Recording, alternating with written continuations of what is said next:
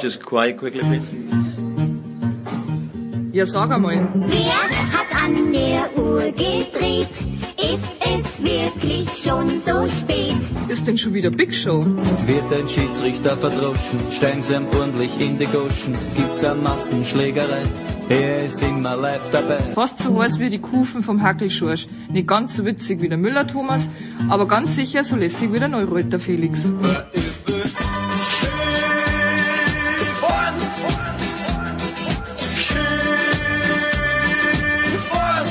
Hockt euch hin, vielleicht ein Weißbier oder zwei und auf jeden Fall ein paar Würst. Mit einem gescheiten Senf dazu.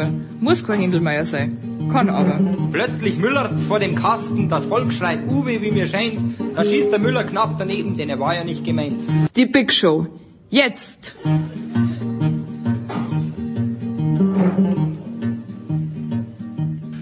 Big Show 551 bei Sportradio 360. Äh, der Producer schaut, ob ihn nicht irgendein Bundesliga-Club vielleicht doch noch als Trainer rekrutieren will, nachdem wir jetzt äh, interessante Neuigkeiten hatten diese Woche. Deshalb übernehmen die Außenstudios Malta erstmal. Und wir fangen an mit Fußball und wir fangen an mit zwei Experten in den Leitungen. Zum einen Thomas Böker vom Kicker. Hallo Thomas.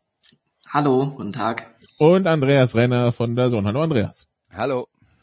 Bevor wir zu tief in die Thematik einsteigen, einfach Thomas, deine Reaktion, als du gehört hast, dass Felix Magath der neue Trainer bei Hertha BSC ist. Ja, ich war ziemlich überrascht, äh, als die äh, Push-Up-Meldung kam, ähm, dass, dass er Hertha übernimmt. Hätte ich, hätte ich so nicht mit gerechnet ähm, zu diesem Zeitpunkt. Aber wenn man es äh, sich in wenn man es ein bisschen sich genauer anschaut, dann ist äh, sie vielleicht gar nicht so unlogisch zu diesem Zeitpunkt. Andreas, wie war deine erste Reaktion? Die erste Reaktion ist uh, Party like it's 2009 und die zweite Reaktion ist, die müssen ziemlich verzweifelt sein. Ähm, Thomas scheint aber einen Sinn hinter der ganzen Sache gefunden Dann zu soll haben. er mal anfangen zu genau, erklären. de de deshalb äh, Thomas, deine Bühne. Ja, ich soll jetzt den Sinn der Trainer-Einstellung erklären. Ja, du hast, du hast gerade angedeutet, dass du es verstehen kannst. Also, ja, ja, ja, nein, ich uns dass es nicht ganz, äh, nicht ganz so äh, unverständlich ist, wenn man halt äh, sich die Situation anschaut, in der Hertha steckt, nämlich äh, sie sind verzweifelt, ja, äh, das äh, scheint so, äh, das gibt aber auch der Saisonverlauf, vor allem die vergangenen ähm, zwei, drei Monate vor allem her, als äh, ist ja ein totaler Absturz, äh, gerade seit Jahresbeginn, ähm, da bis auf Platz 17 jetzt.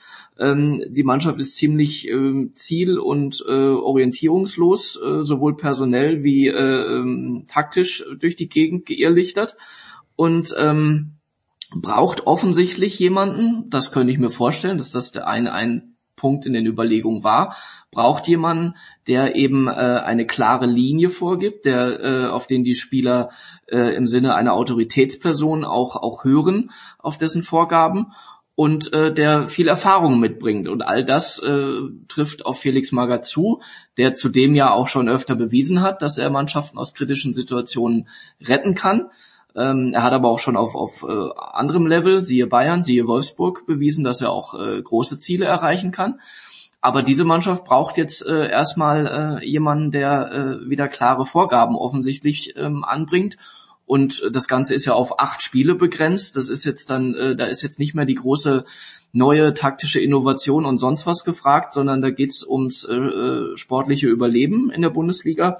Und ähm, deswegen ähm, glaube ich, dass äh, es eine nachvollziehbare Wahl irgendwo ist. Andreas, man hat ja trotzdem das Gefühl, dass da bei Hertha so im Schnitt alle sechs Monate der Panikbutton gedrückt wird seit seit seit zwei drei Jahren. Ähm, also so wirklich so das Konzept erschließt sich einem noch nicht ganz. Das liegt vermutlich daran, dass es keins gibt. Und das ist auch mein Problem grundsätzlich mit der ganzen Situation. Und da ist dann auch die Verpflichtung von Felix Magath ein Symptom, aber nicht der Grund. Der Grund für die, ähm, äh, für die Situation, in der Hertha ist, ist, dass man zwar sehr viel Geld bekommen hat, das, das muss man ja auch immer dazu sagen, ja äh, zum großen Teil auch in ähm, das Ablösen von Altschulden gesteckt wurde. nicht nur in neue Spieler, aber eben auch in neue Spieler. Es wurde für, für einen, sagen wir mal, Mittelklasse-Bundesliga-Verein schon relativ viel Geld investiert, aber man erkennt nicht den Plan, der dahinter steht. Und dieser Plan muss von einer sportlichen Leitung und äh, von der Vereinsführung vorgegeben werden. Und da hat man halt ganz stark den Eindruck, dass da entweder Leute sind, die sich da nicht drüber im Klaren sind, dass das der erste Schritt wäre, oder das nicht können oder das nicht wollen. Wie auch immer. Ja? Aber ähm, es ist halt keine einheitliche Linie erkennbar. Es ist auch bei den Trainerverpflichtungen keine einheitliche Linie erkennbar. Freddy Bobic, der da jetzt seit einem Jahr da ist, der ist halt auch in eine Situation gekommen, wo schon ganz viel, ähm, ein, ein sehr großer Teil vom Kind schon im Brunnen lag. Und äh, das äh, äh, sich da dagegen zu stemmen und das dann ähm, äh, das dann hinzubiegen, das ist äh, eine unglaublich schwierige Situation. Aber insgesamt äh, glaube ich, hat die Hertha halt äh, einen Haufen Geld bekommen, ohne einen Plan zu haben, was sie damit wollen. Und äh, man hat auch immer jetzt noch den Eindruck, dass es da diverse Teile im Verein gibt, die gegeneinander arbeiten. Und es ist ja nur die Geschichte mit dem Investor und da wird eine Doku gedreht und dann äußern sich Leute aus dem Verein negativ über den Investor. Man, man sieht halt, da passen ganz viele Dinge nicht zusammen. Und das, was man jetzt bekommt, ist äh, das Endresultat davon, weil sowas wirkt sich immer auf dem Platz aus. Da ist eine Mannschaft, die wenn man sich jetzt mal nur die Namen anschaut, eigentlich gut genug besetzt ist, um in der Bundesliga mindestens einen soliden Mittelfeldplatz zu äh, belegen, aber es passt halt vorne und hinten nicht zusammen. Und es hat keinen Trainer gegeben, der bis jetzt in der Lage war, aus diesem Konglomerat an äh, soliden Fußballspielern, was äh, zu formen, das funktioniert und das ist auch nicht die Schuld von Taifun Korkut, das ging allen, die vorher da waren, auch schon so. Ähm, also äh, nur um das jetzt mal zu vergleichen äh, und äh, äh, Hertha-Fans zu verärgern, schaue ich mir an, was zum Beispiel in Leipzig passiert. Die haben einen ganz klaren Plan, die haben eine Spielweise, die sie umsetzen wollen. Sie verpflichten Spieler, die dazu passen. Und wenn diese Spieler dazukommen, dann geht auch mal was schief, aber grundsätzlich passen die halt zu dem, äh, äh, zu dem Plan, den man hat. Und deswegen wird am Ende halt ein Schuh draus. Und das fehlt komplett bei Hertha die wursteln, äh, die wursteln ohne Zielvorgabe vor sich hin und rudern mal zehn Minuten in die eine Richtung, zehn Minuten in die andere Richtung und sowas geht immer schief und sowas endet dann auch normalerweise konsequenter äh, mit einem Abstieg und da auf dem Kurs sind sie ja jetzt. Da, da gebe ich dir in, in den meisten Punkten recht. Die, die Sache ist nur, dass jetzt gerade acht Spieltage vor Schluss weder der Zeitpunkt noch äh, mit Blick aufs äh, nahende Saisonende der Zeitraum ist, um das von dir angesprochene Konzept äh, jetzt nochmal irgendwie Klar, äh, äh, zu, zu Tage zu fördern, was auch immer, und äh, in den Vordergrund zu stellen. Wie gesagt, jetzt geht's nur um den Klassenerhalt und deswegen, ähm, das war ja der Ausgangspunkt der Frage, warum Felix Magath. Ähm, jetzt geht's um reinen Pragmatismus und nicht um irgendwelche Konzepte und sonst was, die sie bisher offensichtlich nicht so auf den Weg gebracht haben, wie sie sich das wünschen. Ich würde ihnen nicht unterstellen, dass sie kein Konzept haben. Äh, es passen halt nur viele Sachen offensichtlich nicht nach ihren Vorstellungen zusammen.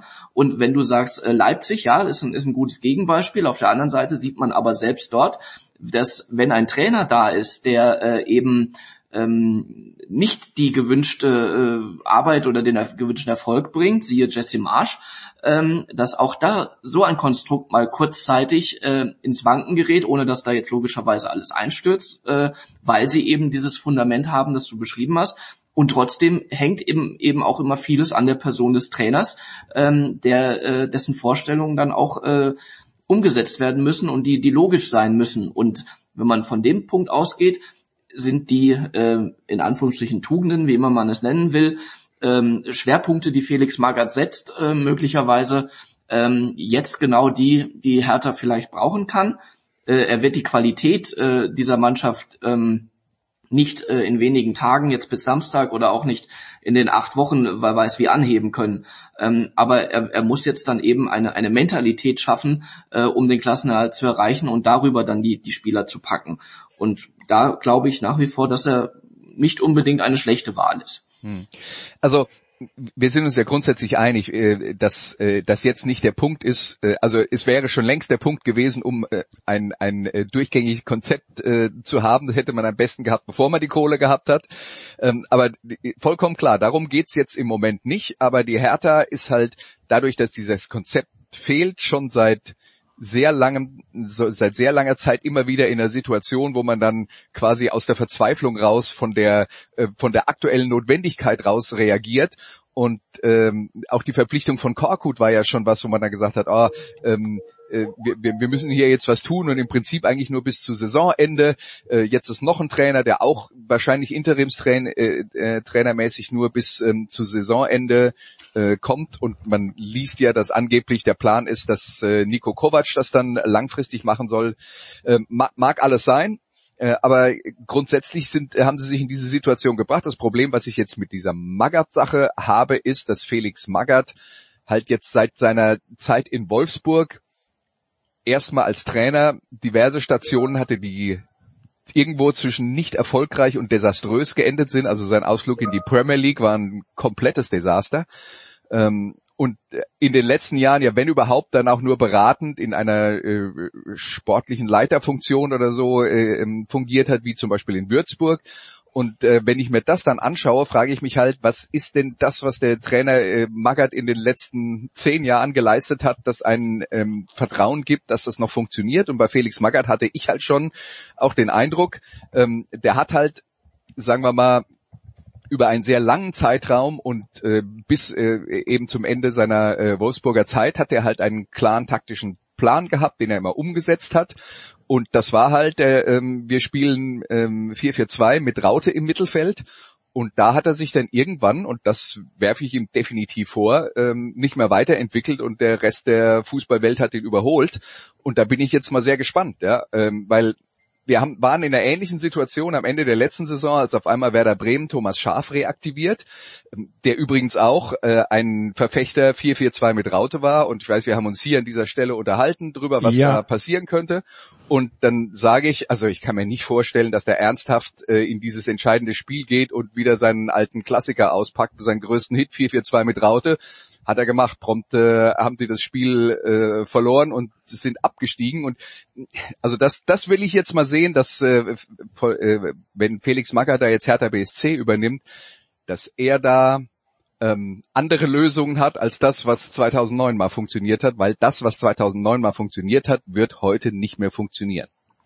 Wahrscheinlich, aber das wissen wir ja auch nicht. Und ich habe gelesen, äh, es läuft wohl jetzt eher auf ein, auf ein 4-2-3-1 raus und dementsprechend kann sich auch jeder in, in den vergangenen Jahren weiterentwickelt haben. Ähm, und äh, man kann auch 4-4-2 Raute spielen und gewinnen. Also das ähm, daran würde ich, das ist glaube ich Herthas geringstes Problem, gerade in welcher Grundformation sie jetzt da am Samstag auflaufen. Ähm, da, da müssen andere Sachen liegen, glaube ich, tiefer, die äh, erstmal behoben werden müssen. Und naja, mal, mal schauen, äh, wie, wie zügig das geht. Hoffenheim ist natürlich auch kein dankbarer Gegner jetzt zum Start. Ja, genau, meine Frage, das hat der Andrea schon vorweggenommen, war, wäre gewesen, ja, äh, Feuerwehrmann war vor 20 Jahren und seit 10 Jahren haben wir ihn kaum noch gesehen. Wie groß ist das Vertrauen? Aber das Vertrauen scheint ja dann da zu sein und es sind nur acht Spiele. Es kommt drauf an, wen du fragst, Nicola, ganz ja. eindeutig.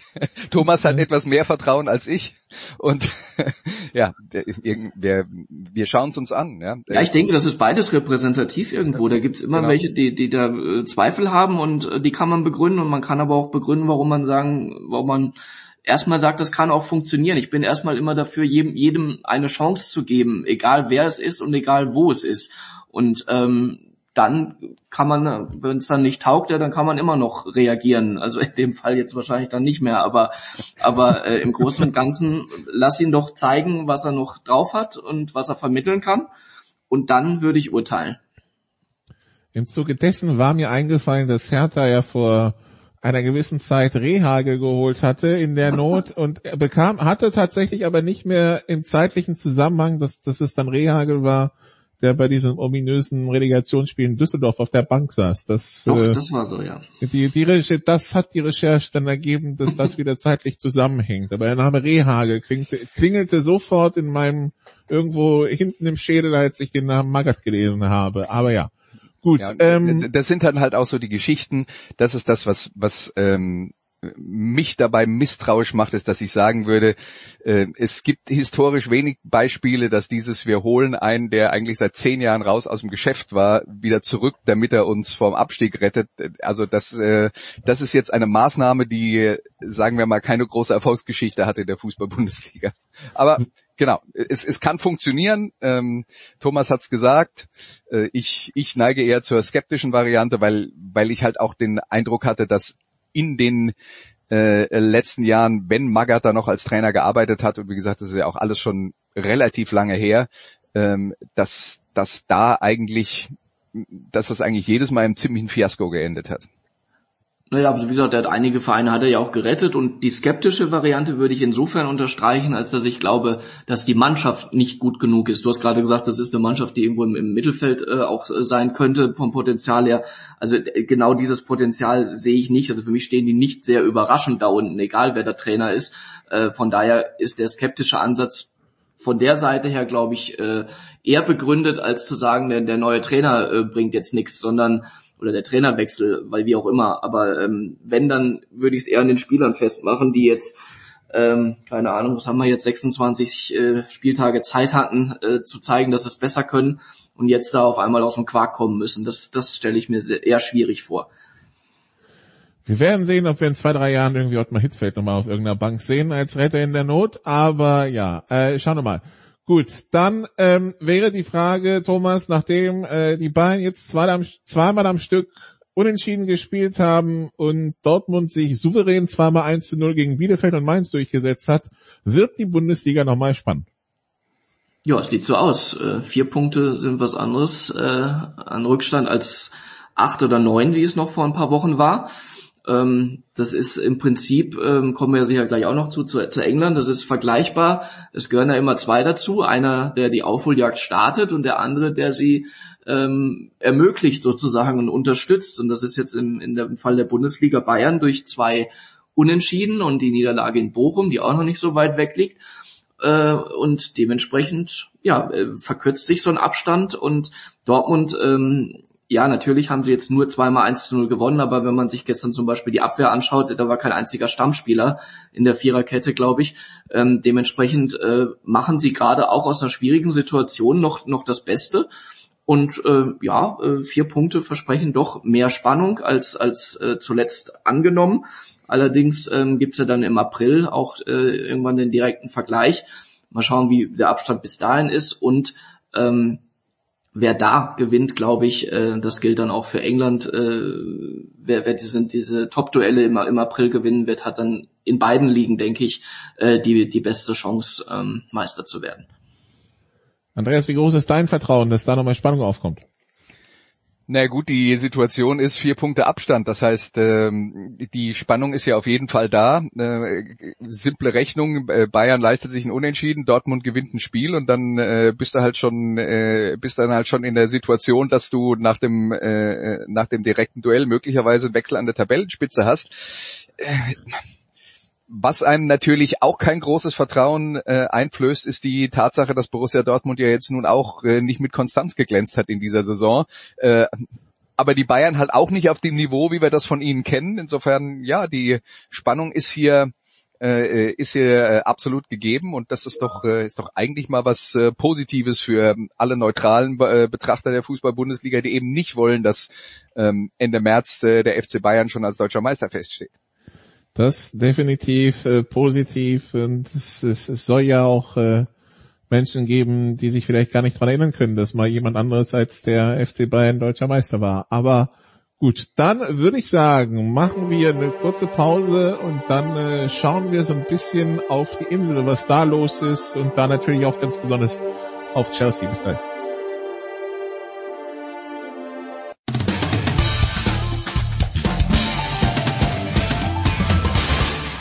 Grüß euch, hier ist der Werner Schlager und ihr hört Sportradio 360. Weiter geht's in der Big Show 551, immer noch mit Fußball, immer noch mit äh, Thomas Böcker und Andreas Renner und wir schauen ein bisschen internationaler und schauen auf die Insel und natürlich seit gut einer Woche Thema äh, der FC Chelsea. Ähm, Thomas äh, mit äh, den Sanktionen, die direkt aus dem Ukraine-Krieg äh, resultieren, die der FC Chelsea, der im Grunde genommen keine Einnahmen mehr erzielen darf, der FC Chelsea, der auch gedeckelte Kosten hat, damit man nicht über falsche Abrechnungen Geld rausziehen kann.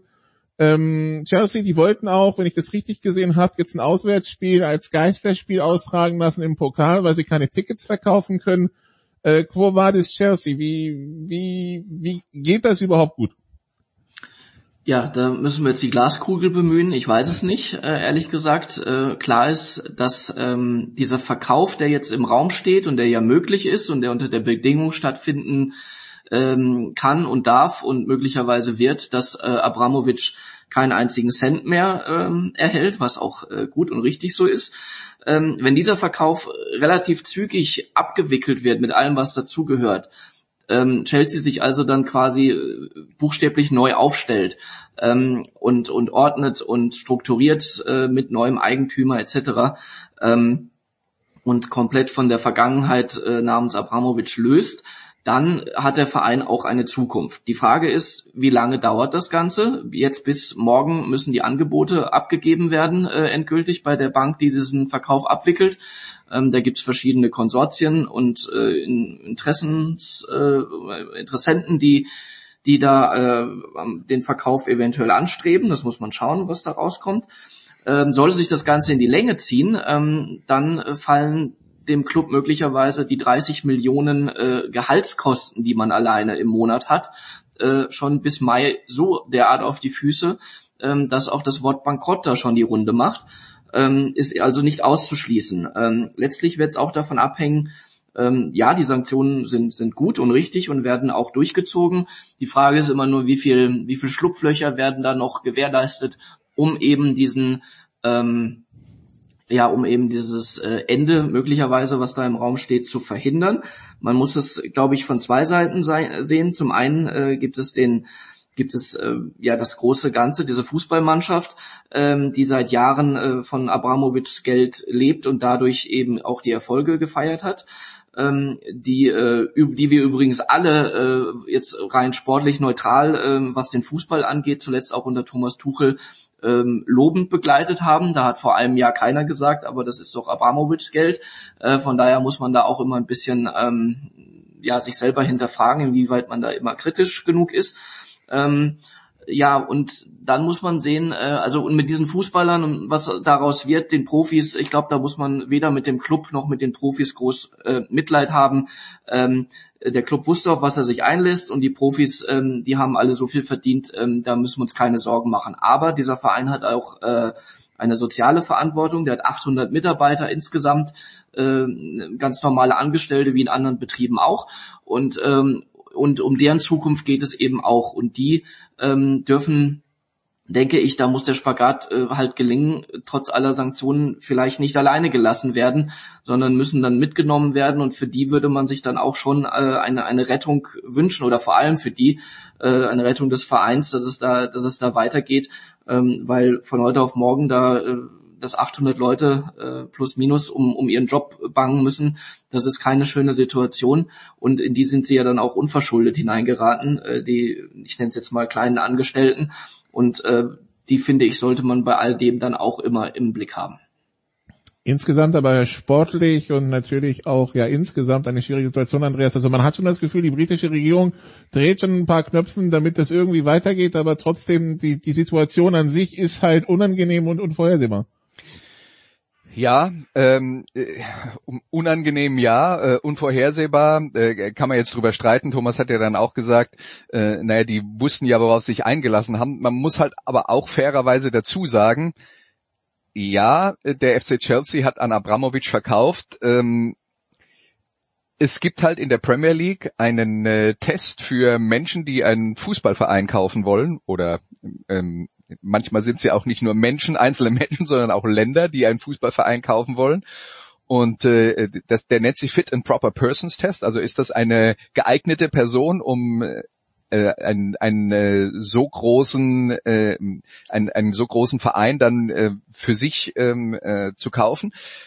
Letzten Endes ist das eigentlich die Schraube, über die man dann reden muss, weil die Premier League hat da sehr viel durchgewunken in den letzten Jahren und ähm, wir wissen, dass ähm, Manchester City ähm, einem äh, Staat gehört, der das quasi als Prestigeobjekt und Werbung für sich benutzt.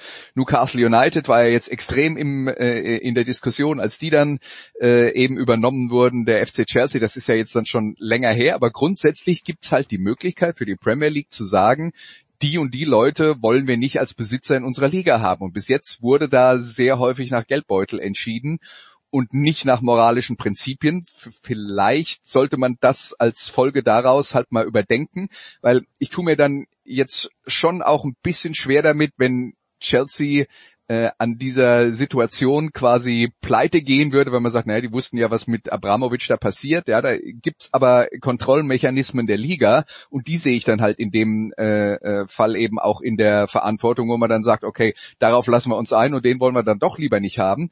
Ähm, wie gesagt, ich hoffe, dass daraus dieses ähm, äh, dieses Auswahlverfahren, was äh, zukünftige Besitzer von Premier League Vereinen angeht, äh, möglicherweise ein bisschen strenger geführt wird.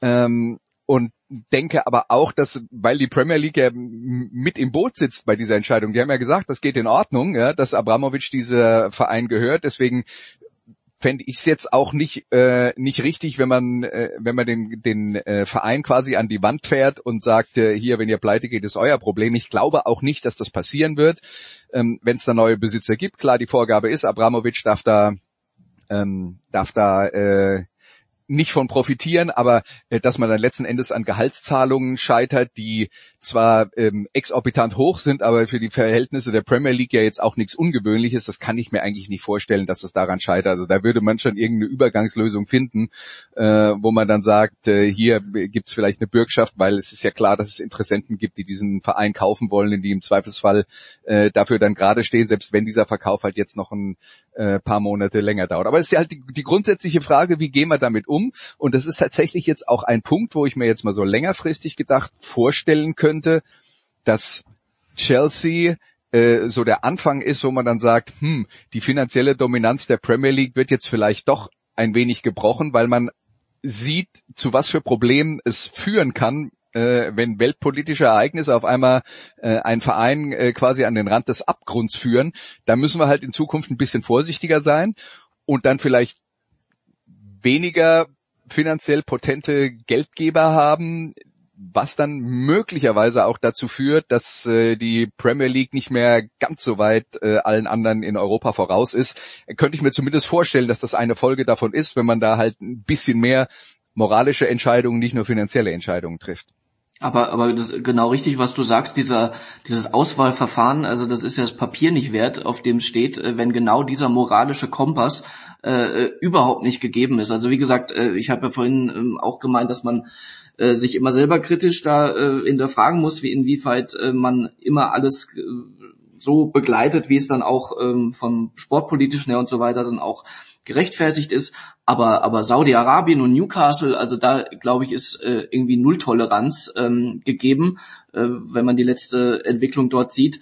Ähm, der letzte, vor zwei Wochen erst wieder 81 Hinrichtungen äh, äh, in, in Saudi-Arabien. Also da, da kann da kann doch niemand, der diesen Verein dann und, und der steckt halt mit dahinter, äh, ähm, äh, da kann doch niemand geeignet sein, im wahrsten Sinne des Wortes, ein, eine, eine, ein Verein, eine Firma, was auch immer zu übernehmen und zu führen, äh, der, der solche, ähm, ja, der solche schlimmen Dinge halt äh, veranlasst. Und dementsprechend äh, muss die Premier League da äh, nicht nur dieses Verfahren überdenken, sondern auch äh, komplett neu ausrichten. Ähm, und äh, nicht jeder, der, der viel Geld hat, hat das auf äh, schlechte Weise verdient, um Gottes Willen. Also da, da gibt schon auch, äh, denke ich, äh, ja, einfach, einfach. Aber in der Preisklasse zwei Milliarden sortiert es sich relativ schnell aus. Also wenn wir jetzt den Producer rausnehmen, der bei sein Geld nur für Sturm Graz ausgeben würde, äh, wird's schon dünn, ne?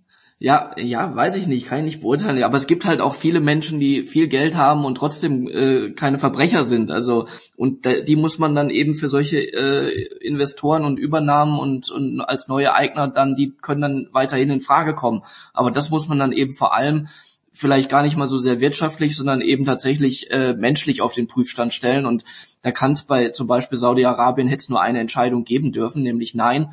Ähm, bei Abramovic äh, jetzt, das sind jetzt natürlich auch Entwicklungen der letzten Wochen und Monate, ähm, aber natürlich auch äh, Beziehungen über viele Jahre zu Putin, die da jetzt eine Rolle spielen.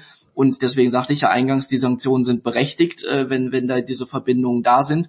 Ähm, was Abramowitsch übrigens äh, natürlich, muss man fast sagen, bestreitet.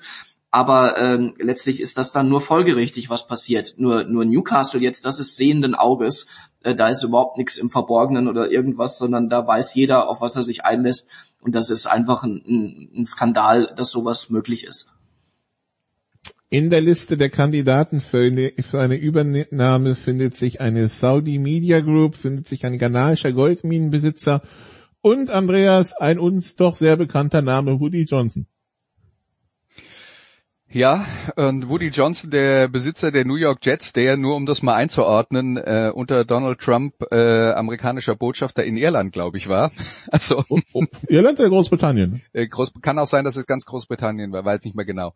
Ähm, auf jeden Fall, äh, ähm, ja, kann man sich dann überlegen, wen, wen man davon äh, sympathisch findet. Äh, ja.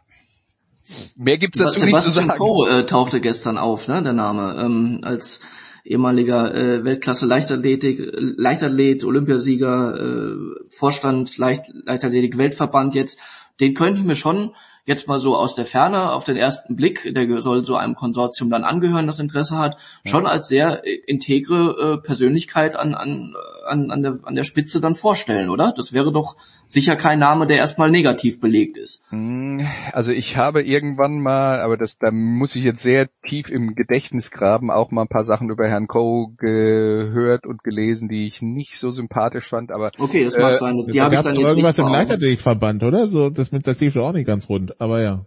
Ja, wie gesagt, die habe ich jetzt nicht vor Augen, diese, diese, diese ähm, Handlungen von ihm in den letzten Jahren, das ist richtig, äh, vielleicht war das dann, ähm, muss man sich natürlich alles bei jedem dann, wie ich vorhin sagte, ganz allgemein äh, genau anschauen. Nur ähm, das ist äh, vielleicht auch äh, als jemand, als, als Engländer dann auch der, der äh, ähm, dem Verein dann irgendwo vielleicht näher steht als, als äh, jemand aus, aus äh, Fernost oder Nahost. Wir werden es wir werden's weiter verfolgen, aber die, die Situation rund um Chelsea natürlich auch ein Thema in der gesamten Premier League, wo die Tabellenkonstellation im Grunde genommen sagt, Thomas, Manchester City oder Liverpool, einer von den beiden wird Meister. Ja, große Prognose von dir. Ja, ne? Gehe Also, geh ich mit. Ähm, ich habe ja vorhin schon gesagt, äh, es wird auf das direkte Duell wahrscheinlich am 10. April hinauslaufen. Ähm, mal sehen, wie bis dahin der Abstand ist. Vielleicht äh, zieht Liverpool auch noch vorbei. Und äh, ja, City hat einfach so, zumindest von den Ergebnissen her, gar nicht mehr vom Spiel, aber von den Ergebnissen her zuletzt so geschwächelt, dass ähm, Liverpools Aufholjagd belohnt wurde mit dem Heranrücken bis auf einen Punkt. ja, der Rest ist abgehängt. Chelsea ein Spiel weniger, zehn Punkte hinter Liverpool, elf hinter Man City, Arsenal zwei Spiele weniger, 19 Punkte hinter Man City und 18 hinter Liverpool. Und Manchester United ist mit 50 Punkten, Andreas, im Augenblick auf Platz 5. Man hörte schon letzte Woche Stimmen, dass äh, ja man einsehen muss, dass Arsenal im Augenblick so quasi in der Kurve innen fährt, was die Champions League Plätze angeht. Jetzt ist man ja aus der Champions League auch diese Woche rausgeflogen. Ähm, Manchester United eilt irgendwie den eigenen Ansprüchen, habe ich das Gefühl, immer so ein bisschen hinterher immer noch, oder? Ja, ist aber jetzt keine ganz neue Entwicklung. Nee, das, die letzten Jahre und es wird nicht besser. Ja, ähm, auch da äh, glaube ich, äh, haben wir so ein bisschen das Problem äh, der der Richtungslosigkeit. Äh, wir haben ja vor ein paar Wochen ähm, mit Sven Heist äh, über das Thema geredet. Da war hat er sich sehr positiv geäußert über das, was Ralf Rangnick dort anschiebt und so weiter und so fort. Ähm, ich bin da damals schon äh, skeptisch gewesen, bin es immer noch einfach deswegen, weil ich sehe, dass Ralf Rangnick extrem viel Gegenwind bekommt in der englischen Öffentlichkeit. Das hat jetzt nichts damit zu tun, was hinter verschlossenen Türen bei Manchester United passiert, aber ähm, es gibt halt in der, äh, in der Öffentlichkeit sehr viele Kritiker, die ihm dann vorwerfen, er wäre ja eigentlich kein Trainer, sondern er wäre ja eigentlich nur Sportdirektor, was angesichts seiner Historie äh, sich auch nicht ganz so ähm, äh, ähm, äh, tatsächlich äh, ähm, wirklich ernsthaft sagen lässt, aber er hat halt in den letzten Jahren doch eher äh, strategisch gearbeitet. Aber das große Problem ist, glaube ich, oder das ist das, was man immer wieder hört, dass Rangnick da auch als Interimstrainer ähm, installiert wurde, wo jetzt nicht hundertprozentig klar ist, wie es dann weitergehen soll, ob er dann in der Zukunft quasi einen neuen Trainer verpflichtet und selber als Sportdirektor agiert oder wie auch immer dieses, dieses Verhältnis ist. Und angeblich gibt's halt Leute in der Kabine, die ihm, die ihm nicht folgen, weil sie sagen, na, du bist ja eh in ein paar Monaten weg. Und das Problem hat man immer, wenn man äh, diese äh, Interimslösungen äh, da hat. Das wäre ja zum Beispiel auch was, was gegen so eine äh, Felix Magath-Lösung bei Hertha BSC ähm, spricht, wenn dann die Spieler sagen, naja, ähm, du bist in acht Spielen weg, ich bin auch in acht Spielen weg, was scherzt mich? Also sowas, solche Mechanismen kann es tatsächlich geben im, äh, im Profifußball, ähm, äh, muss man sehen. Aber bei Manchester United ist halt, ähm, ja, ähm, ist halt immer noch so ein bisschen das Problem, dass man den Eindruck hat, äh, die haben den äh, Zug verpasst und ja, trotzdem immer noch ähm, exorbitant äh, teuer besetzt, was ihr Personal angeht. Aber auch da hat man halt den Eindruck, es funktioniert nicht so richtig. Und äh, gerade dieses, ähm, was halt heutzutage doch schon die, die meisten Top-Mannschaften können und wollen, es halt den Gegner frühzeitig attackieren in der gegnerischen Hälfte, mit Pressing Druck ausüben. Da ist halt enorm wichtig, dass alle mitmachen und dass das ähm, in, in der Gemeinsamkeit funktioniert. Äh, und das ist einer der Bereiche, wo man es bei Manchester United schwer hat, vielleicht auch weil der ein oder andere, der viel Geld verdient, sagt, ähm, da mache ich nicht mit oder man stellt halt auch fest, dass es vielleicht vom, äh, vom läuferischen Potenzial gar nicht mehr hinkriegt. Also äh, da, da gibt es schon das ein oder andere Problem, äh, das sie haben. Und ja, die äh, die Mannschaften, die in äh, England, sagen wir mal, zumindest zwischen den Plätzen drei und äh, sechs oder sieben sich dann um äh, Plätze in der Champions League äh, bemühen, die sind, äh, da, da gibt's viele und wenn man sich da ein paar Schwächen leistet, so wie Manchester United im Moment, dann kann es halt mal schnell passieren, dass man da rausrutscht aus dieser äh, aus dieser Gruppe. Also Manchester im Augenblick auf fünf und dann gehen wir ganz tief in die Tabelle, äh, Thomas, und schauen auf den 16., nämlich auf Leeds United, wo Marcelo Bielsa vor ein paar Wochen entlassen wurde und äh, Jesse Marsch der neue Trainer ist, äh, in Sachen Vertrauen und Respekt, also ähm, auf Twitter trendete erstmal Ted Lasso, als seine, als seine, ähm, sein Name bekannt gegeben wurde. Also zumindest in England. Ähm, ich habe das Gefühl, die Fußstapfen sind groß, weil Bielsa war in Leeds beliebt. Ja, ab, absolut. Bielsa war äh, beliebt, äh, hat sie in die Premier League geführt nach vielen Jahren wieder, hat ähm, einen, einen Fußball geprägt, der, der Spaß gemacht hat, der äh, allerdings eben auch sehr risikoreich war und äh, der dann an die 60 Gegentore oder so ungefähr jetzt äh, schon hervorgebracht hat in dieser Saison und damit eben dann auf einmal Abstiegsgefahr, äh, womit man nach der guten ersten Saison nicht zwingend rechnen musste.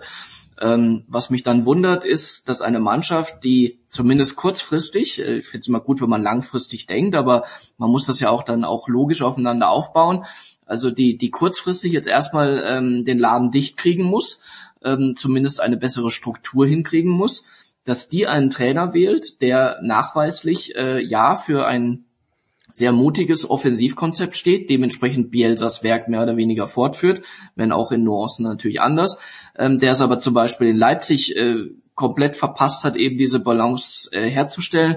Äh, die haben sehr viele Gegentore kassiert, äh, auch vor allem in, in, in, gegen gute Gegner international und so weiter. Er ist also nicht zufällig, äh, ist die Zeit in Leipzig da sehr schnell äh, vorbeigegangen für ihn. Und dieser Trainer soll jetzt im Abstiegskampf für Stabilisation sorgen, Stabilisierung sorgen. Das ist ähm, erstmal nicht der richtige Schritt, glaube ich. Man kann langfristig von seinem Konzept überzeugt sein, das ist, äh, mag so sein, aber dann muss man auch auf einem an einem Startpunkt sich befinden, der dieses Konzept äh, von Anfang an erlaubt, weil er wird jetzt äh, sich wahrscheinlich da nicht großartig umstellen und da auf einmal einen pragmatischen Fußball spielen, der aber vielleicht erstmal nötig ist im ersten Schritt, um dann den zweiten und dritten gehen zu können. Da bin ich gespannt, wie sich das darstellt. Aber ich glaube schon, dass Leeds von allein vom Personal her dann doch die Klasse hat, äh, die Liga halten zu können. Ähm, nur da sind wir eben wieder bei dem Punkt Trainerauswahl wo, wo muss etwas langfristig funktionieren und wo erstmal kurzfristig.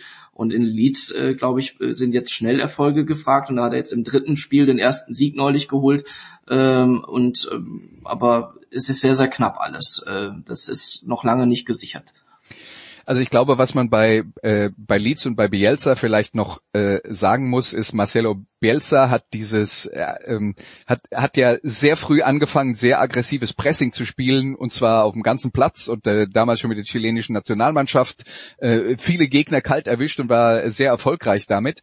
Ähm, was er aber macht als mehr als alle anderen Trainer, die ich auf diesem Planeten kenne, ist, dass er das äh, wirklich alles sehr mannorientiert macht.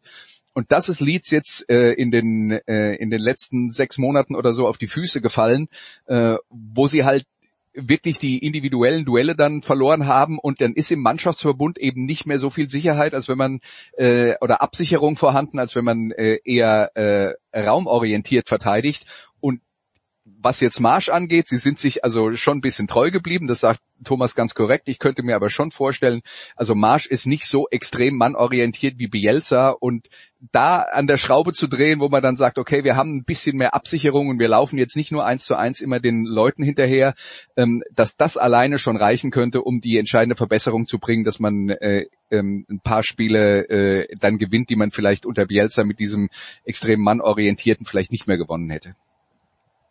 Und an dieser Stelle, ja, äh, Leeds ist die Schießbude Liga mit 65 Gegentoren in 29 Spielen. Ich ziehe meinen Hut, Thomas, vor Wolverhampton, die in 29 Spielen 29 Tore geschossen haben und damit souverän auf Platz 8 der Tabelle unterwegs sind. Ja, Glückwunsch. Das nennt man dann Effizienz, denke ich. Äh, und, die und, und die haben ja auch schon dem einen oder anderen großen Club, glaube ich, auch mal ein paar Kopfschmerzen bereitet. Also ja, äh, Wolverhampton ist vielleicht dann auch nicht immer das attraktivste, aber äh, es klingt nicht so, ne?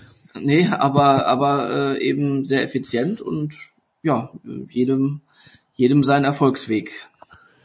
Es gibt, äh, es gibt viele Wege nach Rom. Äh, dann noch äh, vielleicht zum Abschluss, wie sehr, Andreas, hat dich der Erfolg von Villarreal gestern Abend über Juventus überrascht? Nicht sehr. Ähm, jetzt muss man fairerweise dazu sagen, wenn man sich das Spiel anschaut, äh, also Juventus hat das gemacht, was sie eigentlich immer tun, nämlich insgesamt sehr vorsichtig agieren, ähm, aus einer sehr, sehr defensiven Grundhaltung. Die hatten aber trotzdem in der ersten Halbzeit ein ganz, ganz klares Chancenplus. Äh, da gab es unter anderem einen Lattentreffer von Blaovic und noch drei, vier andere wirklich gute Gelegenheiten in der Phase, wo Villarreal einen gefährlichen Torschuss hatte. Ähm, das heißt, das ist ein Spiel, das dann halt eigentlich auch auf die andere Seite hätte kippen können, wenn äh, Juventus in der ersten Halbzeit äh, effizienter gewesen wäre. Und naja, dann hast du am, am Schluss halt die Situation, es gibt einen Elfmeter in der, ich glaube, 78. Minute oder sowas in der Preislage. Ähm, und äh, das ist das 1-0 für Villarreal, und dann muss halt Juventus aufmachen, dann kassieren sie halt noch zwei. Also das Ergebnis klingt halt deutlicher, als das Spiel tatsächlich war. Äh, das hätte auch anders ausgehen können, aber grundsätzlich gilt bei Ju Juventus halt auch, auch in der italienischen Liga, die eigentlich in diesem Jahr relativ viel äh, attraktiven äh, Fußball zeigt, was auch nicht so ganz dem Klischee entspricht, was man äh, immer so mit Italien äh, in Verbindung gebracht hat, dass Juventus eigentlich so ein bisschen die langweiligste Mannschaft ist und bei denen habe ich schon auch das Problem, wenn der Gegner gut organisiert ist äh, und defensiv steht, die haben offensiv nicht so viele Lösungen. Also es ist tatsächlich ähm, äh, sehr ähm, sehr vorsichtig alles und äh, gerade auf dem linken Flügel, da spielt jetzt ein Adrien Rabiot äh, von dem den viele noch von PSG kennen. Das ist ein, ein zentraler Mittelfeldspieler, der muss halt immer auf dem linken Flügel spielen. Ist aber kein Flügelspieler. Das heißt, über den linken Flügel kommt ein bisschen was vom Außenverteidiger oder gar nichts also da, da haben sie schon so ein paar strukturelle Probleme in der Mannschaft, ähm, die, ja, ich, ich hätte eigentlich gedacht, dass sie versuchen, die in der Winterpause ähm, äh, zu lösen. Das haben sie aber nicht getan. Ja, äh, insofern Juventus ist äh, auch im äh, italienischen Fußball ja eine Mannschaft, die äh, ein Stück weit hinter der Spitze herrennt und nicht ähm, zu den unmittelbaren Meisterschaftskandidaten gehört, auch wenn sie jetzt näher rangerobbt sind an die Spitze ähm, seit äh, Januar.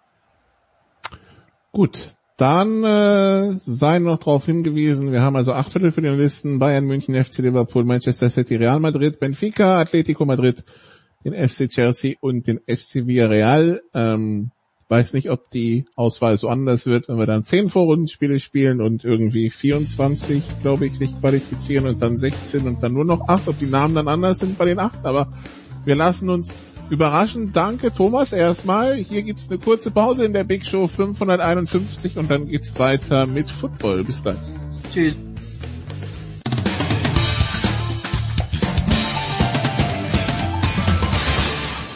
Hallo, hier spricht Viktor Silagi vom Bergischen HC. Ihr hört Sportradio 360. Big Show 551. Wir machen weiter mit äh, Football und äh, nachdem wir eben über den Owner der Jets gesprochen haben, werden wir wahrscheinlich jetzt weniger über die Jets sprechen als über andere Vereine. Äh, Andreas Renner ist dabei, dabei geblieben, neu dazugekommen, Christian Schimmel von der Draft.de und Person. Hallo Christian. Guten Morgen. Ich war noch mit Geld ausgeben beschäftigt, deswegen war ich ein bisschen später. Sorry. Äh, genau. Ähm, die, die, die Chargers ja äh, on a spending spree at the moment. Ähm, aber es gilt natürlich andere wichtige Themen auch zu besprechen. Und natürlich kommen wir nicht drum herum, auch wenn es vielleicht nicht die spektakulärste Nachricht der Woche ist. Lieber Jens, wir müssen drüber reden. Die, die ähm, Pittsburgh Steelers haben einen neuen Quarterback. Mitch Trubisky sein Name. Und äh, ich habe ja vorhin die Kollegen gefragt, was ihre erste Reaktion war, als sie den Namen Felix Magath gehört haben. Wie war jetzt deine bei Mitch Trubisky? Ich war ja, es ist so furchtbar von, von Günther, von der Legende letzte Woche. Macht er mir den Mund wässrig, wo er sagt, Jimmy Garoppolo wäre möglicherweise ein Kandidat für Pittsburgh und dann sehe ich auf Twitter, dass es Mitch Trubisky ist und ich erinnere mich auch, dass ihr letzte Woche darüber gesprochen habt, dass die Chicago Bears seit 100 Jahren keinen gescheiten QB mehr gehabt haben und einer von diesen nicht gescheiten QBs war Trubisky. Ich bin, also, boah, äh, boah ist glaube ich meine, das sammelt alles zusammen, was ich mir gedacht habe. Nun, nun ist es so, Andreas, ähm, also ich hatte das Gefühl, dieses Jahr in Buffalo lief auch ein bisschen unter dem Motto, you can get the guys out of the bears, now can you get the bears out of the guy. Was man so gelesen hat die letzten Woche, war da ein Markt da, weil man Positives aus Buffalo zu Trubisky gehört hat. Ja, das mag sein. Ähm, jetzt haben wir nicht viel von Trubisky in Buffalo gesehen, deswegen ist es äh, pure Spekulation äh, äh unsererseits es gibt natürlich bei so Leuten immer mal wieder, äh, also es gibt bei so Leuten immer einen Grund, warum die äh, mal an äh, Nummer zwei in der, äh, im Draft verpflichtet wurden. Ich hätte beinahe der Draft gesagt. Äh, Christian, hab's gerade noch, äh, ähm, nee, die Draft gesagt und hab's gerade noch die Kurve gekriegt. Ich hoffe, du hast es gemerkt. Äh, ansonsten ähm, bei, bei Trubisky, ich, ich bin skeptisch. Ich sehe das auch als ein Move, der den, äh, den Pittsburgh Steelers jetzt eher mal sagen wir mal so ein Grundlevel gibt. Sie haben jemand, der eine gewisse Erfahrung hat, ein gewisses Talent mitbringt, der auch mobil ist und deswegen ein paar Möglichkeiten hat, so dass er vielleicht ein bisschen besser ist als das, was sie noch im Haus haben. Ähm, ich würde aber jetzt nicht sagen, dass es sie davon abhalten würde, ähm, im Draft äh, jemand zu verpflichten, der möglicherweise langfristig der Starter werden soll, was jetzt vielleicht dann nicht Kenny Pickett ist, aber auch das wäre denkbar, weil das wäre eher so die Option ähm, traditioneller äh, Quarterback. Aber wenn man äh, auf einen Malik Willis schaut, der sehr talentiert ist, bei dem sich fast alle einig sind, dass der eine Weile brauchen wird, dann wäre Trubisky halt jemand, der für so ein Übergangsjahr vielleicht ähm, ein, eine gewisse Kompetenz auf der Position mitbringt. Wer mehr zu den Quarterbacks im Draft hören will, übrigens sei darauf hingewiesen, unsere Sofa-Scouts, die am Mittwoch äh, rausgekommen sind, wo Christian und äh, dann auch noch Jan Wegwerte zwölf Kandidaten besprechen. Christian, wir wissen, dein Crush Nummer eins ist Bridgewater, der ist in Miami. Äh, halber Crush Nummer zwei, Tyrod Taylor ist jetzt bei den Giants. Trubisky in Pittsburgh. Wie wirkt das auf dich? Also grundsätzlich würde ich mal das unterstreichen, was Andreas gesagt hat. Keine von den Verpflichtungen hält dich davon ab, auch gerade in Pittsburgh nicht ähm, jemanden zu draften. So. Ähm, Miami würde ich mal als erstes darauf eingehen. Es sind natürlich zwei Crushes jetzt als Quarterback für, für mich. Ich würde ihn jede, also jeder eine Serie quasi, ja, ähm, damit beide glänzen können, äh, Tour und äh, und Teddy. Ähm, wäre, glaube ich, auch ein super Titel für eine furchtbare 90er Jahre äh, amerikanische Comedy gewesen, Tour und Teddy. Aber gut, ähm, ich glaube, man sieht an den Verpflichtungen schon sehr stark, dass das äh, in der Offense sein wird, wo, wo Mike McDaniel da seine, seine, seine Hände drauf hat. Auch mit dem Signing von dem, von dem Ingold. Ja, es ist ein Fullback-Signing, aber trotzdem, ähm, die Spieler, die sie in den letzten äh, Tagen dann verpflichtet haben, Ähm, waren ein paar sehr interessante Signings dabei. Also ich bin sehr, sehr gespannt. Miami könnte vielleicht noch nicht 2022, aber auf jeden Fall 2023 schon eines der spannenderen Teams werden. Ähm, zumal das Fundament in der Defense durchaus gegeben ist. Da hat Brian Flores einen guten Job gemacht. Bei den Giants muss ich aufpassen, nicht zu böse zu werden, weil, also, ich habe eine Schwäche für, für Tara Taylor. So, ich, ich mag den und hätte, äh, äh, hätte nicht ein Arzt äh, ihn da in die Lunge äh, reingeballert, wer weiß, wann wir Justin Herbert das erste Mal gesehen hätten. Ja, und der war oft Steigbügelhalter. Ähm, ich sehe aber jetzt auch nicht die Upside, dass er besser ist als, als Daniel Jones. Für mich ist das eher ein Commitment, dass man sagt, wir gehen erst nochmal mit Daniel Jones weiter. Ähm, weil dafür ist Taylor, glaube ich, nicht, nicht ambitioniert genug. Und Pittsburgh, ähm, ja, der Owner hat irgendwie noch vor zwei Wochen gesagt, im Zweifel gehen wir mit Mason Rudolph als Starter in die Saison. Nein, das tut ihr nicht. Ähm, hat sich heute äh, oder hat sich die Woche dann auch bestätigt. Ähm, Trubisky hat es am Ende seiner Zeit bei den Bears und ich will da vor allen Dingen mal auf dieses Double Doink äh, äh, Spiel hinweisen, durchaus gezeigt, dass er einen, äh, dass er durchaus ein praktikabler Quarterback ist. Er hat natürlich nicht die Upside. Der eine Vorteil in Pittsburgh, wenn es bei der Konstellation bleibt, Big Ben konnte im letzten Jahr schon nicht über 40 Yards werfen, das kann Trubisky auch nicht komfortabel. Von daher ist da die Offense durch den Arm des Quarterbacks ein bisschen vorgegeben und man weiß, was man skieren kann brauchbar ist genau die Motivation, die ich, die ich Bleibt genauso toll, wie es war, Jens. Ist ja, das ist ja. genau das, was ich, was ich mir gewünscht habe. Brauchbar. Okay, ich bin raus. Gut, dann besprechen wir den Rest. Und Andreas, äh, Tom Brady hat es anscheinend ganze zwei Monate oder ja, nicht mal ganz zwei Monate auf der heimischen Couch ausgehalten, bis er sich gesagt hat, ah, weißt du was, ich spiele weiter.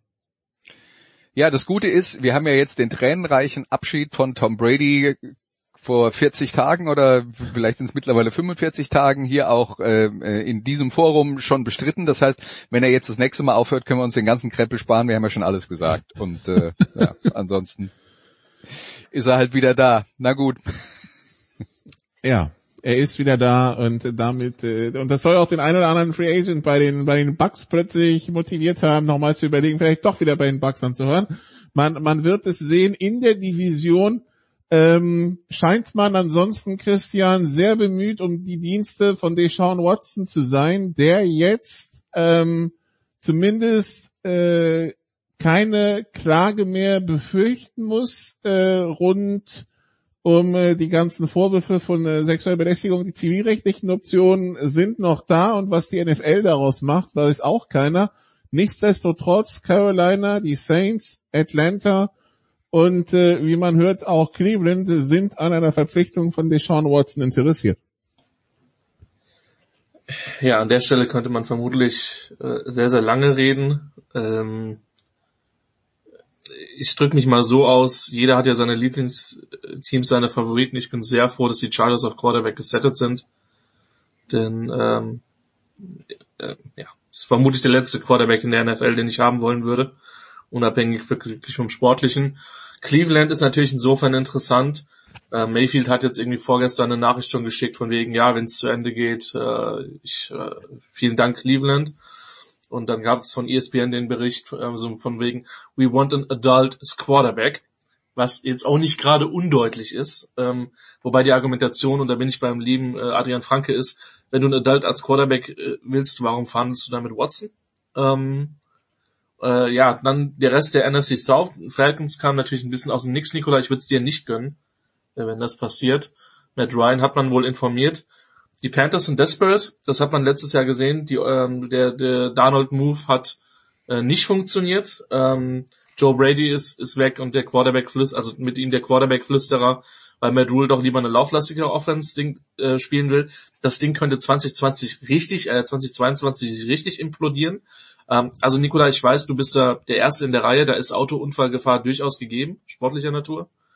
Ähm, und New Orleans wirkt so ein bisschen wie der natürliche Fit ähm, weil, äh, äh, weil man da letztlich einen dauerhaften Nachfolger für, für Breeze sucht und da auch gewisse, also ich glaube, du kannst am schnellsten in New Orleans gewinnen von den von den äh, drei Teams in der in der, in der South.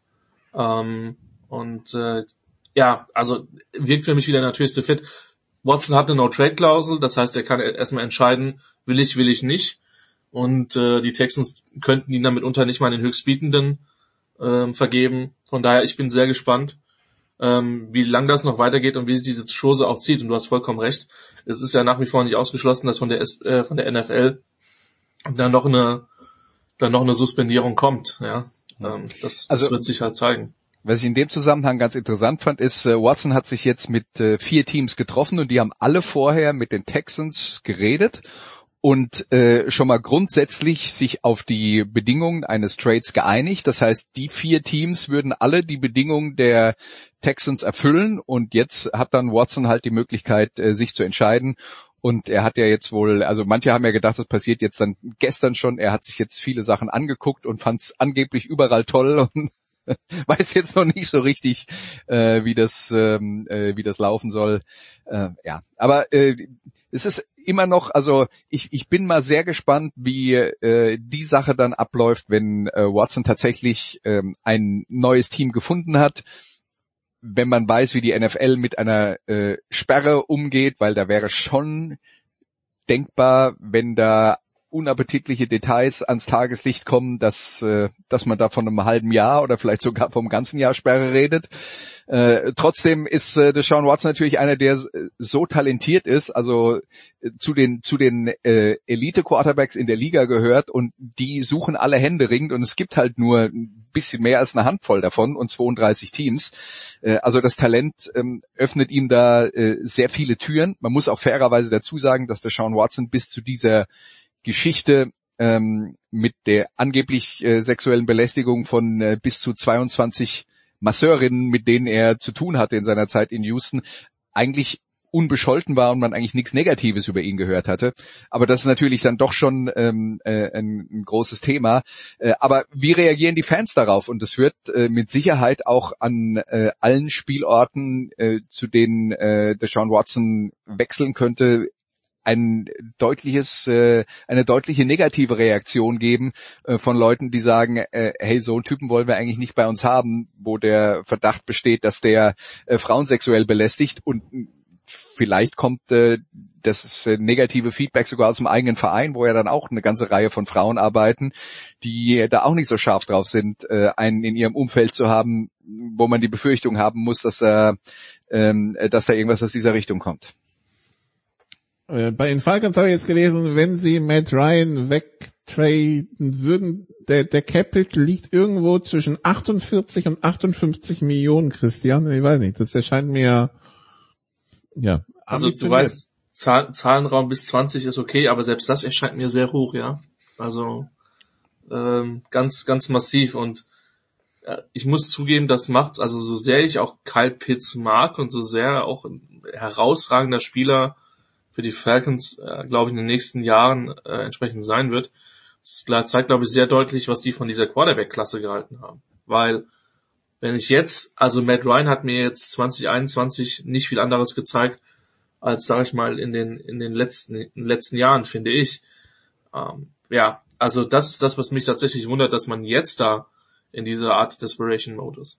Der einzige Unterschied Watson ist und da hat Andreas natürlich recht sportlich proven im Gegensatz zum Rookie Also die die äh, die die Quarterback-Geschichten äh, schieben sich langsam zusammen. Die ähm, ähm, und ich habe das Gefühl, Andreas, alle warten so ein bisschen, was mit Watson passiert, damit die Dominosteine dann weiterfallen. Äh, die Colts hatten sich wohl auch irgendwie als Interessent gemeldet. Da hat aber Houston gesagt, ja, also wir treten den überall hin, aber bestimmt nicht in die eigene Division.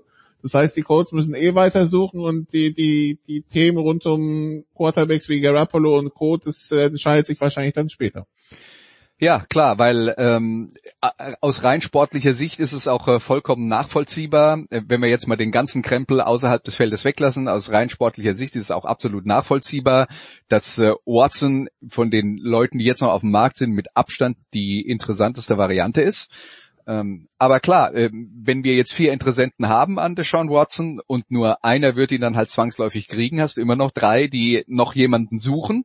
Und die Optionen werden halt immer weniger. Äh, Garoppolo würde ich sagen, ist äh, wäre dann die die nächste Option auf dem Markt. Da muss man halt auch immer noch gucken. Da geht es jetzt nicht nur um die sportliche Qualität, sondern was kostet der? Ähm, äh, Garoppolo ist äh, zum Beispiel teurer als Mitchell Trubisky, um äh, äh, das einzuordnen, äh, weil das halt noch sein äh, Gehalt aus San Francisco ist. Er würde 25 Millionen verdienen, was im Vergleich zu dem, was die Top Quarterbacks äh, bekommen, nicht so viel ist, aber es ist halt Mittel und äh, bei Trubisky wird's deutlich drunter liegen. Ja. Ähm, aber ähm, ja, äh, Garoppolo, äh, bei ihm wird dann halt äh, der der Trademark sich äh, sich äh, definitiv formen, wenn wenn man weiß, welche drei Teams eben Watson nicht kriegen und da wird man dann sehen, wer am meisten auf den Tisch legt, um äh, Garoppolo zu verpflichten. Äh, die 49ers sind ja in einer Situation, wo sie mit Trey Lance jetzt mit einem ähm, Quarterback in die neue Saison gehen wollen, den sie letztes Jahr gedraftet haben. Und es war von Anfang an auch der Plan, dass das so laufen soll. Mal gucken. Und ich bin, also San Francisco ist jetzt in der Situation, die können abwarten und haben nicht den großen Druck und haben, glaube ich, auch klare Vorstellungen, was sie haben wollen. Und äh, ich glaube, da kann man ruhig warten, vielleicht sogar bis äh, bis nach dem Draft, weil kann ja dann auch sein, dass von den drei Mannschaften, die jetzt sagen, wir äh, holen uns Watson nicht, äh, zwei sagen, äh, ja, aber äh, wir wollen vielleicht dann hoch jemanden draften und ob die dann dort aber kriegen, was sie wollen, weiß man auch nicht. Also äh, San Francisco hat Garoppolo im Moment auf dem Roster, das neue Liga-Jahr hat be äh, äh begonnen. Sie sind unter der Salary Cap Vorgabe, das heißt, sie haben jetzt auch keinen Druck. Also es kann auch noch bis Juni dauern, wenn es sein muss. Ja, und äh, die Chargers, lieber Christian, in einer Division, wo ja doch, ähm, sagen wir so, die, die Ansprüche generell sehr hoch zu sein scheinen. Äh, die Chargers, die jetzt auch mit in die, in die Vita-Wettbewerbe mit einsteigen, die Khalil Mack vor, äh, geholt haben, die JC Jackson jetzt geholt haben von den Patriots. Äh, das Visier geht auf. Man möchte die Jahre nutzen wahrscheinlich, wo Herbert noch halbwegs günstig ist. Herbert und Left Tackle Rashawn Slater sind auf dem Rookie-Vertrag. Ähm, du hast mit Sante Samuel einen relativ interessanten Corner letztes Jahr gedraftet, der auch jetzt erst nochmal länger auf dem Vertrag spielen wird. Ähm, von daher, ich kenne diese Aggressivität bei, bei Telesco nicht. Ähm, der Deal, Mac-Deal hat meiner Meinung nach für beide Seiten einen gewissen Sinn ergeben, äh, weil die Bears 2022 kein Contender sein werden. Es geht jetzt nur darum, ähm, in Anführungszeichen Cat zu sparen und dann wirklich Justin Fields ähm, eine möglichst gute Mannschaft und auch eine gute O-Line zu bauen und, und, und ein Receiving Core, der den Namen auch verdient. Ähm, Jackson war eine riesige Sollbruchstelle auf Cornerback. Ähm, jetzt hat man gestern, und das ist eine News, die natürlich wieder untergeht, einen Long Snapper, noch verpflichtet, einen sehr guten Long Snapper als äh, Special Teams, ne, sind äh, bei den Chargers im letzten Jahr nie so special gewesen. Ähm, von daher, ja, die AFC West wird noch Atlanta, oder? Ne? War es nicht der von Atlanta? Ich, gute Frage. Ich weiß nur, dass dass die Leute, die das ein bisschen näher verfolgen, das Signing gefeiert haben, von daher werde ich den, den Teufel tun, das zu kritisieren. ähm, da fehlt mir auch einfach die Kompetenz und Long Snapper Tape schaue ich dann echt nur in absoluten Ausnahmefällen. Ähm, AFC West wird Must-Watch TV in den äh, in 2022 und ich schätze mal, dass es extrem viele Primetime Games werden, weil du hast vier wirklich gute Quarterbacks und äh, ja, Derek Carr ist für mich wirklich auch, auch ein guter Quarterback. Ähm, das das ja, also das wird vorgezogener Playoff Football in der das Division. Wird ballern, und, ja. Ne? Das wird Baller. Das wird Baller. Und äh, da, da, da freue ich mich drauf. Und, und klar, als Chargers Fan auf der einen Seite Bosa, auf der anderen Seite Mac sind jetzt nicht zwingend gute, gute News für Tackles. Das ist Chandler Jones noch in die Division zu den Raiders gekommen. Und äh, Frank Clark hat bei den Chiefs verlängert. Also Edge Rushing ist auch in der Division gegeben. Es wird, äh, es wird ein Heidenspaß werden. Ähm, nicht so spaßig vermutlich für die Teams, die die äh, außerhalb der Division spielen, ähm, aber ja, da wird man dann in dem Moment mal mit leben müssen. Man kann auch als hoher Favorit mal in Houston verlieren. Ich weiß, wie das ist. Ja, also äh, angesichts äh, der Situation der AFC West wollte ich nur noch mal äh, ganz kurz darauf hinweisen, dass äh, Russell Wilson, der jetzt der neue Quarterback in Denver sein wird, äh, verkündet hat, dass er zehn bis zwölf Jahre spielen will in Denver und in der Zeit drei oder vier Super Bowls dazu gewinnen will äh, zu dem einen, den er hat. Ähm, da muss ich jetzt dann doch, also ich muss lachen, wenn ich sowas lese. Wie seht ihr das denn? Ja, aber das ist halt, das ist halt Wilson, aber ich verstehe halt einfach auch nicht, Andreas, dass du da, du hast offensichtlich nicht seine Psalmen gelesen und seine Choräle gesungen, aber Nee, aber äh, das ist ja jetzt auch. Er ist 33 oder 34? Ja, ja, genau. ja, 33, das heißt, er will äh, aber genauso lange spielen wie Spielstil, Tom mit, Brady. dem, bei dem Spielstil über 40, also, also irgendwann, dann muss er aber irgendwann zum Pocket Passer mutieren und dafür muss er viel Suppe essen, weil dafür muss er 10 Zentimeter wachsen. Und, und weiß der, wer seine Tackles in, in Denver sind? Also, naja. Ja, Wir haben gerade über die Edge Rusher gesprochen. Könnte hässlich werden. Und vor allen Dingen, wo ich halt, die Situation ist halt insofern mega spannend, sorry, Einsatz da, dazu noch. Was man gehört hat, ist es ja in Seattle auch deswegen gescheitert, weil Wilson Let Russ Cook spielen wollte. Ja. Ähm, außerhalb der Struktur mit seinen Plays improvisiert. Und irgendwann hat man in Seattle gesagt, okay, kein Bock mehr da drauf. Und äh, Carroll hat sich ja wohl sogar den Satz entlocken lassen, hm, wir hätten gar nicht gedacht, dass wir so viel für Wilson bekommen. Ist vielleicht auch nicht so geschickt gewesen, aber egal. Und auch das kann in Denver, also das ist, das hat halt auch ein bisschen Katastrophenpotenzial. Weil wenn OC dann irgendwann sagt, wenn du so weitermachst, ist mein Job am Ende der Saison weg, dann ja, ich sehe Konfliktpotenzial. Ja, aber der, der OC ist doch Rogers gewohnt und der hat ja auch einen relativ eigenen Kopf. Ja. Also, also das, das, das wiederum, da habe ich das Gefühl, Christian, das passt. Also Aaron Rodgers hat übrigens auch äh, sehr viel Erfahrung, also nicht jetzt in den letzten Jahren, äh, aber unter Mike McCarthy im Spielen außerhalb der Struktur dessen, was der Trainer vorgibt. Eben. Übrigens, Rogers, äh, da wurde ja letzte Woche irgendwie gerüchteweise verkündet, er bekommt einen Vertrag über 50 Millionen im Jahr kriegt. Dann kam Rogers um die Ecke mit, Memme, stimmt gar nicht. Dann stellen wir fest, Christian, der Vertrag ist 50 Millionen im Jahr. Und ich denke mir, du kannst Rogers nicht mal mehr nach der Zeit fragen, ohne zu sicher zu gehen zu können, ob die, ob die Antwort stimmt. Das ist, das ist traurig. Ja, er muss halt, er will halt, dass wir alle selber denken. Und wenn ich jetzt denke, dass Viertel nach vier ist, dann ist schon Feierabend. Von daher ist das doch vielleicht eine ganz gute Sache. Und wenn ich denke, dass ich 50 Millionen auf dem Konto habe, dann äh, werde ich jetzt mal, äh, werde ich mir jetzt mal ein schönes Häuschen irgendwo kaufen. Ja, Also für zwei. Milliarden kriegst du Chelsea, ne? Also nicht vergessen. anderes, an, andere, anderes Thema tatsächlich, ja. Ähm, aber dafür, dafür reicht die Kleingeldbörse dann doch noch nicht. Ja, doch, doch äh, noch ein, zwei Jahre Endzone bei Dazon dann. Danke Christian. Äh, Andreas hören wir bestimmt wieder am Wochenende beim Musikradio. Ja, wir befassen uns diesmal mit ähm, einer der wichtigsten Plattenfirmen, die sehr prägend war in der Geschichte des Rock'n'Roll Atlantic Records. Und wer Andreas am Wochenende hören will, am Samstag Heusenstamm äh, Rugby. Das ist jetzt unser nächstes Thema, deutsche Nationalmannschaft gegen die Schweiz. Kickoff 14, äh, an, Ankick, Ankick, nicht Kickoff. Ankick 14 Uhr äh, in Heusenstamm. Kurze Pause und dann geht's ja weiter mit Rugby in der Big Show 551.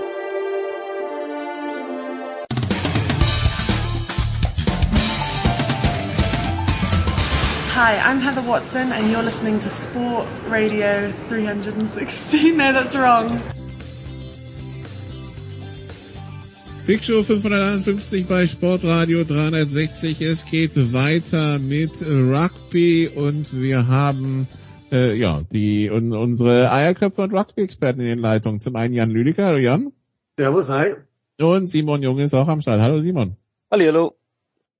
Wenn einer eine Reise tut, dann fährt er nach Cardiff, Jan, und äh, nachdem er den ganzen Nachmittag in, äh, intensiv geduscht wurde, haben wir dann trotzdem ein Spiel erlebt, wo es halbwegs trocken war, aber auch ein Spiel erlebt, wo die Franzosen richtig kämpfen mussten und wo sie gezeigt haben, dass äh, man auch 60 Minuten Verteidigung spielen kann, ähm, ohne einen Versuch abzugeben und in der halb zweiten Halbzeit sogar ohne Punkte abzugeben. Und dann kommt ein 13 bei 9 zu 9 Kampfsieg raus, aber einer der, ja, der heftigeren und spektakuläreren Sorte und der spannenderen Sorte. Ja, und ich glaube, das ist ein ganz wichtiger Schritt für Frankreich, dass sie eben gezeigt haben, sie können es nicht nur mit ihrem Champagner-Rugby, nicht nur mit Hurra-Offensiv-Rugby und die Mannschaften ähm, überrennen, sondern sie können das eben auch durchverteidigen. Du hast es gesagt, sie haben keine Punkte zugelassen in der zweiten Hälfte. Ähm, und ich fand, dass Wales eine sehr starke Leistung geliefert hat. Die musst du erstmal defensiv so in Zaum halten. Und ich glaube, dass es durchaus ein Reifebeweis war für die französische Mannschaft, dass es eben auch so geht. Simon, wie, wie hast du das Spiel gesehen? Für, für die, für die Waliser muss es irgendwann frustrierend gewesen sein. Ich glaube, in der zweiten Halbzeit dachten sie auch einmal, sie haben den Durchbruch geschafft, dann, äh, dann holt sich doch ähm, äh, Dupont den Ball nochmal äh, raus und äh, und kickt das Ding weg. Das also für die Waliser muss dieses wirklich Zähne ausbeißen und dieser französischen Defense frustrierend gewesen sein. Ja, auch die Aktion nach dem äh, wirklich fantastischen Crossfield-Kick von Dan Bigger in die Arme von Falletau. Der Innenball auf Jonathan Davis, der hält den Ball neun von zehn Mal hält er ihn fest, dafür lädt er ihn nach vorne. Wenn er da einen Versuch legt, dann gewinnt Wales vielleicht das Spiel und am Wochenende geht es darum, ob Irland die Six Nations gewinnt. Also so eng war die Partie tatsächlich und ich gebe es zu, vor dem Spiel hätte ich das den Walisern nicht zugetraut. Aber sie haben wirklich eigentlich ein Mittel gefunden, das wir davor noch nicht so gesehen hatten, wie man gegen die Franzosen gut spielen kann. Und es ist ein bisschen auch ähm, irreführend am Ende die Statistiken, wenn man sich die walisischen Ballvorträge anschaut, weil die mussten natürlich am Ende versuchen, das Spiel rumzureißen, mussten am Ende viel den Ball halten. Aber wenn man sich vor allem die erste Hälfte anschaut, haben die Waliser viel gekickt, haben viel, vor allem früh gekickt, haben versucht, den Franzosen den Ball zu geben, weil Frankreich ist sehr gut darin, in der ersten, zweiten, dritten Phase Versuche zu legen, schnell zu spielen, nach einer Standardsituation oder auch nach einem Turnover. Aber wenn es darum geht, über längere Phasen hinweg zu spielen, dann fühlen sie sich wohler in der Verteidigung als im Angriff. Und deswegen hat Wales früh versucht, den Franzosen den Ball zu geben, tief zu kicken, gar nicht mal besonders effektiv, sondern einfach nur Frankreich den Ball zu geben. Und so haben wir dann gesehen, dass beide Mannschaften eigentlich sich ohne Ball sicherer gefühlt haben als mit Ball. Ja, was Jan dann dazu geführt hat, dass es die ein oder andere Kickorgel gab, die wir vielleicht die letzten Wochen nicht vermisst haben. Und äh, ja, das auch zum, äh, zum niedrigen Punktestand beigetragen hat. Die Franzosen, die dann auch irgendwie zwei Dropkicks probiert haben, die nicht funktioniert haben. Man, man hatte das Gefühl, die Franzosen so ein bisschen ähm, ja, das, äh, die, das Konzept der letzten Wochen nicht anwendbar und äh, ja, dann wurde es halt ein Kampfspiel. Ja, aber da, da kann ich mir jetzt einfach nur wiederholen, weil wenn du merkst, es geht offensiv nicht so, dann finde ich es auch richtig, Drop Goals zu versuchen, wenn, wenn das passt in der Situation. Also das eine sah relativ lächerlich aus, auch von der Position her. Ähm, das andere fand ich voll okay, das zu versuchen. Und wenn du eben merkst, dass, dass es so nicht geht wie sonst zumeist, also da, es gab ja die Statistik, dass sie in den acht Spielen zuvor hatten sie immer mindestens 28 Punkte gemacht und im Schnitt sogar 33, irgendwas. Ähm, aber wenn du merkst, du kommst vorne nicht durch gegen eine bravourös verteidigende Mannschaft, dann musst du das eben selber auch machen. Und sie haben unter Sean Edwards gelernt, was verteidigen heißt, was es heißt, äh, brachial zu verteidigen und ähm, das war verdammt gut. Dann macht man halt, Simon, das in, dann macht man halt vielleicht das äh, auch taktisch, wenn ich da an Willemse denke, der den einen Angriff dann durch einen Fall unterbindet. Wales kickt in Anführungszeichen nur für drei Punkte und das waren dann die letzten Punkte des Spiels. Für Wales. Ja, also im Endeffekt muss man sagen, vor allem nach dem Sieg, alles richtig gemacht bei Frankreich. Ähm, die scheinen mehr gewusst zu haben als wir, weil die sind auch deutlich ernster an das Spiel rangegangen haben gar nicht so viel, sagen wir mal, versucht zu zocken und so, sondern wussten ganz genau, das wird hier ein ganz enges Spiel und es geht um alle Punkte und deswegen auch Dropgoal-Versuche, wenn du weißt, am Ende kommt's auf so ne, so wenige Punkte drauf an, dann, dann versuchst du die mitzunehmen. Ich möchte nur mal sagen, dass äh, bei Wales so viele Spieler herausgestochen haben, aber insbesondere Falletau auf der 8 und, und, und Bigger, der Zehner, dass die zwei einfach mit die besten Spiele gemacht haben, die ich von denen je gesehen habe. Und das war halt auch einer der Gründe dafür, warum Frankreich sich so schwer getan hat, weil einfach individuell Weltklasse-Spieler bei Wales auch auf dem Platz standen. Nächste Woche gegen Italien kriegt dann Wales äh, Alan Wynne Jones zurück, habe ich gesehen. Äh, Reece Sammet äh, äh, kommt dann zurück in die Startausstellung, also letztes Heimspiel für Wales. Dann gegen Italien, die jetzt ein Heimspiel gegen Schottland hatten, ähm, äh, Simon. Und äh, ja, also gewonnen haben sie es nicht, trotz der Prognose von Jan. Aber ähm, also sie sind in der zweiten Halbzeit nicht eingebrochen. Sie verlieren mit elf Punkten. Und äh, wir sollten vielleicht uns den Namen Ange Capozzo aufschreiben. Der war brutal. Ähm, ich muss sagen, es ist ein bisschen frustrierend aus italienischer Sicht, weil man, man gönnt ja immer den Italienern den Sieg, den Underdogs und alles.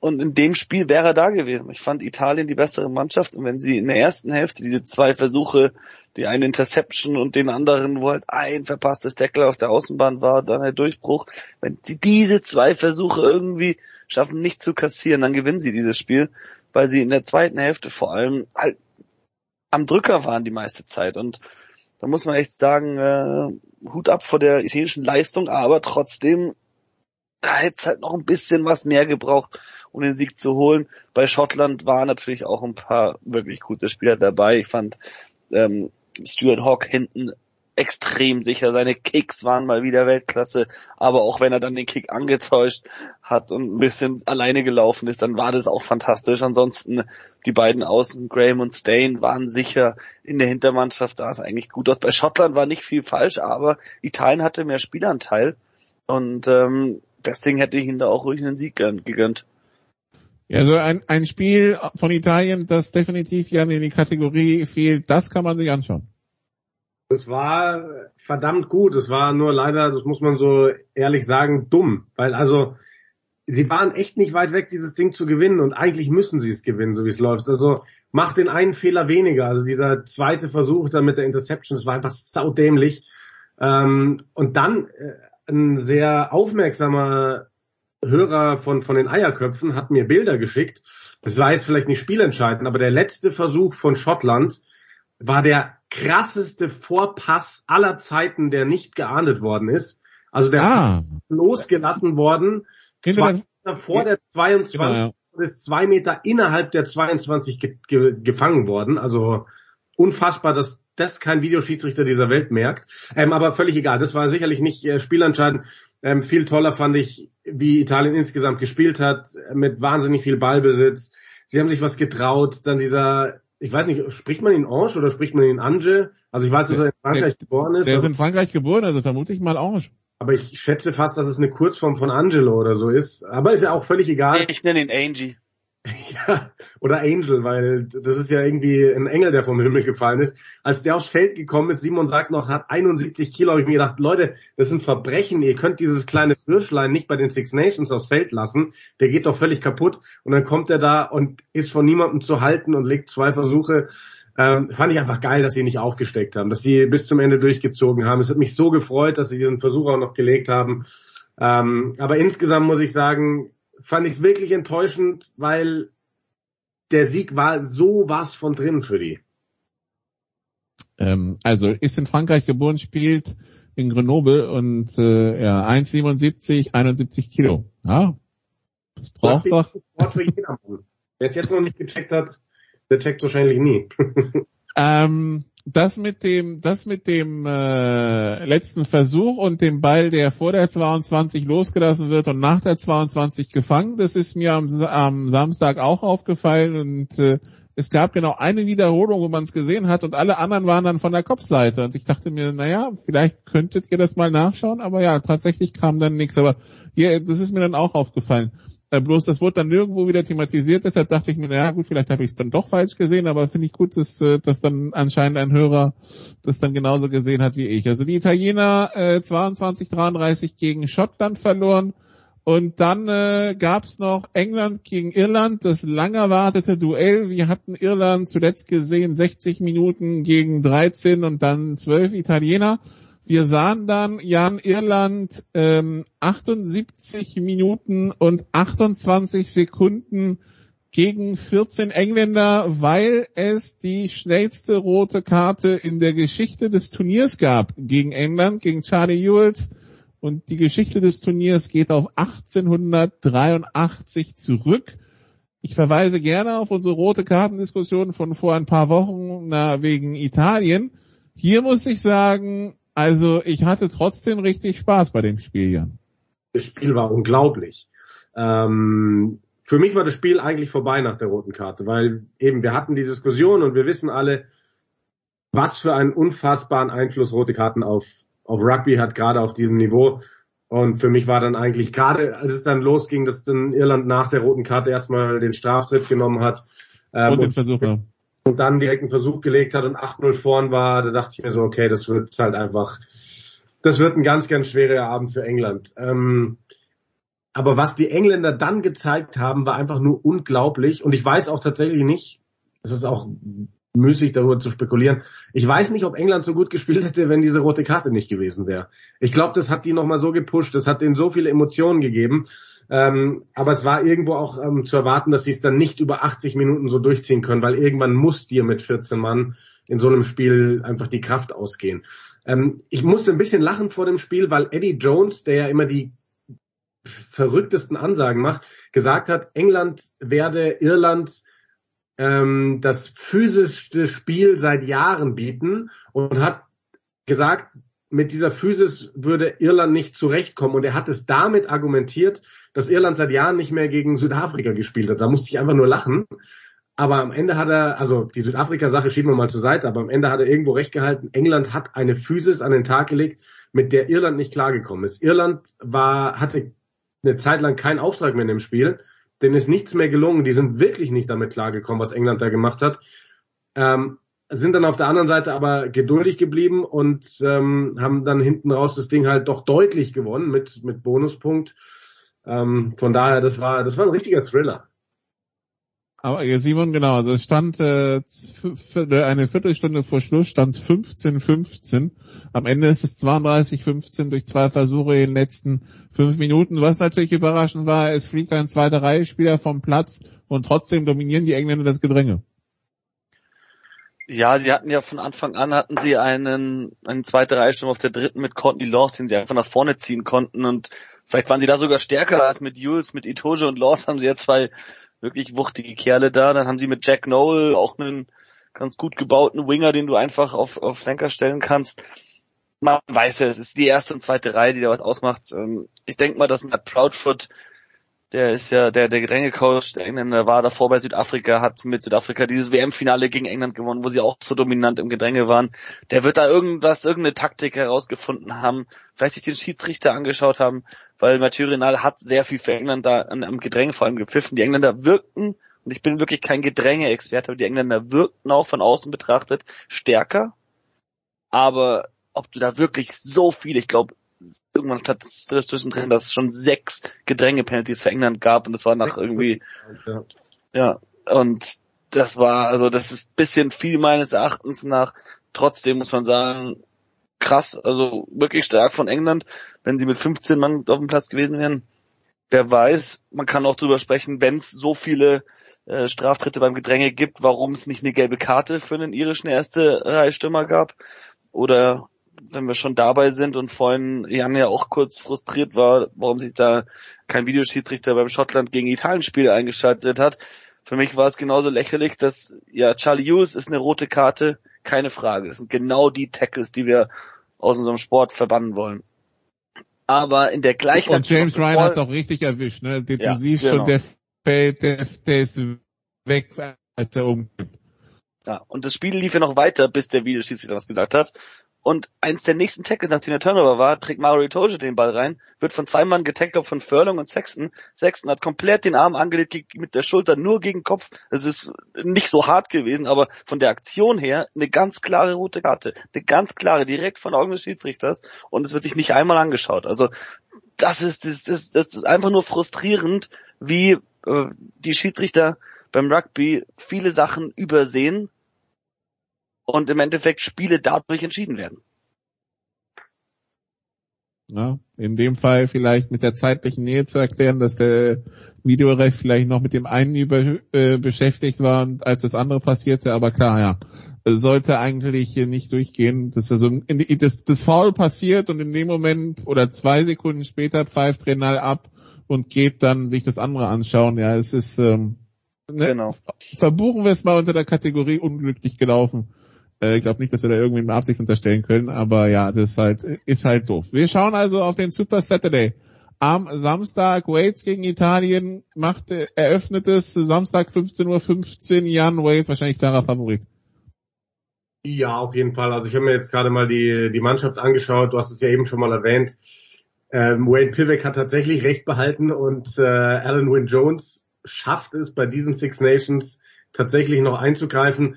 Ähm, sie, sie rotieren schon so ein bisschen durch, aber wenn man sich anschaut, was sie aufbieten. Ähm, Alan Wynne Jones, ähm, Navidi Faletau wieder auf der dritten Reihe. Ähm, Gareth Davis, der jetzt auf der neuen reinkommt, der ja auch ein Megaspieler ist, Bigger, Adams, Watkin, Reese mit dabei. Ähm, damit bist du klarer Favorit gegen in, in dem Spiel und ähm, gerade zu Hause denke ich, werden sie da mit der Mannschaft nichts anbrennen lassen. Gerade nach dem, was wir in der zweiten Halbzeit gegen England und gegen Frankreich gesehen haben, das, äh, das dürfte eine Nummer zu hoch für Italien sein. Dann 17.45 Uhr, äh, Simon, äh, Irland muss gegen Schottland gewinnen, um den Druck auf Frankreich aufrechtzuerhalten. Irland wird auch gegen Schottland gewinnen und den Druck auf Frankreich aufrechterhalten. Da bin ich mir ganz sicher. Ähm, Iren sind zusammen mit den Franzosen die beste Mannschaft in diesem Turnier. Äh, Schottland sah gegen Italien, muss man echt sagen, nicht gut aus. Zwar ist es ein Sieg, aber wenn du 22 Punkte gegen Italien kassierst und wir reden ja oft darüber, wie weit weg eigentlich die Italiener sind, dann äh, musst du eigentlich Schottland dafür kritisieren und auch wenn sie sehr gut angefangen haben in diesem Turnier mit dem Calcutta Cup, äh, waren es seitdem doch ein paar herbe Niederlagen und dann ein nicht überzeugender Sieg gegen Italien. Deswegen wird Schottland sich, glaube ich, sehr schwer tun gegen Irland. Und wenn Irland gewinnt, dann braucht Frankreich einen Sieg gegen England. Äh, Jan, also das wird äh, Grand Slam or Bust, die ganze Nummer. Ähm, in Frankreich freut man sich natürlich ganz besonders, dass der Schiedsrichter dieses Spiels Jakob Paper ist, der letzte Woche schon in, in Cardiff an der Seitenlinie stand. Ähm, äh, und natürlich wollen die Engländer den Franzosen die ganze Sache vermiesen. Wie stehen die Chancen? Also ich glaube, nach dem, was wir jetzt letztes Wochenende gesehen haben, vielleicht gar nicht so schlecht, weil England eine wahnsinnig gute Leistung gezeigt hat. Ähm, aber wir haben halt die Sache, sie spielen halt in Paris und da haben wir schon tausendmal drüber gesprochen, Heimvorteil. Frankreich jetzt wirklich vor dem Grand Slam, den wollen sie sich nicht nehmen lassen. Sie wollen sich den Sieg allgemein nicht nehmen lassen, weil sie den eigentlich letztes Jahr schon verschenkt haben. Auf der anderen Seite geht es für England darum, halt auch die Six Nations nicht schon wieder nur mit zwei Siegen abzuschließen. Also das ist, ähm, das ist ja nicht der Anspruch von England. Und ähm, von daher, ich erwarte ein schon sehr, sehr hartes, enges Spiel, in dem ich aber die Franzosen vorne sehe. Weil, weil sie, wir haben es eben gesagt, gezeigt haben, wie reif sie sind, wie hart sie verteidigen können.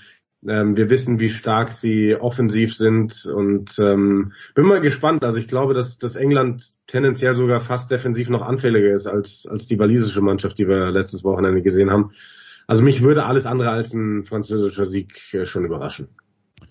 Und äh, ja, für, für England, wenn es äh, wenn's, äh, wenn's eine Niederlage geben sollte, droht dann Platz 4 oder gar Platz 5. Das wäre dann das zweite Jahr in Folge.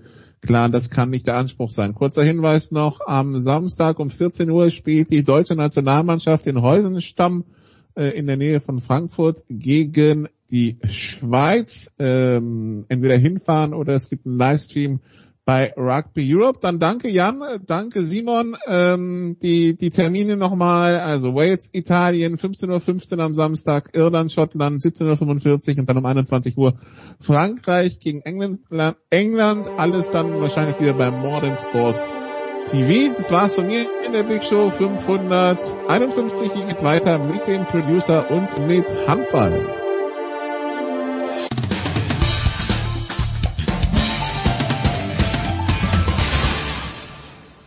Hallo, mein Name ist Harald Schmidt und Sie hören Sportradio 360.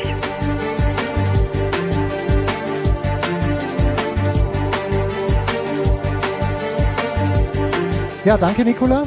Äh, ich übernehme ab hier und wir beginnen gleich mit einem fantastischen Duo. Wir beginnen mit Handball und zum einen mit Uwe Semmerer. Guten Morgen, lieber Uwe. Guten Morgen. Und mit Markus Götz. Servus Götzi. Hallo, guten Morgen. Uwe, ich frag dich gleich on air. Götz schreibt mir vor zwei Tagen eine WhatsApp. Also du weißt, der Götz und ich können gar nichts am Tennisplatz, aber wir sind beide heiß wie Frittenfett und fragt mich, kann man draußen schon spielen? Und natürlich bei uns im Verein ist das Wasser noch nicht freigeschalten. Bist du schon im Freien, Uwe, oder bist du noch in der Halle dieser Tage? Nee, es ist also tatsächlich noch ein bisschen früh und äh, die ersten Firmen sind jetzt aufgetaucht in den Clubs äh, hier in der Pfalz bei mir und äh, bearbeiten die Plätze. Also ich denke mal, ein, zwei Wochen braucht man auch hier noch. Okay, ausgezeichnet. So, äh, zum Handball am vergangenen Wochenende. Es tat sich Historisches. Götzi, ordne das doch mal bitte ein. Also äh, die Meisterschaft ist entschieden. Ich glaube, da gibt's keine zwei Meinungen, aber ich war schon etwas perplex, dass die Füchse Berlin noch nie in ihrer Historie in Kiel gewonnen hatten. Wie kam's? Gab's da nicht mal ein Team mit Heinevetter, das sehr gut war? Ähm, Wie, wie groß ist diese Überraschung gewesen? Du, da muss man nicht so perplex sein, Jens. Es gibt ziemlich viele Mannschaften, die in Kiel noch nie gewonnen haben. äh, äh, ja, das war einfach der Tag der Berliner und nicht der Tag der Kieler. Das klingt jetzt sehr profan. Äh, Es war einfach so. Also tolle Abwehr. Und was mich begeistert hat, und ich glaube, das ist dann am Ende auch ausschlaggebend gewesen, wenn du in Kiel irgendwas holen willst, dann musst du wirklich an dich glauben. Dann musst du wirklich dran glauben, dass das dass das klappen kann. Das sagen natürlich alle vor dem Spiel, aber das äh, stellt sich dann in der Realität häufig anders dar. Aber bei den Berlinern war es tatsächlich so. Sie waren von der ersten Minute an bereit für dieses Spiel, haben das 60 Minuten durchgezogen. Und dann sind sie natürlich schon, sagen wir mal, grundsätzlich nah genug am THW dran, wenn sie sozusagen selber äh, das über 60 Minuten auf die Platte kriegen und der THW nicht absolut on top ist, dass sie die Kieler in Gefahr bringen können. Und genau so war es. Und äh, die Kieler haben natürlich schon zum einen zwar sehr, sehr stabil und stark gespielt die letzten Wochen, aber das Programm war auch sehr anstrengend. Dann hast du halt immer auch mal so einen Tag und dann äh, ist es ja die Qualität der absoluten Spitzenmannschaften, normalerweise solche Spiele auch gerade noch so zu überstehen sportlich. Ja? Aber äh, das hat es halt diesmal nicht funktioniert, weil, weil die Berliner einfach stark genug waren. Und nochmal, äh, ein Name muss natürlich auch noch fallen, Niklas Landin. Bei allem Respekt vor Dario Quenstedt, das ist einfach eine andere Liga und Landin hat den Kielern gefehlt. Ich wage die Prognose, hätte er gespielt, oder was heißt die Prognose? Ich ich wa- wage die Kaffeesatzleserei, hätte Landin gespielt, wäre das Spiel anders ausgegangen. Wir können es auch auf das runterbrechen. Äh, Uwe, Uwe, ist es dann äh, auch für dich so einfach? Und äh, die Anschlussfrage gleich, ich habe immer den Eindruck bei den Füchsen, wenn sie mal wirklich eine gute Phase hinlegen, dann steigen die Erwartungen ungefähr so wie beim ersten FC Köln. Da werden gleich Champions League Tickets gedruckt. Ja, also ich möchte noch anfügen, dass Sander Sargosen, Sargosen natürlich nach zehn Minuten ausgefallen ist. Das war auch ein starker Faktor, der den Kielern dann gefehlt hat. Und für mich äh, die entscheidende Phase, aber die, die die Füchse so ein bisschen charakterisiert im Moment ist, äh, Kiel hat ja direkt nach Wiederanpfiff in der zweiten Halbzeit den Vorsprung egalisiert und trotzdem haben die Füchse es dann geschafft, die Nerven zu behalten und das ist ja die Qualität. Ne? Also in Kiel führen äh, über eine relativ lange Zeit, das schaffen viele Mannschaften, aber mit dem Druck der Halle äh, ist es dann oft so, dass man hinten raus einbricht und das ist den Füchsen nicht passiert und das ist für mich äh, so das das, was ich rausziehe aus, aus dieser Partie. Und insgesamt äh, ist es beim THW halt auch eine Saison, wo in entscheidenden Phasen Spieler rein, Spieler raus, Corona-Fälle, Verletzungen, das ist alles sehr holprig äh, gewesen. Und äh, da kommt das einfach mal zustande, genau wie es wie es Götze gesagt hat. Da gibt es tausende Einflussfaktoren. Und jetzt war es halt mal so, innerhalb dieses Trio, das äh, so langsam äh, den SCM äh, noch nicht mal mehr in Sichtweite hat, äh, vorne an der Tabellenspitze. Und wenn die dann auch noch gegeneinander spielen, ja meine Güte, dann äh, fällt es dem SCM natürlich auch leicht, ähm, da vorne äh, zu galoppieren, ohne dass irgendeiner hinterherkommen kann. Ja, mit drei Toren gewonnen. Aber no, noch mal eine Frage zurück, eben äh, Götzi, zu den Füchsen, die ja erst im nächsten Jahr richtig geil werden wollten. Jetzt sind sie es in diesem Jahr schon. Das mit den Erwartungen, liege ich da weit daneben? Oder ist da auch von Bob Hanning vielleicht get- angetrieben und von Kretsche, wird da die Meisterschaft angepeilt schon im nächsten Jahr? Also grundsätzlich wollen die Füchse in jedem Jahr hübsch sein und vorne mitspielen. Und man muss wissen, dass äh, bei den Füchsen ja im Grunde zwei äh, unterschiedliche Kräfte wirken. Auf der einen Seite Bob Hanning, der die Jugendarbeit über alles stellt und äh, ja, äh, dem es am allerwichtigsten ist, da immer wieder Leute aus der eigenen Jugend äh, in die Profimannschaft äh, mit einzubauen und der auch in Kauf nimmt, ganz bewusst, das hat er oft genug betont, dass darunter an der einen oder anderen Stelle der sportliche Erfolg auch leidet und auf der anderen Seite seit Kretsche da ist, der hat von Anfang an gesagt, er will ähm, Richtung Champions League gucken, er will um Titel spielen, der schaut auf die reine Klasse des einzelnen Spielers.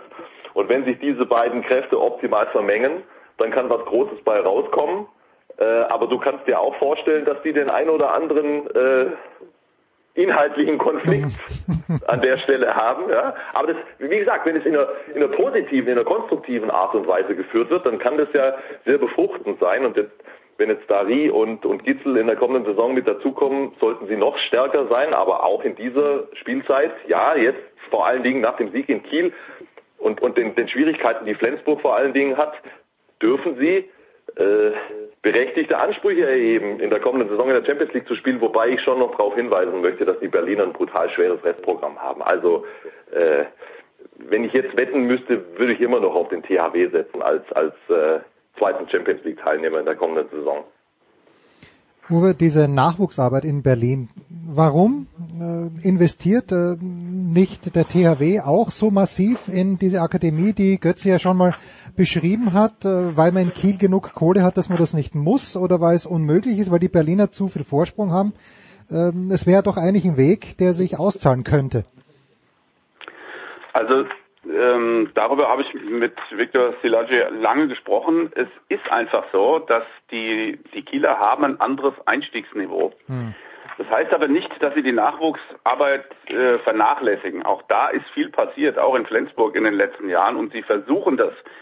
Aber die Spieler müssen eben so gut sein, dass sie auf einem anderen Niveau einsteigen können. Und das ist gerade auf den Schlüsselpositionen unheimlich äh, schwierig. Und ja, Kiel verfolgt eine andere Strategie, äh, gar keine Frage. Also da kommt höchstens auf der dritten oder vierten ähm, Stelle einer für eine Position in Frage. Und äh, ich denke, man fängt jetzt auch an mit, mit den besten Jugendlichen, dass man perspektivisch sie erstmal über die zweite Liga oder bei einem anderen Verein in der ersten Liga spielen lässt und später zurückholt. Ich glaube, dass das äh, der Weg für den THW auch in der Zukunft ist. Aber ansonsten wird es dort weitergehen mit internationalen Top-Verpflichtungen, damit man äh, auf diesem Niveau äh, weiterspielen kann. Und ich muss noch zu, zu Götzi anfügen, auch der THW hat ein brutal schweres Programm. Sie spielen jetzt erstmal in Magdeburg.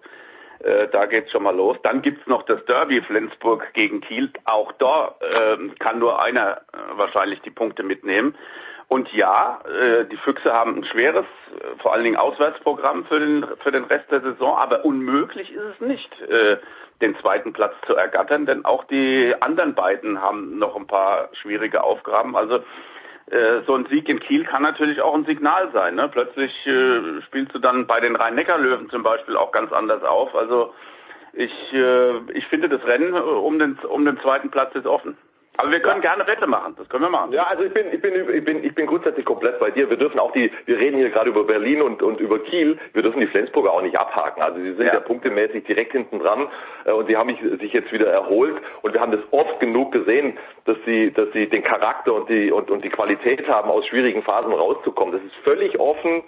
Ähm, mich hat, mich hat grundsätzlich Kiel äh, zuletzt eigentlich schon überzeugt. Äh, aber du hast vollkommen recht, das ist völlig offen. Klar können wir wetten. Was sagst du, Uwe?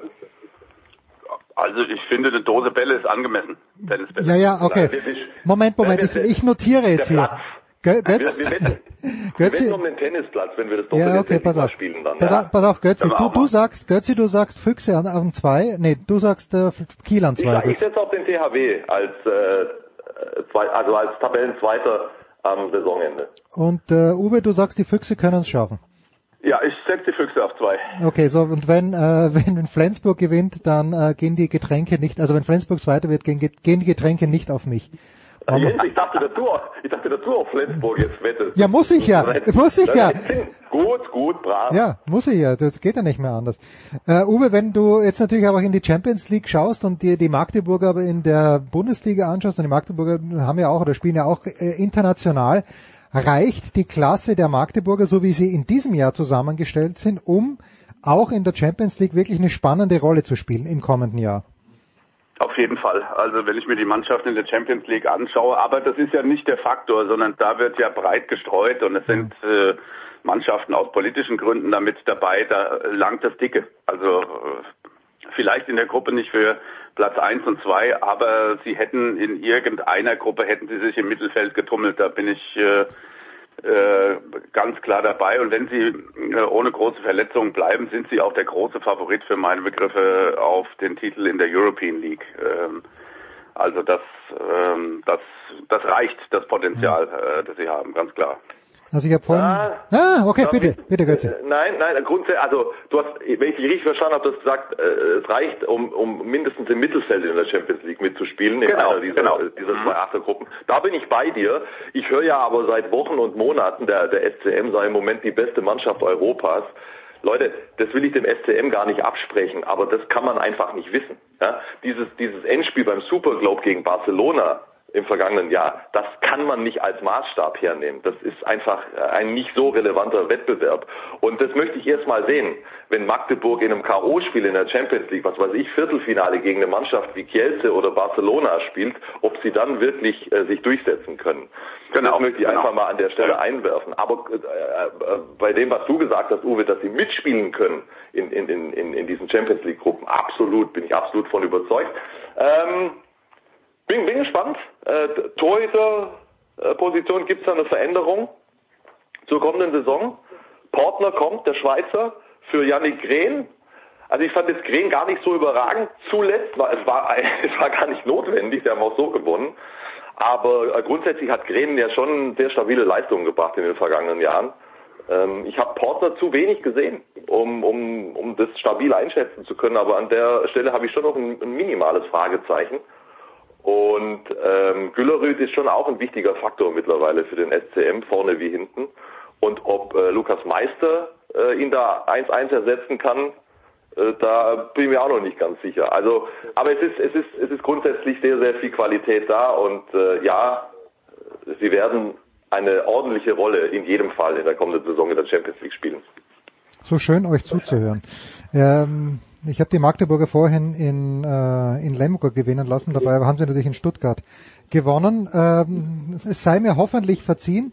Äh, wenn wir jetzt äh, unten noch schnell reinschauen, Uwe, wer steigt ab? Also da, auch da können wir wieder, na, da machen wir, können wir eine Sidebet machen. Aber wer packt's noch da unten? Äh, packt, packt's Balingen wie jedes Jahr spät, äh, Lübeck, Minden oder Stuttgart? Wer von den Vieren wird nicht absteigen? Also ich finde, das Rennen ist auch offen. Ich glaube, dass Hannover äh, genug Qualität hat, um sich äh, von diesen Rängen noch abzusetzen. Aber der Lauf von Minden ist äh, schon, äh, also für die spricht das Momentum, dass sie sich da rausziehen. Von daher glaube ich, dass ich an dem Bild, äh, wie es sich jetzt im Moment darstellt, ähm, wir haben ja auch gesehen, Stuttgart hat ja fast im SCM einen Punkt abgeknöpft. Äh, die sind auch wehrhaft. Also ähm, ich glaube, dass sich an diesem Bild nichts mehr verändern wird, so wie es sich jetzt darstellt. Okay. Also Lübbecke und Baling als Absteiger. Okay. Götzi, ich bin in Österreich, das heißt, ich habe heute Abend die Möglichkeit, eine Premiere zu erleben, was ganz, ganz Großes. Du wirst bei Sky Sport Austria am Start sein. Wie kommt's und wo, was, was wirst du betreuen? Also, lieber Jens, ich hoffe, dass du Was Besseres zu tun hast. was, was ganz, was ganz, ganz Großes zukünftig wieder für andere Dinge verwendest. Ja? Äh, es, es ist ein Aushilfsmoment. Ja? Die Kollegen von Sky Sport Austria haben mit Corona zu tun und ich springe heute Abend dort äh, in der Konferenz ein beim Spiel Basel gegen Marseille, was ich sehr gerne tue. Das wird ja aus München produziert. Aber ich glaube, du kannst dich schon wieder beruhigen. So besonders wird es wohl nicht werden. Ah, was bringt das Wochenende? Lass mich raten. Stuttgart gegen Augsburg in der Konferenz. Nein, das, das hätte ich wahrscheinlich, das ist wahrscheinlich auch gut so. Das, das würde ich wahrscheinlich nervlich nicht überstehen äh, bei der Bedeutung des Spiels. Was bringt das Wochenende? Nur zweite Liga. Also der Handball pausiert ja, also die Handball-Bundesliga. Wir haben eine Länderspielwoche. Ähm, also Gislason hat seine Jungs beisammen und spielt am Wochenende zweimal gegen Ungarn, zwei Testspiele. Und äh, Sonntag ist zweite Liga. Nürnberg gegen Dresden sehe ich hier auf äh, meinem Kalender. Wahnsinn. Die Nürnberger mit dem Momentum, das Uwe gerade angesprochen hat. Ja, das Das Uwe gerade angesprochen hat. Uwe, bist du am Wochenende beruflich im Einsatz oder kannst du deiner körperlichen Ertüchtigung frönen? Ja, zweiteres. Ich äh, steige erst wieder ein, wenn äh, European League und Champions League Handball gespielt wird. Bis dahin äh, kümmere ich mich um meine Vorhand, das wisst ihr ja. Das wissen wir, weil die Rückhand ist, Die macht mir jetzt schon Angst, Ja. da musst du dich nicht mehr drum kümmern. Die Rückhand ist bockstark. Uwe, aber nur nur ganz kurz deine Einschätzung, weil ich glaube ja zu wissen, dass du der äh, Eintracht äh, aus Frankfurt nahe liegst. Äh, die spielen am Sonntag in Leipzig. Zunächst einmal spielen sie heute am Abend gegen Betis Sevilla. Die Einschätzung dazu und Sonntag in Leipzig, denkst du, dass die lästig werden könnten? Und wir hatten im Herbst äh, mit Thomas Wagner mal drüber gesprochen, dass Oliver Glasner nicht nach Frankfurt passt. Wie ist die Sachlage jetzt aus deiner Sicht? Ich weiß, viele Fragen auf einmal, aber fangen wir mit Glasner und Eintracht an. Ja, also ein gutes Ergebnis jetzt weiterhin und vor allen Dingen erstmal heute gegen Sevilla kann natürlich viel zukitten, aber insgesamt ist es natürlich so, dass auf vielen Positionen bei der Eintracht im Kader gewechselt wurde. Und da muss man Herrn Glasner einfach auch mal dieses Jahr zugestehen äh, und sagen, okay, da sind jetzt so viele Leute dazugekommen, die sind einfach noch nicht gefestigt äh, in ihrer Spielweise. Und ähm, ich glaube, da gibt's auch noch äh, eine, äh, eine Akzeptanzschwelle äh, bei im Vorstand der Frankfurter Eintracht, die ihm das noch zugesteht. Also sie dürfen nur mit dem Abstieg äh, nichts äh, zu Ja, tun haben. Nach oben ist auch nicht mehr viel drin in der Bundesliga, aber über das Europapokalgeschäft, da kannst du dich natürlich definieren. Da fahren auch die Fans drauf ab, aufgrund der Historie der, der letzten Jahre. Und da kann man äh, viel zukitten, was sonst brach liegt. Äh, das ist meine Meinung. Und ähm, also so schnell den Stab zu brechen, dass ein Trainer irgendwo nicht hinpasst, das kann man vielleicht beim Ex-Eintracht-Trainer in Gladbach sagen, aber bei Herrn Glasner, das wäre zu früh und, und das Urteil wäre zu hart für meine Begriffe. Also ich kann nur sagen, die Probleme der Eintracht hätte ich beim VfB gerne. Du hast doch, du hast doch Sascha Kalajdzic jetzt wieder. Zwei Buden in zwei Spielen ja. hintereinander, äh, Ja, vier Punkte. toll. Ja, ja. Das ist toll. Das Spiel gegen Gladbach äh, hat mitgerissen und der späte Punkt bei Union war sehr wertvoll. Aber es ist noch nichts passiert. Also bei mir kommt es so an, als wäre jetzt sozusagen das Abstiegsgespenst längst vertrieben und es kann nichts mehr passieren. Ja, Leute, schaut auf die Tabelle und ähm, ich bin, bin also jetzt, jetzt kommt jetzt kommt Augsburg am Samstag und dann am Spieltag drauf geht's gegen Bielefeld. Da, dann dann äh, wissen wir etwas mehr. Wir machen uns schlau in der Konferenz am Samstag. Danke Uwe, danke Götzi, kurze Pause, Big Show 551.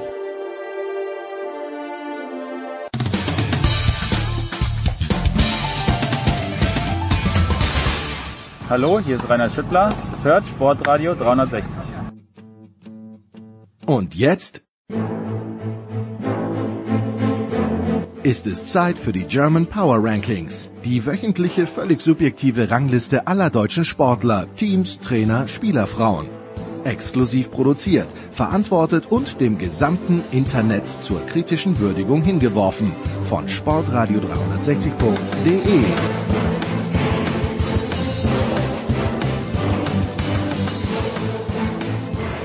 Wieder mal live und in person, ausnahmsweise.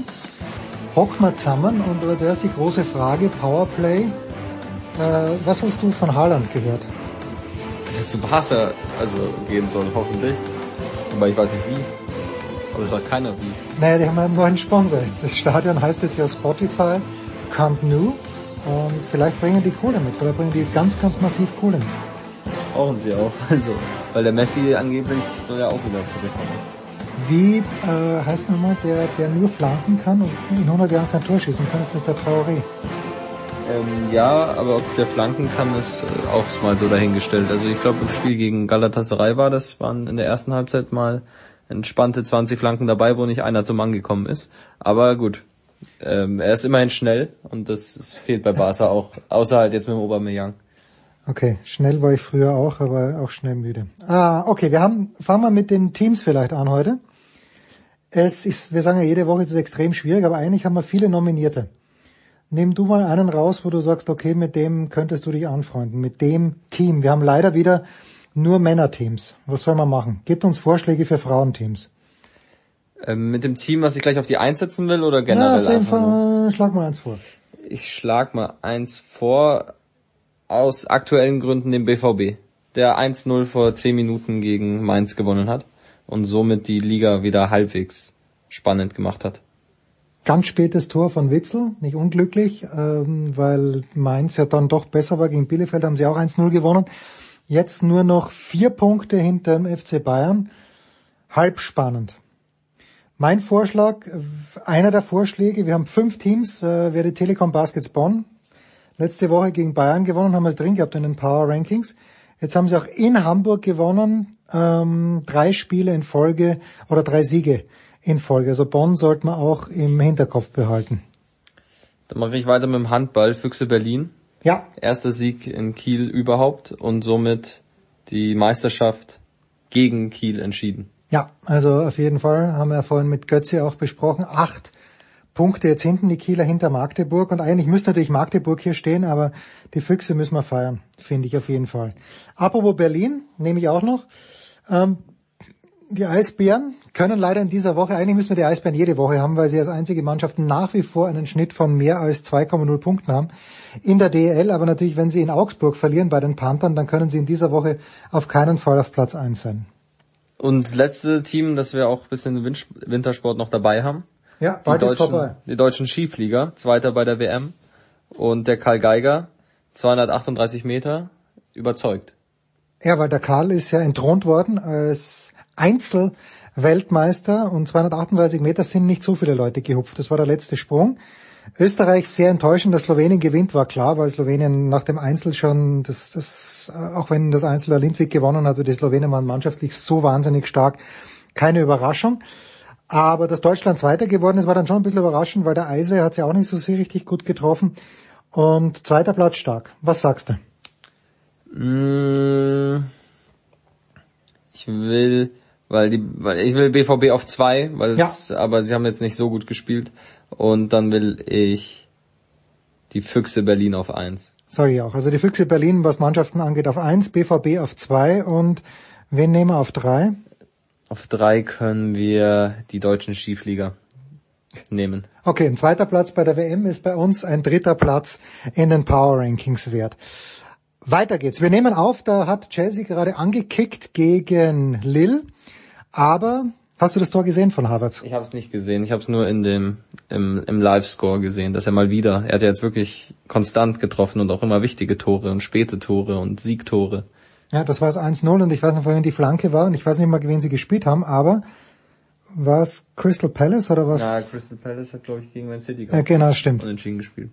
Äh, jedenfalls, also kommt eine Flanke rein, er stoppt sich den Ball aus der Luft, brillant, sehr spät, wie du sagst, und haut ihn dann rein. Also Kai Havertz ist auf unserer Liste drauf in dieser Woche. Wen haben wir noch? Wir haben irgendwie immer die jede Woche die gleichen, aber es sind immer Naja, mal, weil sie einfach Powerplayer sind. immer immer mal ein ein neuer dabei oder ein zwei neue, aber diese Woche wieder dabei Sepp Straker mit dem neunten Platz. Ja, okay. Und er wird erwähnt, aber ich weiß nicht, ob er ganz reinkommt. Okay, ich muss dann den Gregor fragen. Gregor Biernert kommt ja dann in Golf bei uns ob ein neunter Platz bei den Players, weil das eigentlich das fünfte Major ist. Nicht vielleicht sogar mehr wert ist als dieser Sieg beim Honda Classic. Dann werden wir schauen, was der Gregor sagt. Okay, Sepp Straker haben wir reingenommen. Ähm, ich bleib mal ein bisschen österreichisch und nehme den Jakob Pöltl dazu für die Spurs. Am 12.3. gegen Utah 15 Punkte, 11 Rebounds. Am 13.3. hat er nicht gespielt ausgesetzt und dann gegen Minnesota 21 Punkte, 4 Rebounds. Das war gestern in der Nacht. Äh, er ist auf jeden Fall auf der Liste. Ich glaube, die Spurs sind ganz schön weit entfernt, oder? Von den Playoffs? Ja, oder natürlich. vor allem Ja, auch ja. von den Play-Ins auch. Ja, aber wir haben natürlich, ich spreche ja dann mit Ray, auch drüber, Greg Popovich, äh, winningest Coach und sowieso größter Coach überhaupt. Was, na, Steve Kirk fällt mir natürlich auch gut im Moment aktuell, aber der natürlich auch was zu sagen hat. Phil Jackson früher auch. Aber Pöltl haben wir, ist natürlich weit weg von den Playoffs, überhaupt keine Frage, aber äh, von der persönlichen Leistung her, von der individuellen Leistung her, muss er dabei sein. Muss er dabei sein, weil sonst müssten wir, wenn wir auf Teamleistung schauen, den, den Kleber jede Woche mit reinnehmen, aber einfach weil er, Einfach weil er einen guten, besseren weil, weil er sich im Rucksack vom Doncic schön gemütlich gemacht hat. Doncic wird immer dicker, aber schön, dass Nein, jetzt wird er immer dünner. er... Ah, okay, Und gut. deswegen wird er immer besser. Okay. Und er ist zu Unrecht noch gar nicht im, im MVP-Race so richtig aufgetaucht. Aber mal schauen, vielleicht Ja, ändert sich frage das ich, frage ich Dre dann, ob er da, da was verloren hat. Bitte. Ja, also wenn er jetzt nur mal am Anfang mal so schlecht, wenn er jetzt mal nur die letzten zwei, drei Monate, muss er auf jeden Fall rein. Bitte. Aber gut, ich mach mit meinem Favoriten für heute weiter. Marco Odermatt, Gesamtweltcupsieger, ist eigentlich da führt heute eigentlich kein Weg dran vorbei. Ja, unsere lieben deutschen Freunde da draußen, die euch nicht für Skifahren interessiert, wir schon hier. Wir wissen, was das wert ist und der Odermatt hat, äh, der kann halt alles bis auf Slalom. Ähm, das kann er, glaube ich, auch. Da ist er Juniorenweltmeister geworden, aber ist in diesem Jahr nie gefahren. Und ist in Kranjskagora Zweiter und Dritter geworden. Im Riesentorlauf hat da schon den Gesamtweltcup klar gemacht und ist jetzt am heutigen Mittwoch, wo Robin und ich aufnehmen, auch noch Zweiter in der Abfahrt geworden, wo ihn nur der Winz überholt hat. Also Winz war natürlich auch ein Kandidat gewesen eigentlich, aber da geht der Gesamtweltcup-Sieg vor. Beim Skifliegen waren wir schon, da nehme ich den Krafti. Krafti ist ja als großer Favorit reingegangen in diese Skiflug-WM in Vickersund, aber, weil dort hat er auch den Weltrekord aufgestellt, vor ein paar Jahren mit 253,5 Metern, aber hat ihn nicht so richtig gefunzt. Der hat den ersten Sprung verhaut, weil er zu aggressiv war, da war der Lindwig schon vorne. Ja, und dann hat er froh sein können, dass er überhaupt den dritten Platz noch geholt hat, aber dritter Bronzemedaillengewinner bei der Skiflug-WM äh, ist auf jeden Fall eine Erwähnung wert, aber es wird in dieser Woche nicht für die Nummer eins reichen. Auf keinen Fall. Auf keinen Fall. Weil wir haben ja selbst noch ein paar in der Hinterhand mit dem Leon Dreiseitel. Zwei Assists heute Nacht gegen Detroit und ein Tor, ein Assist gegen Tampa Bay. Er wird wahrscheinlich den Kraft nicht überholen, aber ist, na, vielleicht, Ja, vielleicht vielleicht, Top Kraft. 5, vielleicht auch Formkraft. Mal schauen, was die, die, die nächsten so bieten. Ja, so, ich habe äh, einfach, weil es ein Power-Move ist. Und ich weiß nicht, ob wir hier Freddy Bobic loben sollen oder Felix Magath, weil er zurückgekommen ist. Aber Felix Magath wird die Hertha retten oder auch nicht. Aber jedenfalls in dieser Woche noch können wir es in die Power Rankings mit reinnehmen, weil er da ist, weil er die ganze Aufmerksamkeit Felix Magath auf sich gezogen hat. Kannst du dich noch erinnern, dass du, als du gegen den Sohn von Felix Magath Tennis gespielt hast? Ich kann mich nicht daran erinnern. Ich dachte, es kommt irgendwie, dass wir den in Türkei, in der Türkei getroffen haben. Haben wir den in der Türkei getroffen? Ich glaube, als er irgendwie Trainer war. Ja, natürlich. Wir haben ihn getroffen und zwar, weißt du noch, wo er Trainer war? Ich, wollte Werder sagen, aber das stimmt nicht. Und ich, wir haben ja nur, wir haben ja Werder getroffen, Stuttgart haben wir auch getroffen und sonst, ah, bei Schalke haben wir ihn, glaube ich, getroffen, oder? Genau, damals war Felix Magath Trainer bei Schalke, ist auch ein Foto, glaube ich, mit ihm sogar gemacht, da- wo er sogar sehr freundlich lächelt. Und im selben Zusammenhang haben wir auch Fredi Bobic getroffen, der war nämlich damals bei Stuttgart Sportdirektor. Genau. Und bei Werder Bremen haben wir nicht Jakob Pöltl, sondern, wie hieß nochmal, der Ex-Sturmspieler? Prödel. Prödel, Prödel, Sebastian Prödel getroffen. Ja, glorreiche Zeiten waren das damals. 800 Fotos und ähm, da waren, der Hünteler war dabei, da waren schon ein paar gute Leute dabei. Rakitic war auch noch dabei, Neuer war dabei, Verfahren, das war ja eine gute Mannschaft. Stimmt, damals hat man Schalke noch zuschauen können und bei Bremen hat man Anautovic, glaube ich, noch dabei. Stuttgart war ein bisschen mau, aber Stuttgart damals Coach Bruno Labbadia. Ganz, ganz groß. Hat aber in dieser Woche bei den, in den Power Rankings nichts zu suchen. Jetzt haben wir nur noch Biathlon schon wieder. Ähm, Und schon wieder die, die Denise Herrmann, die zweite Massenstadt wurde. Die haben wir auch dieses Jahr wirklich konstant auch in den Power Rankings vertreten. Haben wir letzte Woche Hermann an eins gehabt oder Krafti an eins? Ich weiß es nicht, aber diese Woche wird keiner von beiden an eins stehen. das ist korrekt. So, wir, wir zählen runter von fünf. Nein, das ist zu schwierig. Das ist eine intellektuell zu fordernde Leistung. Wir zählen runter von eins. Ich glaube, wir sind uns ein, einig bei eins. Ja, wir sind uns einig. Marco oder Matt auf 1 war ja die ganze Saison einfach schon der Beste. Und hat ja völlig zu Recht auch gewonnen. Der Ja. war ja konstant immer, immer vorne dabei. Keine Frage. Also natürlich, wenn wir jetzt deutschsprachig haben, der Mottl hat auch Großes gezeigt, gerade bei Olympia. Andererseits Marco Odermatt auch Olympiasieger geworden im Riesentorlauf. Äh, Beat Feutz, deutschsprachig stark, Winz gewinnt heute, aber da ist, da steht der Odermatt über allem. Wen wollen wir heute auf zwei packen? Mm, Ich will eigentlich fast einen Harvards auf 2. Einfach weil er, also ich will seine Leistung belohnen. Und er, er scheppelt ja wirklich gerade die Punkte für, für Chelsea. Und wich- Titel. Ja, Titel und wichtige Tore. Er hat ja auch in diesem komischen, auch wenn es keinen interessiert, in dieser Club-Weltmeisterschaft Sieg, Siegtor geschossen, war, war ein Elfer, aber trotzdem, Tor ist Tor. Und deswegen, ich will, ich würde den gern auf zwei, einfach auch, weil mich sonst keiner so richtig überzeugt. Also nicht mehr als der Harvards zumindest. Jo, da schließe ich mich an. Steff, äh, Sepp Stracker müssen wir uns, äh, schön, dass er dabei war in dieser Woche. Aber ich glaube nicht, dass dieser, aber ich finde es ja toll, dass er jetzt den Cut geschafft hat. Neunter Platz hat eine super letzte Runde gespielt. Wie gesagt, da reden wir dann mit Gregor noch drüber. Ja, jetzt brauchen wir, jetzt brauchen wir einen dritten. Ist Denise Herrmann, ist der zweite Platz gut für den dritten? Das war ja bei den deutschen Skifliegern der Fall. Oder ist es dann doch der Krafti oder nehmen wir jemanden von den amerikanischen Sportlern? Ich würde die Denise auf drei und Ja, dann, ja, ja. boah, ob wir jetzt einen Leon oder einen Jakob auf vier packen, ist mir eigentlich, ist mir eigentlich egal. Das ist genau Das die, ist das ist egal. genau die Entscheidungsfreudigkeit, die wir brauchen, während hier Juventus fast das 1 zu 0 köpft, wer auch immer das war, wer war das? Ich habe nicht hingeschaut, aber es Ja, sieht ja. so aus wie der, entweder muss wahrscheinlich dieser, ach, wie, wie spricht man den aus? Der Dujan. Ah ja, der Dujan, ja, stimmt. Der Der, hat, Dujan der hat sein. ja auch ein überragendes Tor in der letzten Runde, glaube ich, geschossen, oder was? Ah nee, es war Morata, der Morata. Kopfball. Alvaro. Okay, gut. Also, dann äh, haben wir also auf Platz drei den Jakob. Nein. Ja, ja, auf Platz vier den Jakob, drei ist Hermann, Ah, stimmt, drei ist Hermann. zwei Harvards, eins Odermatt und den fünften machen wir noch voll mit dem Ja, das ist, das ist ganz, ganz hart. Ganz, ganz Leon, hart. mit dem Leon, Ja, komm. komm, Leon, es ist uns nichts Besseres eingefallen. Nächste Woche, nein, einmal können wir es auch noch machen, weil am Wochenende kann sich noch was tun. Im Alpinen Skiweltcup, im Biathlon, im Langlauf vielleicht mit, wie sagt ähm, Jochen Behl immer so schön, mit Katha Henning, aber oder Hennig, Hennig oder Hennig, Hennig, glaube ich.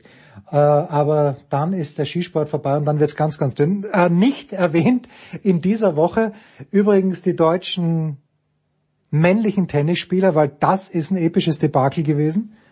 Was macht eigentlich der Struff dieses Jahr? Will, will der noch irgendwie auch mal was gewinnen oder der Also- verliert ja gegen jeden? Struffi verliert gegen jeden, jetzt in Indian Wells gegen John Millman, der Muss man auch nicht verlieren. Nein, der ihm eigentlich liegen müsste. Jetzt spielt er in dieser Woche beim Challenger in Phoenix, ist dort an vier gesetzt, aber schauen wir mal, was der treibt. Und dann muss man auch sagen, also Pützi, letzte, vor zwei Wochen noch unser Mitarbeiter der Woche, Pützi, ähm, auch nix gewonnen mit Michael Wieners. Die haben glatt verloren, ich glaube gegen Tsitsipas und Lopez, was eh schön ist. Also, weil ich äh, die Paarung gut finde, Tsitsipas und Lopez. Ich finde Pützi natürlich grundsätzlich gut. Ähm, wer ist noch rausgeflogen? Ja, Altmann nicht gewonnen. Zverev ist rausgeflogen. Ja, es wäre rausgeflogen. Also es äh, darf er nicht verlieren bei 4-2 im dritten Satz und dann mit vier Doppelfedern. Vielleicht macht er ja im Doppel den, den, Ja, im den, Doppel ist er noch den drin. Turniersieg, klar. Ja, das wäre noch möglich mit Golobev. Und die einzige, die beim Tennis was gezeigt hat, ist Angie Kerber 6-1, 6-2 oder 2-1 gegen Kasatkina. Das ist schön, hat dann auch äh, sich politisch geäußert und ehrlicherweise gegen Schwiontek, die Leistung war gut, hat mit Break geführt im dritten Satz, aber hat er dann nicht gewonnen. Und deshalb Tennis vielleicht wieder nächste Woche. Den 3-2 gekriegt mit Break und 6 Doppel machen, oder?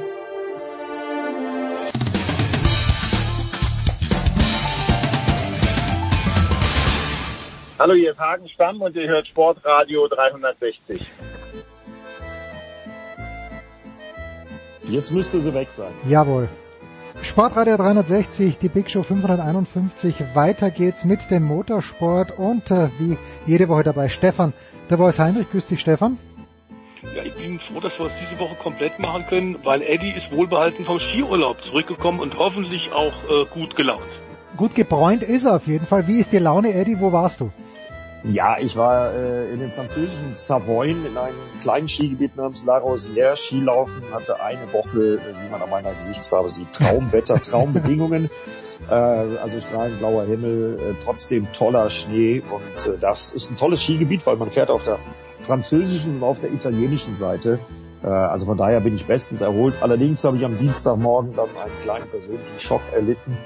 Und das hat zwar nur am Rande äh, mit Motorsport zu tun, aber letztendlich doch wieder auch mit Motorsport, denn ein langjähriger guter Freund und Wegbegleiter von mir, Christian Pfeiffer, hat sich äh, aufgrund seiner Krankheit, Depressionen, äh, war das große Thema bei Chris Pfeiffer, dem ja für mich weltbesten Motorradstandfahrer der letzten 25 Jahre. Und äh, Parallele zu Robert Enke damals Chris Pfeiffer hat es äh, trotz äh, seines äh, unglaublich charmanten Auftretens und seines Charakters nicht gepackt. Er hat sich am vergangenen Wochenende das Leben genommen und das war ein echter Schock für mich. Ich weiß nicht, ob der Stefan Chris Pfeiffer mal erlebt hat, aber jeder, der Chris Pfeiffer mal mit seinem Motorrad gesehen hat, was er da an Wheelies, Stoppies und sonstigen Tricks äh, sehr oft auch im Rahmen von Motorsportveranstaltungen, wieder Formel 1, wieder DTM, wieder MotoGP, äh, da haben wir sehr, sehr oft zusammengearbeitet äh, zum Beispiel auch im BMW Pitlane Park, damals in Montreal. Ich erinnere mich, ich hatte dann am Mittwoch auch Kontakt zu Andy Prio, der damals den BMW Formel 1 im BMW Pitlane Park fuhr und ich erinnere mich noch gut an die offenen Münder und die Begeisterung von Tausenden von Menschen. Ja, und jetzt weiter nicht mal unter uns und meine Gedanken gehen wirklich schweren, schweren Herzens an Frau Renate und die drei Kinder von Chris Pfeiffer. Äh, das ist ein Schock. Sowas hätte ich nie gedacht. Sorry, das musste erwähnt Ja, werden, weil Fall. Für viele Chris Pfeiffer ein Riesenstar war, eine unglaubliche Inspiration war, auch für mich. Stefan, kanntest du Chris Pfeiffer und du hattest eine zweite, leider eine zweite traurige Nachricht auch mir schon vorab gesagt. Ja, wobei die nicht ganz so persönlich ist, aber in der Tat kannte ich Chris Pfeiffer, weil er in der Tat, wie, wie äh, Eddie ja sagte, in der DTM auch des Öfteren äh, die Zuschauer aufs Beste unterhalten hat. Ähm, ganz, ganz bodenständiger äh, Typ, ähm, hat eigentlich immer die Sonne im Herzen gehabt und ähm, deswegen hat es uns alle mitgenommen, wobei wir immer noch mal sagen sollen, Depression tatsächlich eine völlig unterschätzte Volkskrankheit. Man redet nach wie vor nicht richtig drüber und deswegen ist es, glaube ich, ganz gut, dass wir in der Tat auch an, an so einer Stelle mal, mal über solche Dinge des Lebens sprechen. Normalerweise berichten wir über die sonnigen Dinge. Aber das gehört zum Leben genauso dazu und es ist ein Jammer, tatsächlich ein Jammer für die gesamte Szene. Äh, der Chris Pfeiffer wird sicherlich fehlen, keine Frage. Jörg Möller hast du mir noch gesagt. Ich Genau. kannte ihn nicht, aber Jörg Möller ist auch nicht mehr unter uns. Ja, aber bei dem müssen wir sagen, kann es nicht ganz so überraschend kommen, weil der war schon äh, solide 80 Jahre alt. Aber es ist auch eine ganze Weile her, dass er in der Motorradszene richtig für Aufsehen gesorgt hat. Aber es war ein genialer Konstrukteur ähm, und hat viele, viele, ich glaube, acht oder neun Weltmeisterschaften, vor allem in den kleinen Hubraumklassen äh, gewonnen. Das waren ähm, das war 125er und 250er damals, also was jetzt Moto 3 und Moto 2 quasi ist, ähm, da war er tatsächlich äh, aus deutscher Sicht einer, der Maschinen wahnsinnig schnell gemacht hat, immer sehr Oh, ist das mühsam. Was ist da los heute? Ich weiß, ich, ich weiß aber, was der Stefan sagen wollte. Also kann ich nur bestätigen. Das war so in meiner Jugend, in meiner Kindheit, äh, war Jörg äh, der Tuner schlechthin, den man brauchte äh, in den Zweiterklassen, um klarzukommen. Und das hat wirklich meine Jugend und meine Kindheit geprägt, weil klar war, wenn er seine Finger an so einem Zweitaktmotor hatte, dann war der schnell, dann war der siegfähig und äh, da kann ich mich noch sehr, sehr gut dran erinnern. Auch in dem Fall, auch wenn das etwas anders gelagert ist als bei Chris Pfeiffer beim angesprochenen. Es waren dann die altersbedingten Gründe, die dann auch dazukommen. Trotzdem natürlich auch sehr schade, dass so ein genialer Konstrukteur uns verlassen hat. Folgendes, Eddie, in der Süddeutschen Zeitung vom heutigen Donnerstag ein Interview mit Ralf Schumacher, wo er wörtlich sagt, mir ist die Formel 1 in ihrer gegenwärtigen Form allemal lieber, als wenn einer mit dem E-Buggy quer durch die Wüste Naturschutzgebiete brettert. Eine Breitseite gegen die Extreme E ist das. Äh, Kannst du das nachvollziehen? Ähm, Oder was könnte man jetzt andererseits anführen zugunsten der Extreme E? Also ähm, ich kann das natürlich nachvollziehen. Ich bin ja genauso äh, im Motorsport aufgewachsen äh, wie auch Ralf Schumacher, wahrscheinlich sogar noch anders. Also bei mir waren es auch noch Zweitaktmotoren und ähnliche Dinge äh, in meiner Jugend. Also ich kann das schon ein Stück weit nachvollziehen. Und auch äh, in der X, nicht nur in der Extreme E, sondern auch in der Formel E bin ich als Kommentator natürlich sehr oft äh, mit Kritik äh, konfrontiert, die sich ganz klar gegen die Konzepte ähm, der Serien äh, richtet. Aber wenn ich mir ähm, die Entwicklung der Formel E angucke, die ja auch jetzt nicht umsonst seit äh, letzter Saison eine offizielle Weltmeisterschaft geworden ist, ich glaube, da kommt man nicht mal dran vorbei und man kann sich dem nicht verschließen. Und im Falle Extreme E sage ich genau das gleiche wie das, was ich bei der Formel E auch immer noch sage. Äh, dem muss man einfach ein bisschen Zeit geben. Da Mhm. probiert jemand was Neues aus und das sind neue Rennserien. Und ich glaube, dass wir äh, falsch beraten wären, wenn wir mit dem Motorsport einfach so weitermachen würden, wie wir es gewohnt sind. Also möglichst laut, möglichst viel Benzin verbrennen, äh, ist, glaube ich, nicht mehr ähm, das Motto, der Slogan für die Zukunft. Und dann geht es bei der Extreme E und bei der Formel E ja auch ganz, ganz klar darum, neue Zielgruppen zu erschließen für das Thema Motorsport. Und ich glaube, das ist äh, insbesondere der Formel E bisher gut gelungen und äh, das gelingt, glaube ich, auch der Extreme E, zeigen zumindest die Zahlen äh, der Zuschauer, die wir auf dem Sender haben. Äh, dass es dabei Kritik gibt, gerade aus Seiten von Motorsportlern, äh, ist völlig klar. Und ähm, vielleicht muss äh, Ralf Schumacher mal zu einem Formel-E-Rennen kommen nach Berlin. Sollte er sich mal angucken. Ging mir nämlich genauso. Ich war dann, nachdem ich dann endlich Corona-bedingt nach einer ganzen Weile das erste Mal bei einem Formel-E-Rennen vor Ort sein durfte, wirklich angetan und begeistert von dem Konzept und wie die das umsetzen. Und äh, ich glaube, man muss dem Ganzen eine Chance geben. Hm. Wo? Ich glaube, wir haben das ja im Grunde, Eddie und ich bei dir auch, lieber Jens, bei Sportradio 360 äh, auch immer mit durchaus kritischem Ansatz äh, alles äh, kommentiert und, und eingeordnet. Ähm, auch in Walter Röhrl natürlich ähm, jetzt mit 70 äh, auch nicht mehr zur ganz jungen Generation zählend, obwohl er im Herzen jung geblieben ist. Aber der sagt zum Beispiel in der FAZ in einem Artikel vor einer Woche, Formel E wegschalten, sonst trete ich den Fernseher ein. Äh, die sind natürlich ganz anders sozialisiert, solche Leute. Und ich glaube tatsächlich, dass wir aufgrund der Verantwortung dem Globus gegenüber einfach für äh, neue Dinge offen sein müssen. Dass es äh, bei neuen Rennserien hier und da hakt, dass auch bei dem Konzept, Konzept einiges in sich nicht schlüssig ist, haben wir, glaube ich, tatsächlich auch schon es ist komisch, wenn er redet, dann, ja, dann, dann ist er weg oft, und wenn haben er, wir oft genug thematisiert, wollte er sagen. Ja, äh, ja. Dem kann ich, dem kann ich nur zustimmen. Ja, also ihr merkt schon, wir haben heute kapitale äh, Probleme mit der Telefonleitung von Stefan de Voice Heinrich, aber das ist es halt bei einer Live-Show, die aufgezeichnet wird.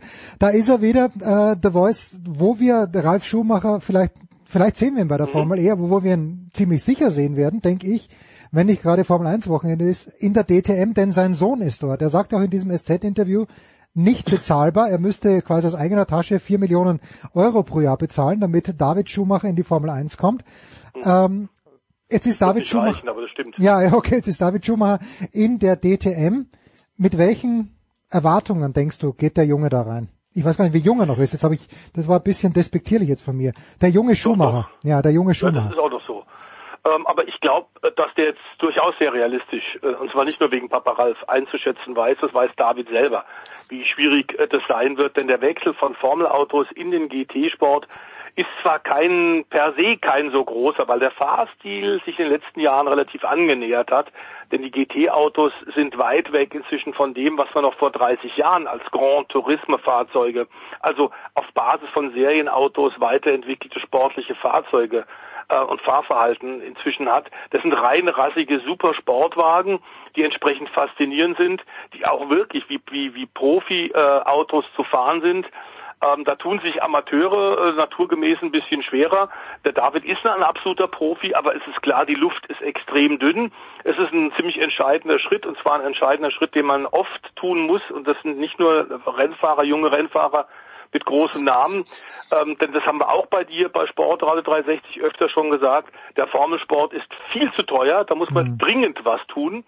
Ähm, denn es ist ein Wahnsinn, wenn auch so, so Leute wie Peter Mücke, der seit Jahrzehnten im Formelsport auch eine Menge Formel 1 Fahrer wie Sebastian Vettel, wie Robert Kubica nach oben gebracht hat, wenn der sagt, ich höre mit dem Formelsport auf, denn das kann man guten Gewissens Sponsoren oder sogar betuchten Eltern nicht mehr empfehlen.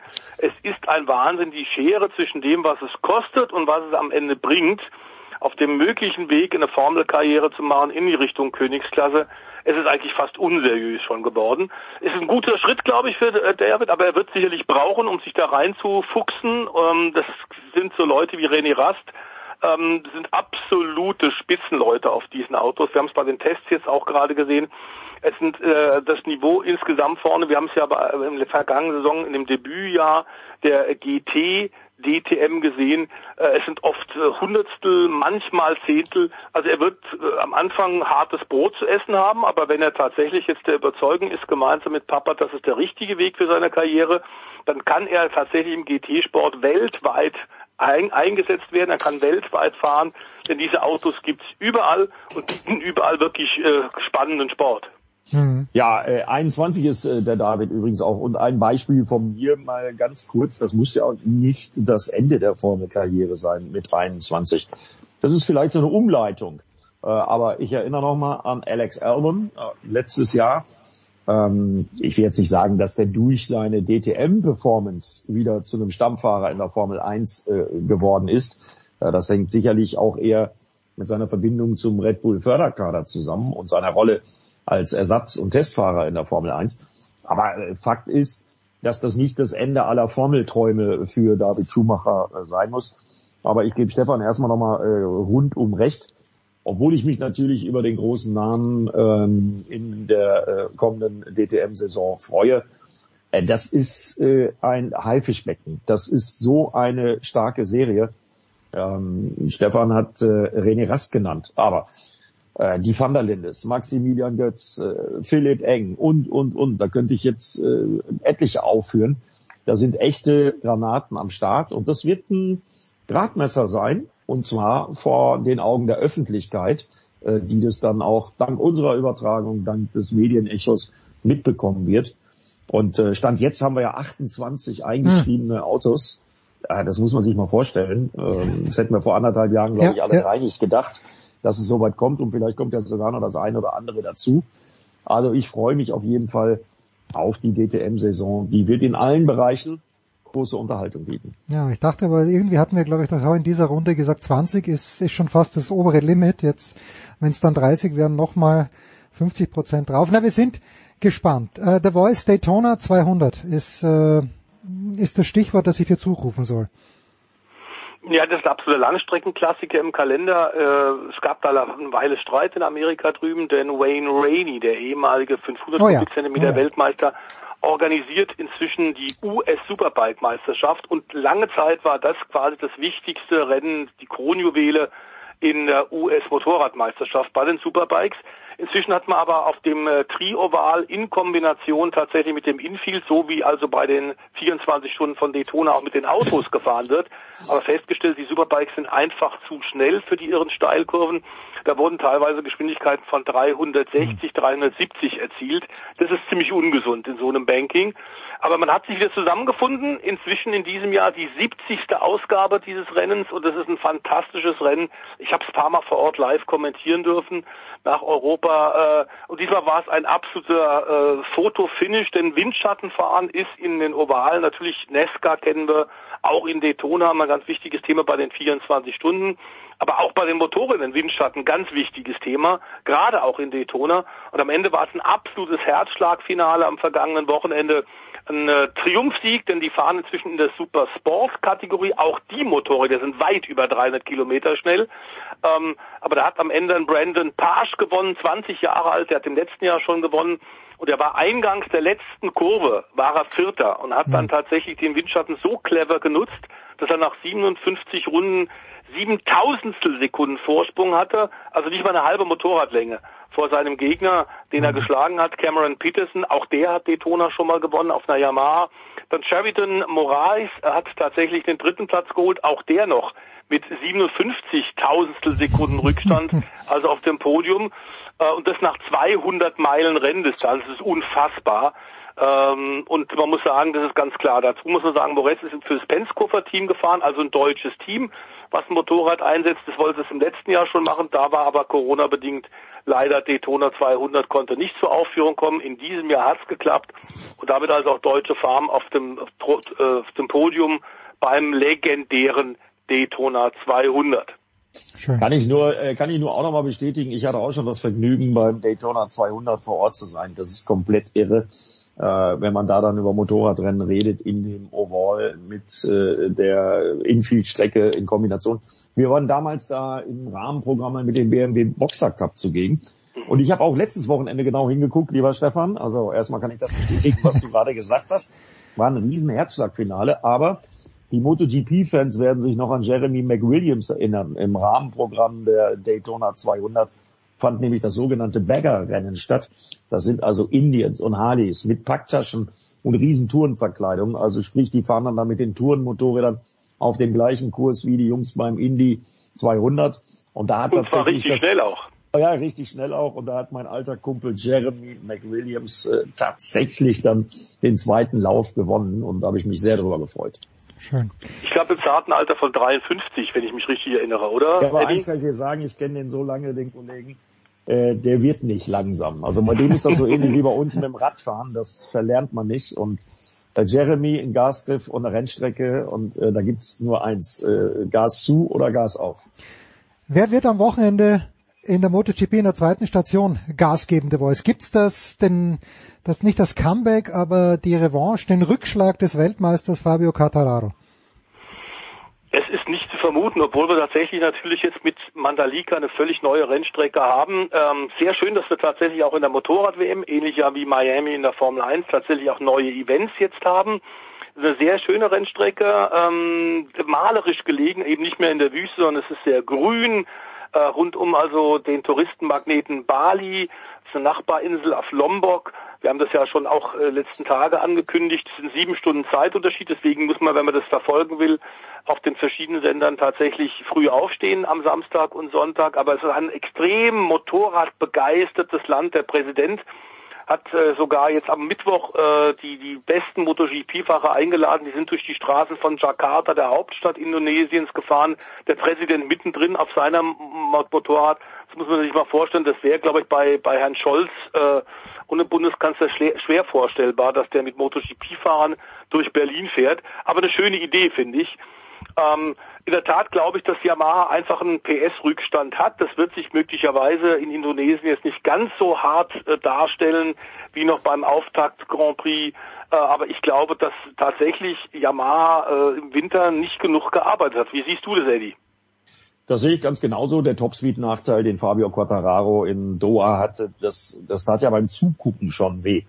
Äh, wenn wir da mal als Vergleich die Suzukis nehmen, die im letzten Jahr auch ein Topspeed-Problem hatten, im Vergleich zu Ducati, KTM und Honda, äh, Suzuki auf einmal 355 äh, kmh schnell. Fabio Quattararo ist froh, wenn er mit Windschatten auf 340 kommt. Ja, und da kann man sich den Hintern abfahren, auch wenn man Weltmeister ist. Wenn man dann wie in Doha eine ein Kilometer lange Gerade hat, dann kann man mit 15 kmh Topspeed-Nachteil äh, in den Kurven noch so gut sein, das holt man da nicht mal auf. Aber Achtung, dazu kam noch die Tatsache in Doha, dass man sich bei allen Yamahas, also nicht nur bei Fabio Quattararo, sondern auch bei Andrea Dovizioso, bei Binder und äh, natürlich auch bei äh, Franco Morbidelli, äh, so wie bei Fabio Quattararo, mit dem Luftdruck vertan hat. Äh, man hatte da einfach zu viel in kalten Reifen, zu viel Luft schon drin.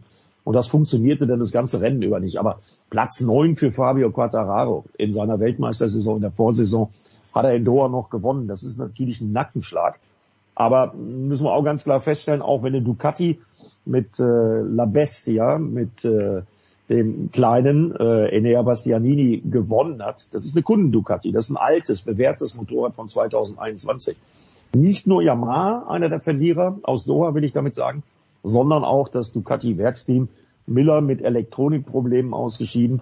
Äh, bei Pecco Bagnaia, dem Vize-Weltmeister, dem Dominator der letzten Rennen der letzten Saison, äh, ging auch alles schief. Der hat dann nämlich äh, direkt auch nochmal Jorge Martin, Ducati-Markenkollege und auch ein äh, Siegkandidat mit abgeräumt.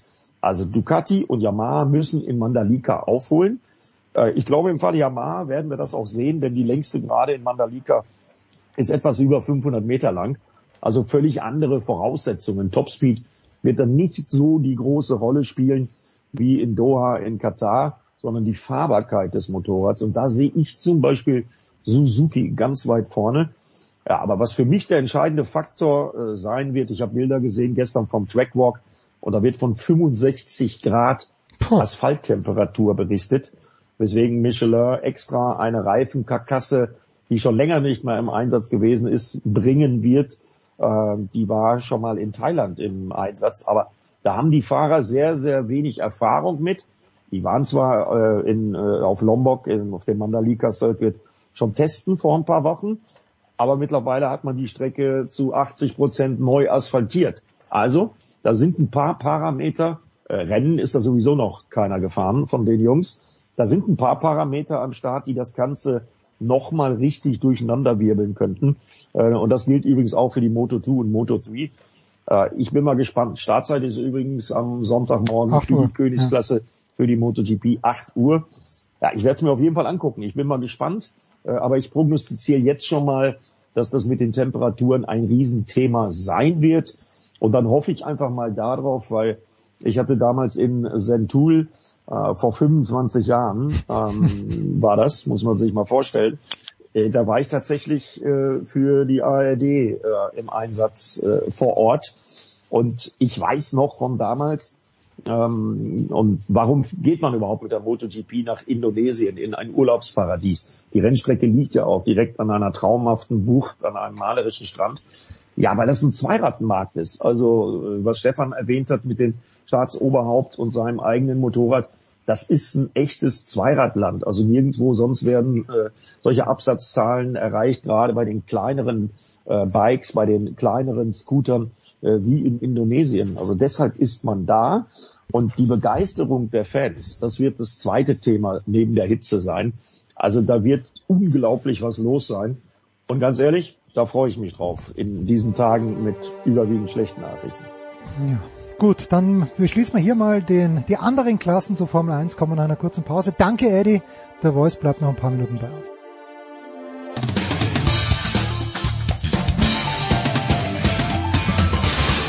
Servus Leute, das ist der Grubi, ich höre Sportradio 360. In der Big Show 551 geht's weiter mit der Formel 1. Der Voice ist dabei geblieben. Neu dazugekommen ist Stefan Edel, motorsport.com. Servus Stefan. Hallo in die Runde. Ja Stefan, Sebastian Vettel, ich habe mich sehr gefreut, weil du weißt, ich bin Fan, aber Sebastian Vettel wird am Wochenende fehlen beim Saisonauftakt. Ja, warum denn? Tja, das ist Thema, was uns seit zwei Jahren sehr intensiv beschäftigt. Ah, das ist Sebastian okay. Vettel ja. ist positiv auf das Coronavirus getestet worden und das sieht vor, dass er dementsprechend nicht teilnehmen kann an diesem Wochenende. Und momentan ist auch noch unklar, wie das dann weitergeht für Sebastian Vettel. Kann sein, dass er auch das Rennen nächste Woche in Saudi-Arabien verpasst. Das kommt ganz drauf an, wie lange gilt die Quarantäne, wie lange ist er positiv, wann ist er negativ, wann kann er raus. In der Theorie, weil das jetzt alles sehr kurzfristig war, kann er möglicherweise nächste Woche nach dem negativen Test Donnerstagabend weiterreisen nach Saudi-Arabien. Das würde reichen. Aber das ist momentan noch sehr im Konjunktiv, weil man halt gar nicht weiß, wie geht Sebastian Vettel genau und ähm, wie der weitere Verlauf seiner Erkrankung dann geht oder ob er überhaupt Symptome hat und Mhm. dergleichen mehr. Da hat Alpha äh, Aston Martin nur eine ganz kurze Info rausgegeben, eben auch um zu sagen, ja, der Hülkenberg kommt wieder, mal wieder. Zum, schön. glaube ich, bereits vierten Mal macht er eine Corona-Vertretung. Also genau, so oder so, es ist dann wieder so, dass zwei Deutsche dabei sind an diesem Wochenende. Nur halt ein bisschen anders als geplant. Aber hat er doch alles richtig gemacht, der Voice, der Hülkenberg, oder? Wir haben ja gesagt, okay, für, für als zweiter Fahrer im Haas wäre eh unrealistisch gewesen, zwei deutsche Fahrer, aber das wäre auch ein scheiß Auto gewesen und der Aston Martin ist eigentlich ein, zumindest ein Mittelklasse-Auto. Wobei wir gar nicht so genau wissen, äh, wie scheiße äh, das Auto tatsächlich in der Haas ist, denn ich glaube, der ist deutlich besser als im letzten Jahr. Aber genau genaues auch dazu können wir tatsächlich erst nach dem Qualifying respektive nach dem Rennen am kommenden Wochenende sagen, der auf dem Auftakt der Saison 2022, die wir ja alle tatsächlich alle äh, unglaublich entgegenfiebern, weil eine Million Fragen äh, zu, zu stellen sind und und sehr sehr viel im im im äh, Unklaren noch ist. Aber klar ist, äh, er hat einfach jetzt in diesem Fall Glück gehabt. Er ist ja auch einer der der Super Subs, wie man es in der Fachsprache in der, im Formel 1 Englisch sagt. Früher war das Roberto Moreno in den 80er, 90er Jahren, der überall eingesprungen ist, bei in der Formel 1, beiden Indicas, wenn irgendwie einer mal ausgefallen ist. Äh, inzwischen muss man sagen, gilt der Titel für Hülkenberg, der ja im letzten Jahr tatsächlich äh, für, für Perez schon in beiden Silverstone-Rennen 2020 eingesprungen ist. Dann auch Lance Stroll am Nürburgring gleichen Jahr bei Racing Point, damals ja das Team, was heute Aston Martin ist, ersetzt hat.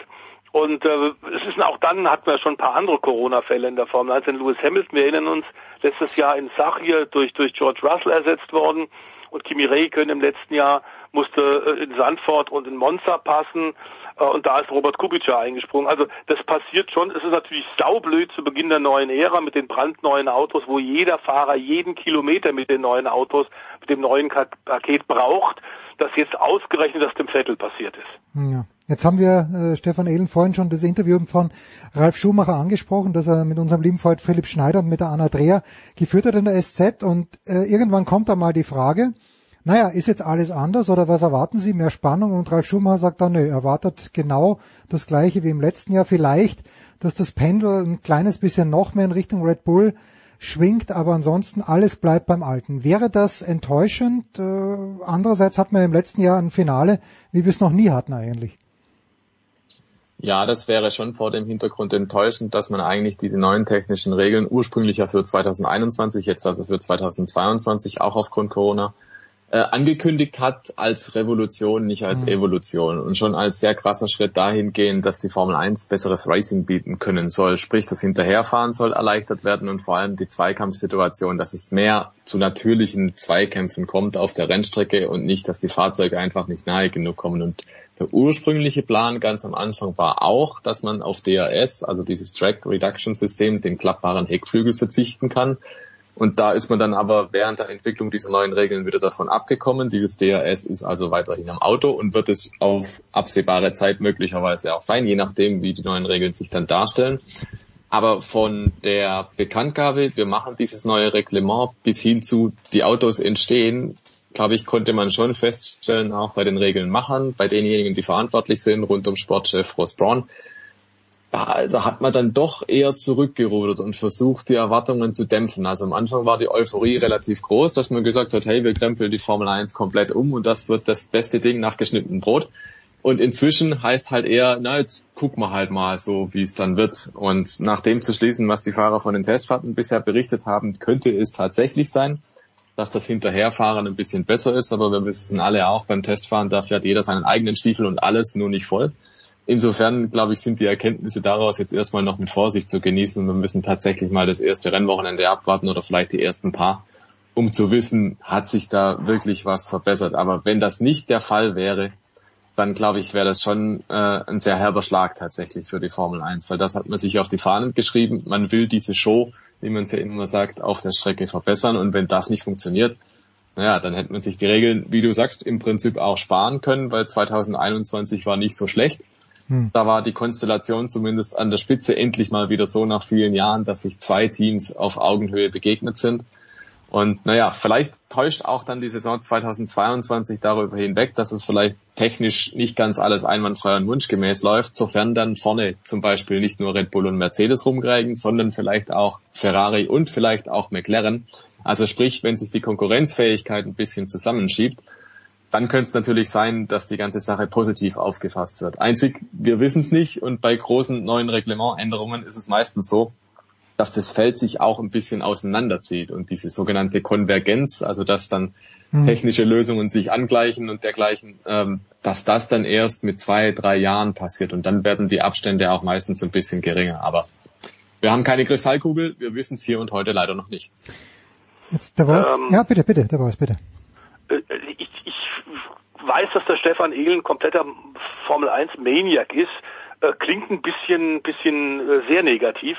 Darf ich da äh, einfach, äh, das war vielleicht nur als Advocato Davoli, mal die andere Seite noch mal ein bisschen beleuchten. Ich glaube tatsächlich, nach den ersten vorsichtigen Daten, die wir haben, dass es klappen, eine gute Chance ist, dass es klappt ähm, die Radikalreform, wenn du so willst, also radikaler als ja was in den letzten 40 Jahren so in der Formel 1 passiert war, ist ja auch auf Kostengründen unter anderem erfolgt. Und ich glaube, dass das ein wichtiger Schritt gewesen ist. Wie sehr die Show sich jetzt verändert, ist eine gute Frage. Ich glaube aber tatsächlich, dass das Mittelfeld näher dran ist an der Spitze. Ähm, die Frage wird sein, und das haben wir ja letzte Woche bei dir schon bei, bei Sportradio im Motorsporttag Talk gesagt, ähm, diese, diese fantastische Idee von Mercedes, der komplett runterneuert ja jetzt äh, aufgetaucht ist und für viel Diskussionsstoff gesorgt hat. Ähm, auch im Netz, ähm, ihr habt ja, äh, Stefan, die, die Testfahrten auch äh, tagtäglich intensiv begleitet. Ähm, das Hoppeln der Autos war überhaupt nicht vorhersehbar.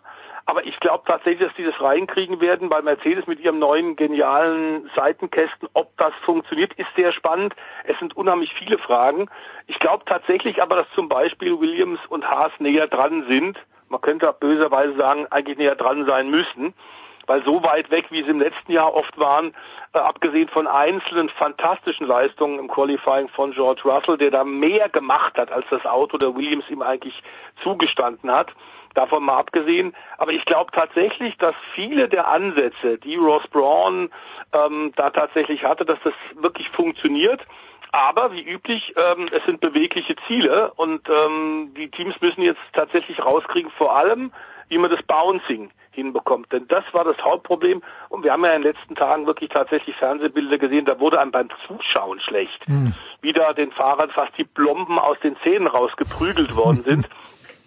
Das scheint tatsächlich auch ein bisschen, äh, Stefan kann mich da gerne korrigieren, aber auch ein, ein Bahrain-typisches Problem zu sein, ähm, denn der Asphalt dort ist sehr aggressiv ähm, und man kennt mit den Autos, mit den Venturi-Tunneln natürlich noch nicht so ganz genau, wie das handzuhaben ist. Jetzt sind sie auf der, auf der Suche, die ganzen Ingenieure, und da rauchen, glaube ich, die Köpfe tatsächlich auf dem Weg des Kompromisses. Wie tief können wir gehen, ohne dass der Fahrer äh, quasi durchgeprügelt wird und nicht mehr sehen kann und, und langsamer werden muss? Ähm, und wie hoch müssen wir das Auto setzen, damit also das Bouncing weg ist, aber wir trotzdem noch guten Luftwiderstand haben und der Saugeffekt funktioniert. Das ist jetzt die Schlüsselfrage, die Kernfrage. Man wird dann tatsächlich eine Woche später sehen, ob das ein rein typisches Problem ist. Interessant nur, dass bei allen fantastischen Millionen äh, teuren Computern und Simulatoren äh, das vorher keinem aufgefallen ist. Ja, also wenn es jetzt wieder so sein sollte, dass sich, äh, man, man, ihr sagt ja auch immer, und äh, das, das kapiere ich ja auch, dass wenn ein neues Reglement kommt, dann gibt es ja bestimmte Teams, die dann in der Vorsaison, ab Mitte der Vorsaison sagen, okay, unser Auto 2021 ist uns nicht gelungen, jetzt investieren wir ganz, ganz viel in 2022. Aber wenn dann trotzdem wieder, Stefan Ehlen, die gleichen Teams vor sind, vor, vorne sind, dann illustriert das für mich vor allen Dingen eines, dass eben Mercedes und Red Bull so viele Ressourcen und Kohle haben, dass die halt zum einen die Saison komplett kompetitiv fertig fahren können, aber andererseits eben auch noch gleichzeitig die Ressourcen haben, ein neues Auto zu bauen. Und das, das finde ich halt ein kleines bisschen schade, aber wahrscheinlich wird sich das nicht ändern. Ja, in der Theorie müsste ja dieses Jahr Haas Weltmeister Ja, werden, natürlich, ne? die haben die, die meiste haben Zeit gehabt, ja, Jahr, ja. Die haben genau, die haben letztes Jahr gar nichts entwickelt am damals aktuellen Auto, am 2021er Auto. Ähm, und aufgrund der Budget-Obergrenze hat im Prinzip jeder die gleichen Chancen, wenn man so will. Ne? Aber so ganz ist es halt doch nicht so, weil die Teams sind unterschiedlich groß. Der eine hat vielleicht 300 Köpfe, der andere hat vielleicht 1000 Köpfe und das macht natürlich schon einen Unterschied dahingehend, was kannst du dir für potenzielle Lösungen ausdenken. Und äh, die technischen Strukturen, die technischen Anlagen sind auch unterschiedlich und bei der Budget-Obergrenze gibt's auch x-fach Ausnahmen. Also da gibt's eigentlich mehr Ausnahmen als Sachen, die definitiv geregelt sind. Und äh, das ist nach außen hin natürlich toll und klingt super, wenn da jeder mit dem gleichen Budget arbeitet. In der Realität ist es aber halt nicht so. Und typische Formel 1 Lösung, oder Stefan? Ja, typische Formel 1 Lösung. Just F1 Things, würden wir sagen. Mhm. Und dementsprechend natürlich hatten Mercedes immer noch mehr Ressourcen, mehr Möglichkeiten als ein Haas. Das ist einfach auch dem begründet. Mercedes ist ein Werksteam, Haas ist ein ich sag's mal ein bisschen despektierlich, Schmalspur-Team, aber so will das Gene Haas auch haben. Also Formel 1 ja, aber möglichst günstig. Das ist so der Kleber, der da drauf pappt. Und deswegen wirst du auch nicht die große Überraschung sehen, dass jetzt Haas auf einmal vorne auf der Pole steht oder dass Williams den Granatenaufstieg hinlegt und auf einmal Podiumkandidat ist. Das glaube ich nicht. Das wird nicht eintreten, weil so schnell geht's tatsächlich nicht. Und äh, das, das kann nur im Prinzip so gehen, dass da jemand irgendwo wie 2009 Braun den Doppeldiffusor hatte, also wirklich hm. einen technischen Kniff, der besonders ausgefeilt und raffiniert war, dass man den nicht so schnell kopieren konnte. Für Braun hat es damals gerade gereicht, aber diesen technischen Kniff, dieses wirklich außergewöhnliche Ding, haben wir bei den Testfahrten jetzt dieses Jahr nicht gesehen. Also kann man das, glaube ich, schon mal einfach ausschließen, dass das passieren wird. Und ja, es ist, glaube ich, Wunschdenken, dass man da komplett die Formel 1 äh, von links auf rechts dreht. Ähm, es setzt sich halt die Qualität durch, die sich halt über Jahre aufgebaut hat. Und das ist bei Mercedes, Red Bull, Ferrari und McLaren halt der Fall. Und alle anderen sind halt per se nicht auf dem gleichen Niveau. Das muss man einfach so halten, festhalten. So, für mich noch abschließend die spannendste Frage, eine der spannendsten Fragen der Voice. Du hast den Namen schon erwähnt. George Russell im Team des Weltmeisters. Wenn sich da jetzt wirklich ein bisschen was geändert hat, dann hat äh, Lewis Hamilton ja gar nicht so einen großen Vorsprung. Was erwartest du in diesem teaminternen Duell, ähm, weil auch nochmal Ralf Schumacher gesagt hat, es gibt ja keinen Teamkollegen, weil der Typ, mit dem du im selben Team bist, ist der einzige, mit dem du dich objektiv messen kannst, weil er das mhm. gleiche Material hat und du möchtest auf keinen Fall langsamer sein als der. Was erwartest du bei Mercedes von George Russell? Ja, es gibt diesen diesen äh, wirklich äh, gültigen, ewig gültigen Spruch, der äh, dein Teamkollege ist dein erster großer Gegner und an dem musst du dich orientieren. Ich glaube, dass der George Russell tatsächlich auf einer Runde ähm, schon sehr gut aussehen wird und dem, dem Hamilton deutlich mehr Druck machen wird, als wir das äh, in den vergangenen Jahren äh, bei Bottas gesehen haben. Die Frage für mich wird ein bisschen sein, dieser, diese Racecraft, diese mhm. Instinkte auch, die der Hamilton in den letzten Jahren aufgebaut hat und die trotz seiner 36 Jahre im letzten Jahr dazu geführt hat, dass er immer noch mal sich verbessert hat. Das ist ja das Unglaubliche. I still rise ist ja so ein bisschen das Motto von ihm, das er oft auch auf dem Helm trägt. Ähm, er wird immer besser und besser. Das ist im Grunde kaum, kaum, äh, im Grunde gibt es kaum Parallelen zu ziehen in anderen Bereichen, vielleicht noch Tom Brady, der jetzt dann wieder Ja. ein Comeback feiert im American äh, Football. Äh, auch der mit, mit äh, 45, 46 wird immer noch äh, besser oder kann zumindest das Niveau halten. Also es wird für George Russell, glaube ich, in den Rennen schwierig werden. Ähm, diese Universalfähigkeiten, die über die Jahre sich der Hamilton angeeignet hat, äh, die gleich äh, aufs gleiche Niveau fahren zu können oder sogar schlagen zu können. Ich glaube aber, der wird wahnsinnig lernen, denn der Typ ist extrem lernfähig, wie wir es in den unteren Klassen gesehen haben. Der hat jeweils ein Jahr gebraucht, äh, um äh, eine Klasse zu dominieren. Also nicht so, wie mh, üblicherweise man, man im Motorsport sagt, du brauchst zwei Jahre, erstes Jahr lernst du Teamstrecken, Reifen, äh, Chassis kennen und im zweiten Jahr baust du auf diese Erfahrungen auf, sondern er hat einen Schnelldurchlauf gemacht. Dazu wirkte auch jetzt in Bahrain extrem entspannt. Äh, Der ist durchaus ehrgeizig, aber nicht verbissen ehrgeizig. Er hat ein unglaubliches Talent.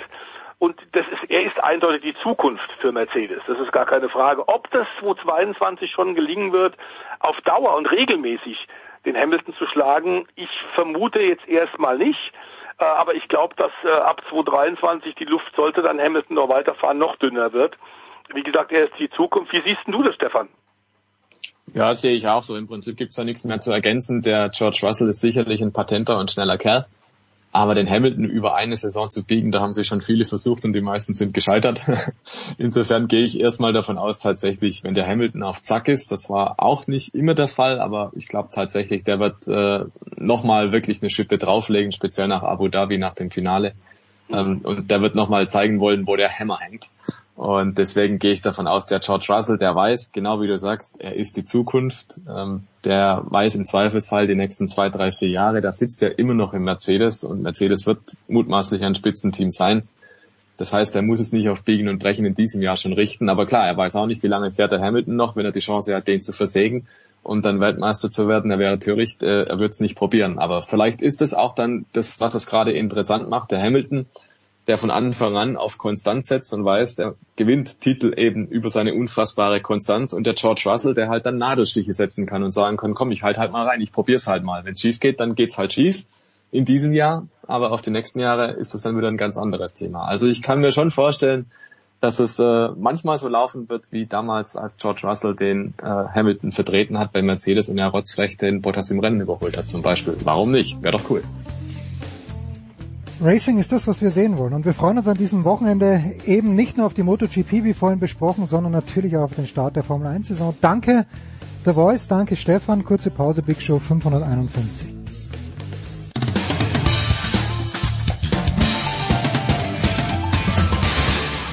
Hallo, hier ist Per Günther von Ulm. Ihr hört Sportradio 360.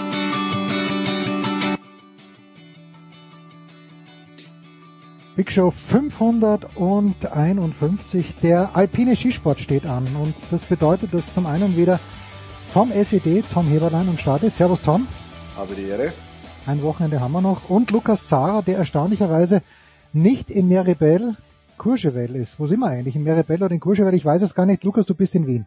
Ich bin in Wien und der Weltcup ist in, an beiden Orten, so viel ich weiß. Ah, okay. Sehr, sehr schön.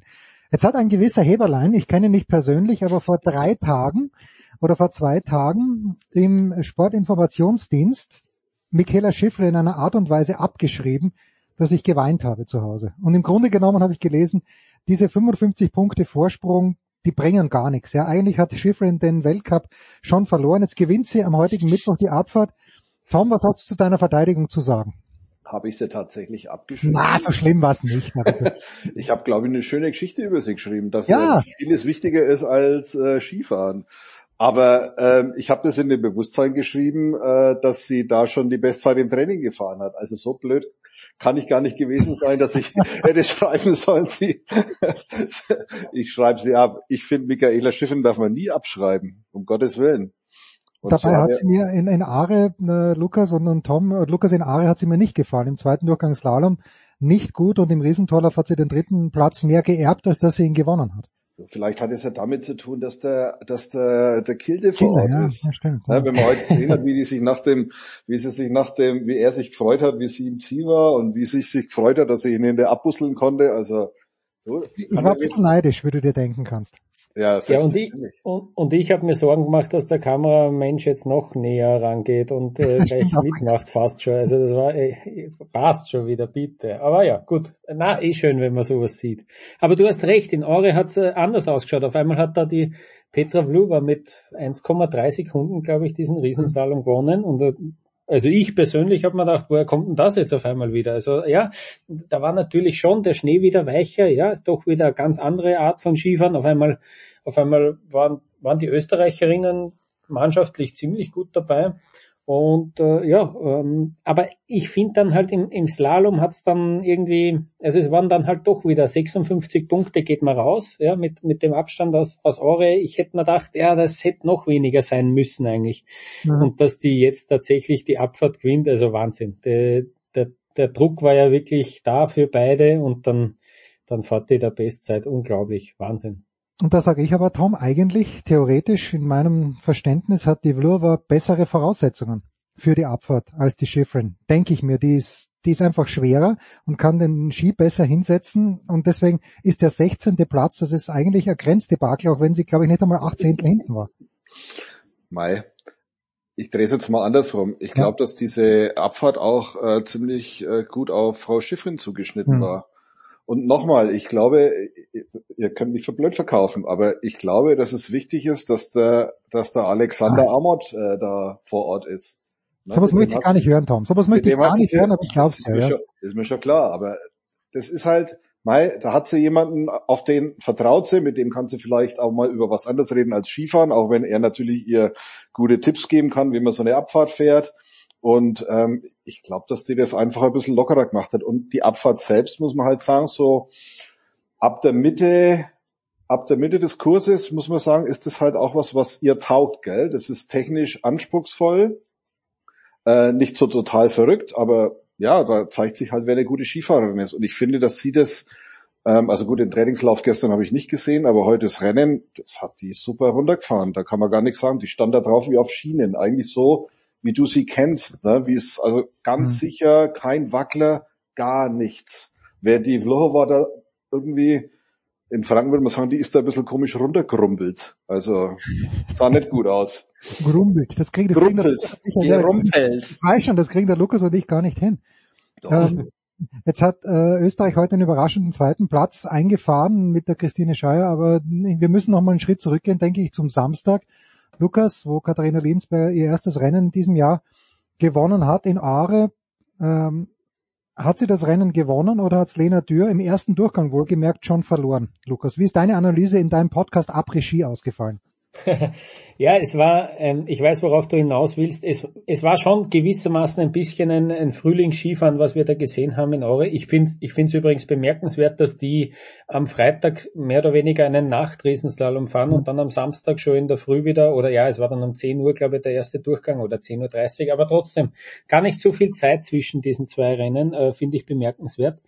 Und äh, ja, also es war natürlich weicherer Schnee und plötzlich äh, ja, funktioniert das irgendwie doch besser für alle ÖSV-Läuferinnen irgendwie. Die fühlen sich da dann äh, ganz schön wohl. Ähm, Liensberger überhaupt in Ore, da hat sie schon mal gewonnen letztes Jahr, das erste Weltcuprennen. Und Christian Mitter hatte dann auch eine Erklärung irgendwie parat, warum das jetzt eben schon funktioniert. Er hat äh, gesagt, die Liensberger braucht ein hohen Energielevel. Ähm, also ich kann mir natürlich überhaupt nicht vorstellen, wie sich das anfühlt, äh, einen Schwung so schön zu fahren, wie die Katharina Liensberger das tut.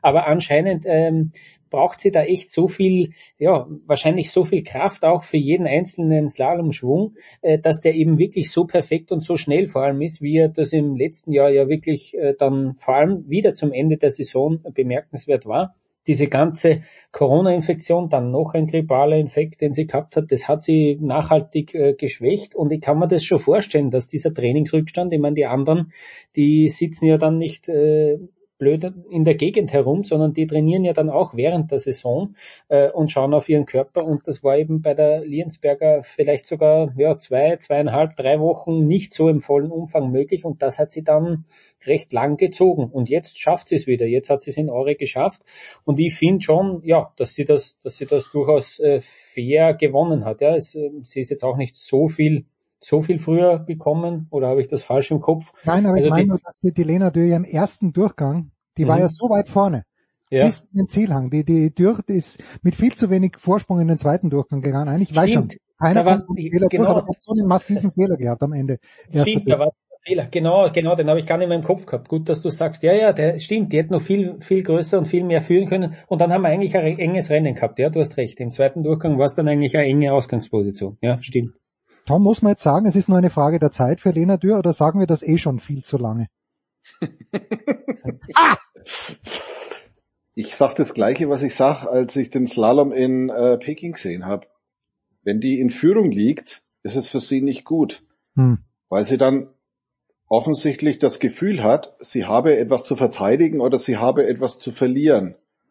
Also sie, ich glaube, sie sieht es, sie sieht es nicht so, als ob sie da äh, die Chance hat, etwas zu gewinnen. Ich, ich, ich befürchte, sie sieht es eher so, ähm, als müsse sie jetzt besonders vorsichtig fahren, als müsse sie ähm, aufpassen, als müsse sie es besonders gut machen. Und ich glaube, dass die das im zweiten Lauf einfach bremst. Also ich fand es auffällig, dass, also es hat mich schon erinnert an Peking. Also Mhm. ich, also der Kollege und ich haben gesagt, wir müssen uns da nicht verrückt machen, die das eh nicht. Nein, es ist so. Also ich Ein meine, vorgeschriebener Artikel muss nicht sein. Nein, vorgeschriebener Artikel muss nicht sein, aber es ist einfach, es ist schade. Ich wünsche es ihr ja, dass sie, dass sie, dass sie gewinnt. Ähm, aber wenn sie äh, zweite Läufe weiter so, ich sag mal, defensiv oder so ein bisschen angespannt und verkrampft fährt, dann wird sie kein Rennen gewinnen. Also das glaube ich nicht. Und dass sie es kann, das beweist sie ja in dieser Saison erstaunlich oft. Ähm, und ähm, wenn man ein bisschen zurückguckt in der Saison, sie hat eigentlich ihre guten Resultate immer durch gute zweite Läufe geholt, weil sie im ersten relativ weit hinten war. Hm. Ja, also da hatte sie eigentlich nichts zu verlieren, sondern nur zu gewinnen. Und jetzt, immer wenn sie vorne ist, ja, ich habe das Gefühl, sie verkrampft da ein bisschen, denkt zu viel nach, überlegt sich zu sehr, was wäre wenn, oh, da ist vielleicht ein Tor, da muss sie besonders aufpassen und wenn du nachdenkst, ist es eigentlich schon fast vorbei, gell? Ja. Ja. Also, mich, mich hat's ja zu Beginn des Jahres, ich hatte schon ganz vergessen, dass sie eine sehr gute letzte Saison ja auch gefahren ist, dass sie überhaupt in der ersten Startgruppe war, aber das hat sie super bestätigt, äh, die Lena Dürr. Und wie gesagt, dieser erste Lauf war ja gigantisch. Schiffeln war ja teilweise fast eine Sekunde hinten, aber dann halt der Fehler im Zielhang. Lukas, der neue Gesamtweltcupsieger ist einer, den Marcel Hirscher schon vor ein paar Jahren als solchen gesehen hat, wo er, glaube ich, gesagt hat, der Hirscher, der kann alles gewinnen, kann Weltmeister werden, kann Olympiasieger werden, kann Gesamtweltcupsieger werden. Ich weiß nicht, ob er schon Weltmeister war, aber Olympiasieger und Gesamtweltcupsieger ist er, der Marco Odermatt. Und trotzdem, sag mir bitte, warum ich ihn nicht erschiedentlich ganz so geil finde wie den Kilde. Ach so, ja. Woran Das ist aber kann's liegen? gemein. Ja, woran kann es liegen? Weil er fährt, Mm. er fährt großartig, aber irgendwie, ich schaue dem Kilde irgendwie lieber zu, aber vielleicht bin ich, das hat ja jeder einen anderen Geschmack. Wie geht's dir, Lukas Mim oder Matt? Ich weiß schon, woran es liegt. Es liegt an dir, glaube ich. Also der, also der Marco Odermatt ist schon ein sensationeller Skifahrer. Ich finde es ja lustig, das schaut gar aber ich, ich, weiß, ich weiß tatsächlich, was du meinst, weil das schaut gar nicht, wenn man jetzt eine Abfahrt von ihm anschaut. In den langgezogenen Kurven schaut das gar nicht so schön und stabil aus mit freiem Auge. Mit, mit meine Beobachtungen sind so, dass er hin und wieder a- ein bisschen sogar aus der Balance kommt und so weiter. Also das schaut gar nicht so, das schaut gar nicht so sauber aus wie eben vielleicht bei einem Kilde, ja.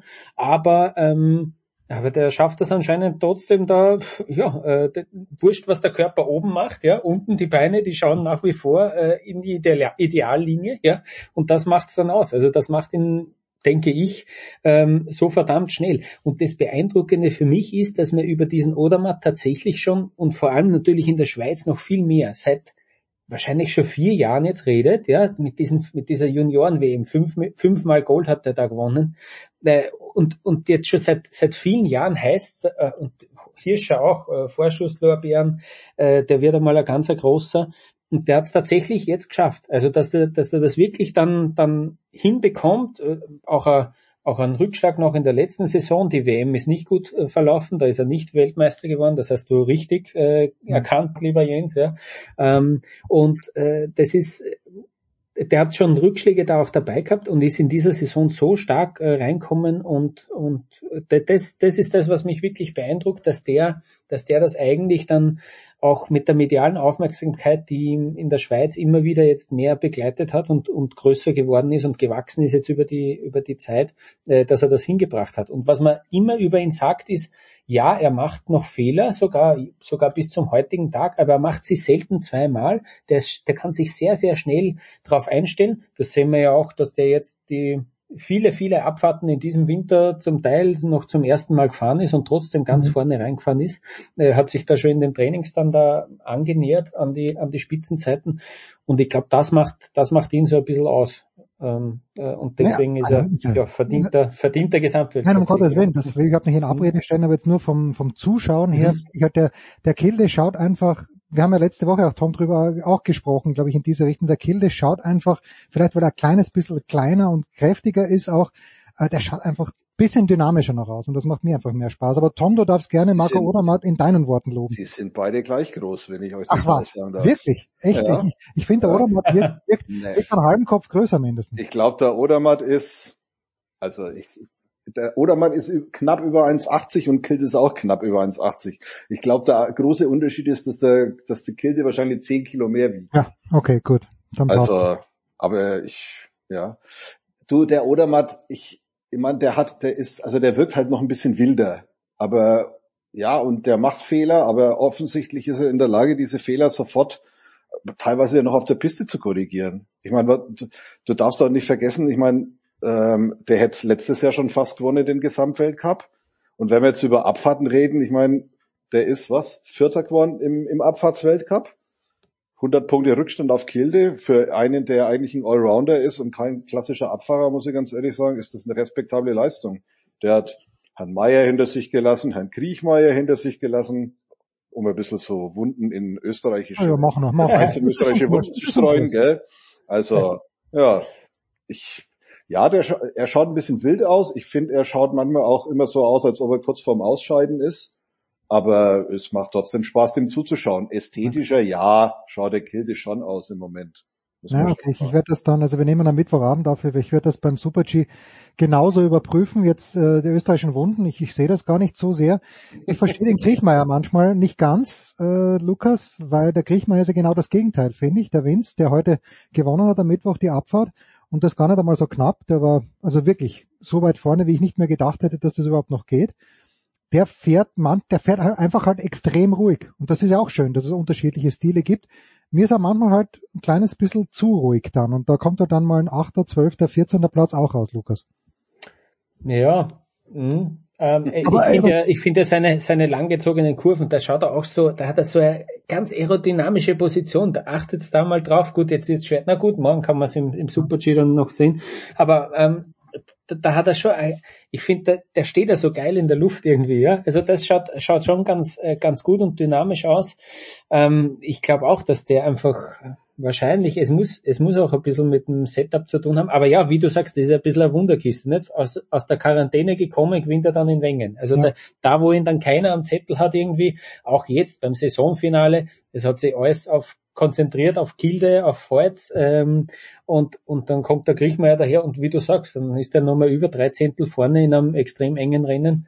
Ähm, ja, es ist, es ist ein bisschen ein Rätsel. Er hat sich auf jeden Fall erhofft, in dem Jahr äh, einen nächsten Schritt zu gehen. Der war Doppelweltmeister in Cortina.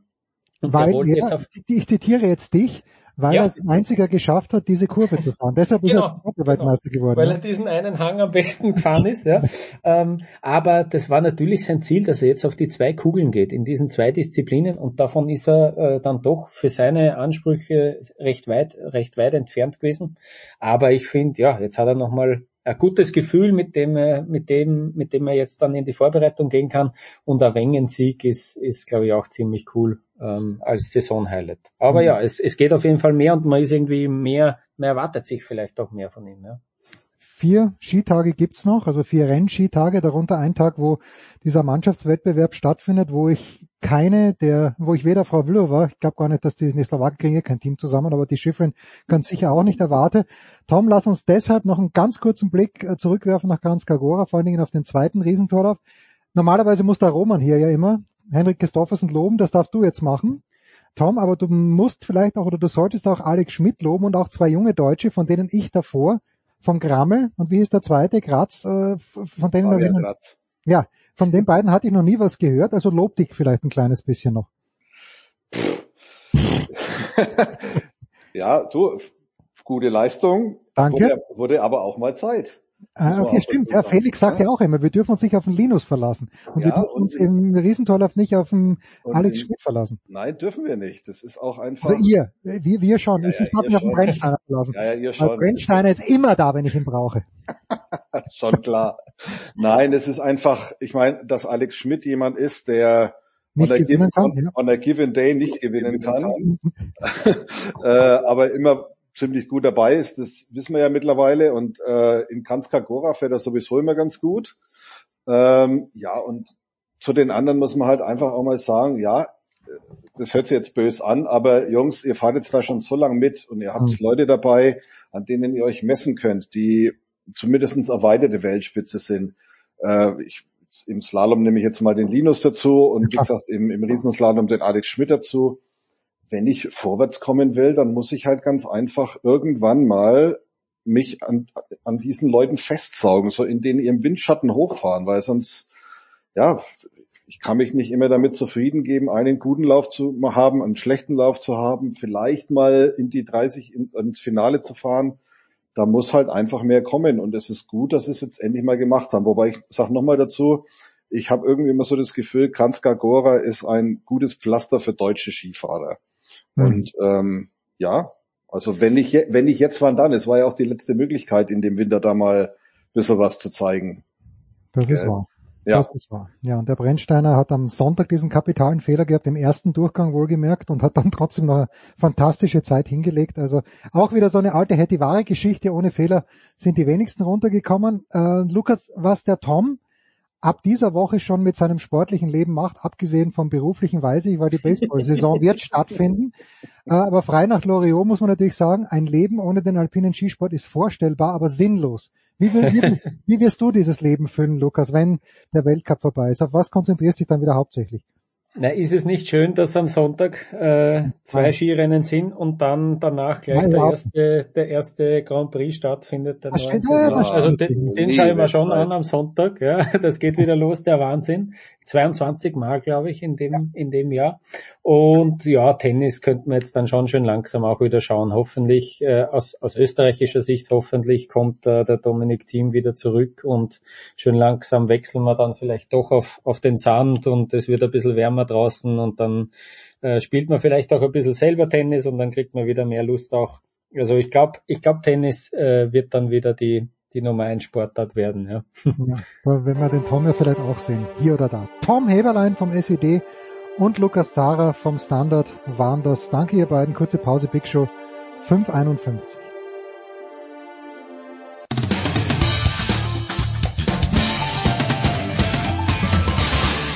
Hier ist Jacke Spiegelburg und ihr hört jetzt Sportradio 360.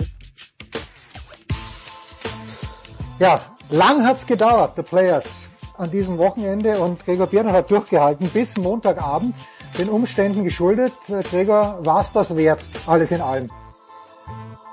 Ja, finde ich, äh, finde ich total. Ich fand ähm, es war natürlich ein bisschen mühsam mit dem wenigen Spiel, was sie hinbekommen haben aufgrund des Regens und der Gewitter bis Samstagmittag hat das ungefähr gedauert, aber dann haben sie einen Platz, der ein paar Stunden vorher noch so halb unter Wasser war, dermaßen grandios hinbekommen. Der äh, hat sich ein bisschen anders gespielt, der PPC Sawgrass, als in den letzten Jahren. Der lebt immer eigentlich davon, dass die Grünen hart sind und die Bälle auch mal ein bisschen runterspringen. Die waren jetzt relativ weich. Äh, aber der hat trotzdem seine Tücken gezeigt und dann irgendwie dieses, dieses Finale, das richtig eng war mit dem späteren Gewinner, einer, den ich sowieso irgendwie schätze und, und richtig sympathisch finde, Cameron Smith, äh, hat sich das auf jeden Fall gelohnt, da auch nochmal mit meinem lieben Kollegen Adrian eine kleine Extraschicht ähm, einzufahren am Montagabend. Hat sich gelohnt. Ja, meine Kinderstube ist komplett äh, verschollen, weil ich dich gar nicht ordentlich begrüßt hat. Servus Gregor, jetzt im Nachhinein betrachtet. Warum? Gregor, warum äh, Cameron Smith, jetzt ganz ehrlich, äh, kannte ich nicht. Also habe ich, vielleicht habe ich zu wenig Golf geschaut, aber was schätzt du, warum schätzt du Cameron Smith? Äh, das ist so ein, ähm, das, das ist so, so ein ganz authentischer Typ. Also erstmal hat er sowieso schon ähm, vier, äh, vier PGA Tour Turniere gewonnen, unter anderem auch so ein ähm, so ein äh, Paarturnier, äh, Teamturnier mit seinem Kumpel und Landsmann Mark Leishman, den finde ich ist auch ein, den mag ich auch. Die Australier sind irgendwie so so, so entspannte entspannte Dudes. Und er selbst äh, mit seiner mit seiner langen Mähne und die Frisur sieht immer irgendwie halb ungepflegt aus, was sie sicherlich nicht ist. Aber wenn dann so seine seine, seine Halblocken hinten unterm Cappy durchgucken und er irgendwie so einen Ansatz von einem Schnurrbart hat, wo selbst seine Freundin ihm sagt, also mich Oh würde ja, nicht stören, oh wenn ja, du dir ja. den mal ab, abmähst. Und er steht aber einfach drüber, ist ihm völlig wurscht. Und äh, ich kann ihn natürlich, ich kenne ihn nicht persönlich, war mit dem noch kein Bier trinken, aber lernt die Leute ja immer so ein bisschen in, in Interviews kennen, die jetzt auch mal so ein bisschen über das Golferische hinausgehen. Ähm, der hat zum Beispiel, was einfach eine Riesengeschichte war, ähm, am, äh, in der Vorwoche des Turniers der Players seine Schwester und seine Mutter vom Flughafen abgeholt. Die haben sich, weil die in Australien halt weder rein noch rauskamen, zweieinhalb Jahre nicht gesehen. Ich meine, das muss man sich mal vorstellen. Ähm, er lebt selber lebt in Florida und ist nicht nach Australien gekommen, die nicht raus und sich echt zweieinhalb Jahre nicht gesehen und äh, das war einfach eine riesen emotionale Geschichte, dass der dann on top auch noch dieses Turnier gewinnt. Das höchst dotierte eigentlich, wenn man ehrlich ist, das das beste äh, Golfturnier, das es gibt. Ähm, es ist das am besten besetzte. Es ist einfach nur, ihm fehlt der Status Major, aber eigentlich ähm, vom Starterfeld her ist es das beste Turnier und er hat auch noch 3,6 Millionen Dollar gewonnen. Dann die Geschichte mit der Familie, ähm, die letzten Löcher, wie er die gespielt hat. Das war schon einfach alles spannend und äh, am Ende hochverdient. Ja, also wie ich die Vokuhila, es ist glaube ich eine Vokuhila und der Bart, wie du sagst, das ist es ist, es ist nicht mal ein netter Versuch, es ist gar nichts. Aber es ist, ist egal, wenn er ein guter Typ ist. Es gibt, gibt ja so viele Geschichten und äh, ich hoffe, ich spreche ihn richtig aus, aber Anja Ban Lahiri, da hat mir ja vor kurzem ein Leser, ein Hörer geschrieben, dass es doch Wahnsinn wäre, dass ich, ich habe ja mal darüber gesprochen, dass ich den Sieg von Sepp Stracker, zu dem kommen wir auch noch, nicht hoch genug bewährt hätte, weil eben Golf die universellste Sportart der Welt wäre. Ich habe geantwortet, naja, stimmt ja so nicht, weil Golf ist einfach viel zu elitär. Äh, wenn irgendein achtjähriges Kind, mein Beispiel, irgendwo in der Mitte von Afrika ein Golftalent ist, wird es nie entdeckt werden. Wenn es ein Fußballtalent ist, schon. Das ist eine andere Geschichte. Aber wie wichtig, wie gut wäre es gewesen, wenn ein Mann wie Anja Lahiri dieses Turnier gewonnen hätte? Äh, das klingt jetzt so ein bisschen so durch, als wäre Anja Banlahiri irgendwie auch einer, der aus dem fernen Indien kommt Nein, nein, ähm, nein, und, nein, nein, nein. äh, und noch nicht so viel gerissen hat. Nee, hätte man ja sagen können, weil ähm, ich bin mir ziemlich sicher, dass die meisten Golfzuschauer ähm, von Anja Banlahiri vorher auch noch nicht so viel gehört haben. Ich auch nicht, ich auch nicht, gebe ich offen zu. Der, der hat aber 18 internationale Turniere gewonnen, Mhm. viele in Indien, aber auch gemeinsam ausgetragene von der damaligen European Tour mit der Asian Tour. Also 18, 18 große, relativ verhältnismäßig größere ähm, Profi-Siege eingefahren zu haben, inklusive diverser Indian Opens und so. Also der ist kein unbeschriebenes Blatt. Der ähm, war auch in den letzten Jahren ähm, auf der auf der PGA Tour, auch wenn er noch nicht gewonnen hat da. Aber ähm, der scheint auch einen ganz guten ganz guten Schritt zu machen. Auf ähm, ist jetzt auch schon schon ein paar Jahre älter, also er ist über 30 ähm, und ist vielleicht da auf der PGA Tour, aber auch auf auf dem Niveau ähm, eher noch so ein klein bisschen Spätstarter, aber auf, auf diesem Platz ähm, am Ende nur einen Schlag hinter dem Sieger zu sein. Und dafür glaube ich auch, was hat er denn bekommen? Der hat ja auch irgendwie über zwei Millionen Dollar bekommen, muss einem also nicht leid tun. Ähm, aber der ist schon recht früh entdeckt worden. ne? Also der war ein- oder ist einer der, der prominentesten indischen Golfspieler und ähm, den, den kennt man in Indien auch, wenn jetzt Indien nicht gemeint der Erfolgssport ist, aber so ihre Sportler, die international äh, Erfolg haben, das, äh, das kriegt man in Indien auch mit. Das ist, mag bei uns anders sein und auch in den USA, aber das ist, das ist kein Unbekannter. Und ich kann mir vorstellen, dass der auch ein bisschen Selbstvertrauen noch schöpft aus diesem, ähm, ja, aus diesem zweiten Platz und dass man von dem dann noch ein bisschen mehr hören wird. Aber um auf deine Frage jetzt nochmal explizit zurückzukommen, der ist schon quasi entdeckt worden in Indien. Der hat sich halt nur noch auf dem der größten Tour jetzt noch nicht durchsetzen können, wie aber zig andere auch. Also es gibt auch irgendwie viele Engländer und, und, und Europäer und auch Australier, die auf der PGA Tour spielen seit Jahren und da noch nicht gewonnen haben. Ähm, also da zu gewinnen ähm, ist schon ist, ist schon wirklich eine schwierige und einzigartige Geschichte. Also die die eher normalen Profis in Anführungszeichen, die den Großteil ausmachen, das sind ja das sind ja die, die noch nicht gewonnen haben. Denn die Siege machen ja häufig äh, macht häufig wirklich ein, ein überschaubarer Kreis unter sich aus. Das sind ein paar mehr geworden jetzt in den letzten Jahren. Früher gewannen dann immer irgendwie Phil Mickelson, Vijay Singh und Tiger Woods. So sieht's jetzt nicht mehr aus. Aber ähm, ja, so ein Anja Lahiri ist schon ein gestandener Golfer. Ja, ja, na, ich habe es ja vielleicht, vielleicht habe ich es ein bisschen zu despektierlich ausgedrückt, aber äh, ich habe es natürlich nicht so gemeint. Jetzt hatten wir ja, hatten wir also selbst Straker, zu dem wir jetzt dann wirklich gleich kommen, aber mit diesem Sieg bei den Honda Classics hat er sich ja qualifiziert für das Masters. Was bringt dieser zweite Platz dem Lahiri? Äh, Konnte er jetzt aufgrund der Weltranglistenplatzierung auch zum Masters? Oder hätte der gewinnen müssen? Äh, Also natürlich hat es viel Kohle gebracht, wie du schon gesagt hast, aber hat das irgendwelche Ramifications, wie wir Europäer sagen, für das Masters? Ähm, gute Frage. Äh, Der ist auf jeden Fall war er außerhalb der Top 200 im FedEx Cup Ah, okay. und in der in der Weltrangliste müsste ich jetzt äh, tatsächlich auch nochmal schauen. Also nur über den zweiten Platz bei der Players bin ich mir nicht sicher. Ich kenne diese Kategorien vom Masters nicht ganz auswendig. Es kann gut sein, dass es der Gewinner, der zweite und der dritte ist fürs Masters. Hm, okay.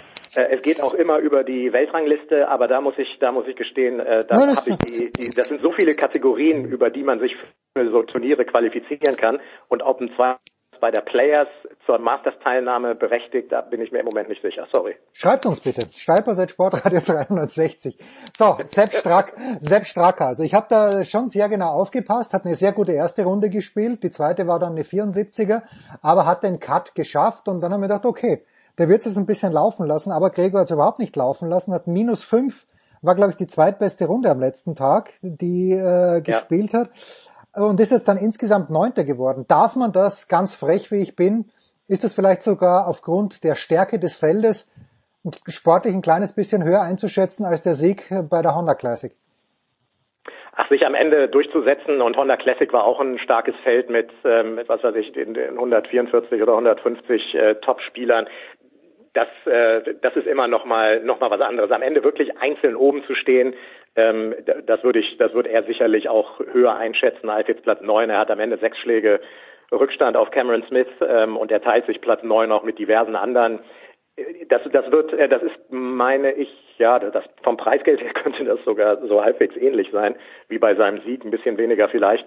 Aber ähm, also Top Ten bei so einem Turnier ist ist schon klasse. Ich kann mir gut vorstellen, dass er das, äh, dass er das ähnlich einordnet und sagt, also nach dem Sieg bei der Honda Classic ist das so äh, letzten Endes der der zweitgrößte Erfolg eben äh, ja aufgrund des des starken des starken Feldes und des schwierigen Platzes und da am Sonntag, wenn die Fahnenpositionen auf den Stadium Course da auch nochmal echt in den Ecken stehen, fünf unter 67 haben das echt schon sehr, sehr bärenstark. Da hat er irgendwie, glaube ich, seine, naja, der, den Schwung hat er in die übernächste Woche mitgenommen. Ich meine, in Bay Hill hatte er vergangene Woche, glaube ich, den Cut verpasst.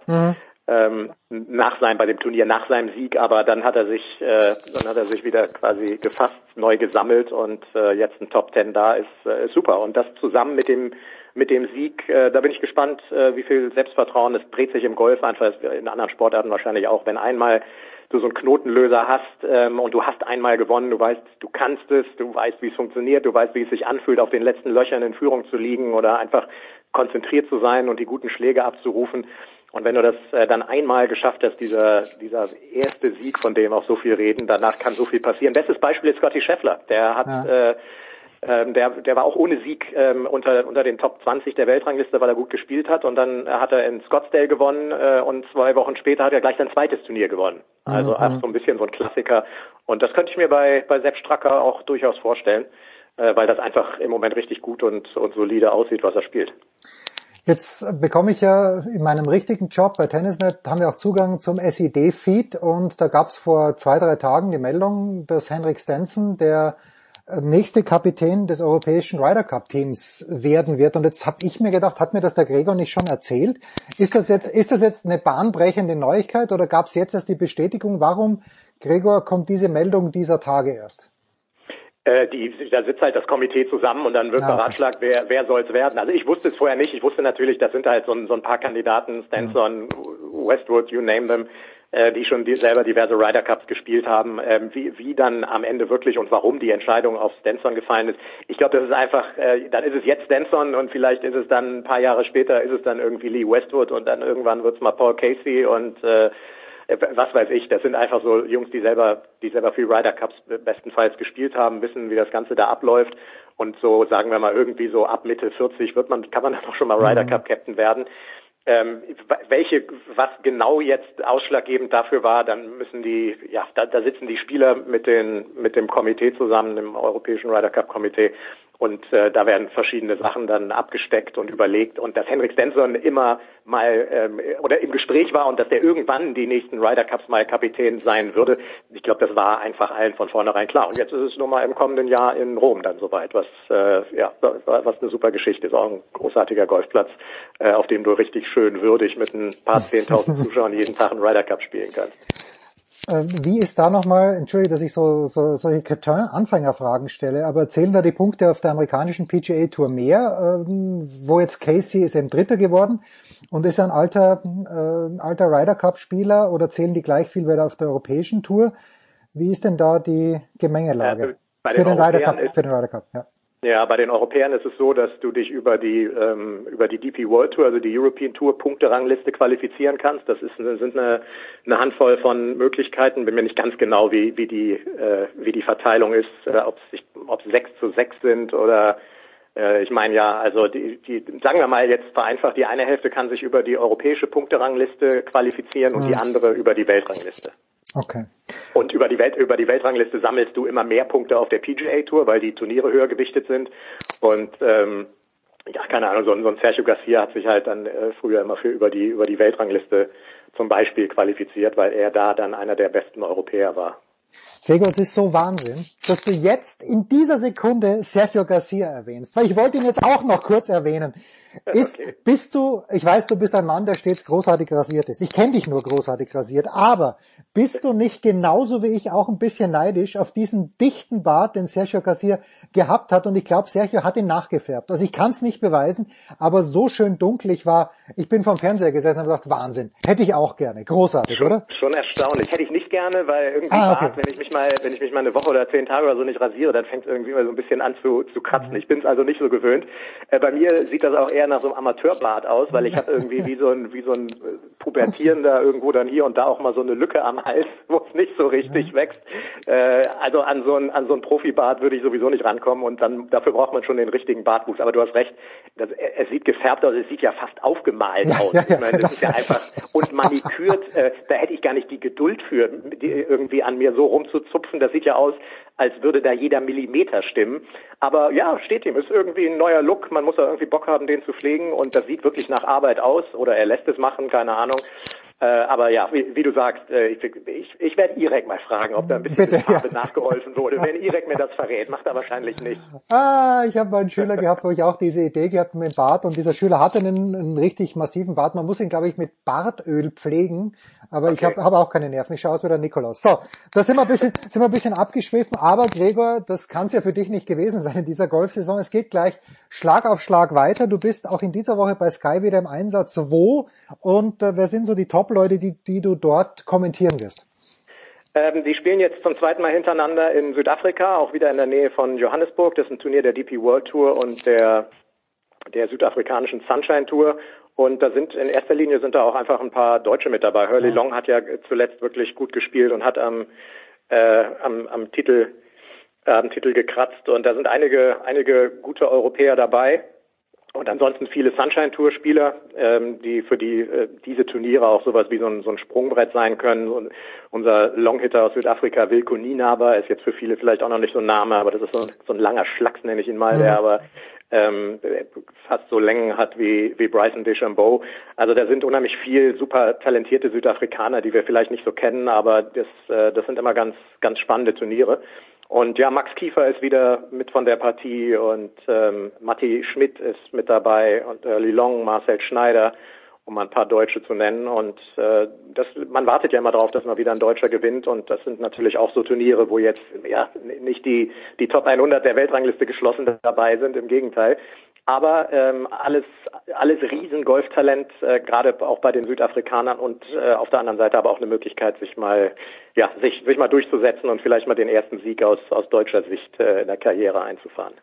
Dann ganz kurz vielleicht noch, weil es ja in Südafrika ist, bessere Übertragungszeiten als noch ja, äh, ist immer sind immer irgendwie so meine meine Lieblingsgeschichten. Ich kommentiere Südafrika immer gern, weil ich auch die die Plätze klasse finde, weil mhm. ich irgendwie auch die letzten Jahre mal einmal im Jahr da war, weil wir auch so ein bisschen Familie ähm, da haben mhm. und mhm. äh, die Übertragungszeiten sind 13:30 bis 16:30 und dann irgendwie eine halbe Stunde früh am Wochenende. Das ist äh, ja, ich bin auch keine 25 mehr, also ich kommentiere, ich kommentiere lieber von 13 bis 16 Uhr als von 23 Uhr bis 2 Uhr nachts. Komisch, komisch, komisch. Na gut. Fantastische Gregor Biernert. Gregor, dir viel Spaß. Das war's äh, mit Golf in der Big Show 551. Kurze Pause.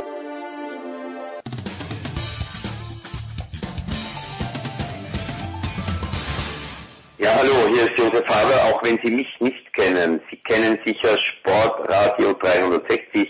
Bleiben Sie dran, wechseln Sie jetzt nicht den Kanal, schrauben Sie nicht am Radio rum oder am Computer, wo auch immer das gesendet wird.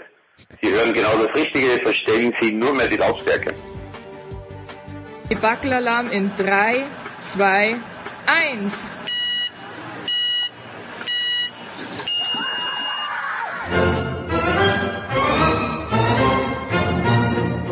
Zwei angeblich erwachsene Männer, die ein Rollenspiel probieren. Eddie, baby, when you first... Uh, I'm, I'm sorry, I'm sorry. I don't like being called Eddie, baby.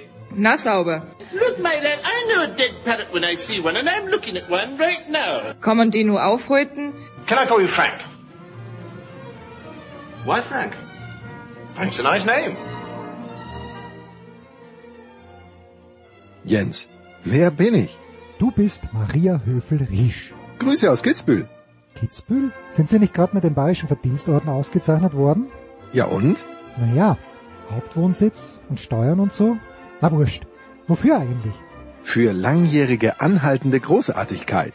Naja, schon klar, aber ganz im Ernst? Ernster wird's nicht mehr. Ganz ehrlich, von Bambi-Verleihungen hat man ja gehört, dass immer jene Schauspielerinnen ausgezeichnet wurden, die gerade nichts Besseres zu tun gehabt haben.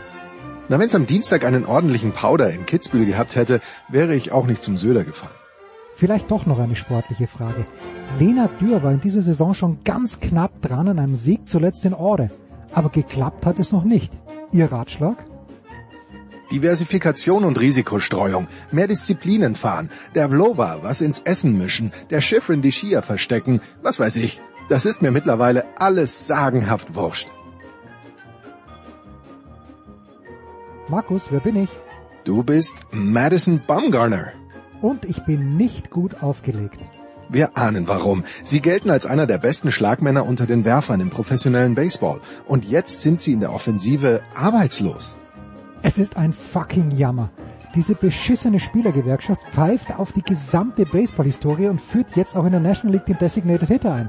Wegen 30 Arbeitsplätzen geht die ganze Sportart den Bach runter. Naja, so toll wie bei Ihnen war das aber nicht bei allen Pitcher-Kollegen anzusehen. Wir erinnern uns an Bartolo Colon. Wait for it. Wer Bartolo nicht kennt, in der Dan Laboratory... Colon konnte wenigstens bunten. Wait for it. Wer Bartolo nicht kennt, in der Dan Laboratory Show hat man ihn mal so beschrieben. Bartolo Colon sieht aus wie der letzte Mohikaner, der den vorletzten Mohikaner aufgefressen hat. Herrlich! Im vergangenen Jahr haben die Atlanta Braves als maximal mittelgroße Franchise die World Series gewonnen. Sie gehen ja für die Arizona Diamondbacks ins Rennen. Ist da eine Überraschung möglich? Alles ist möglich.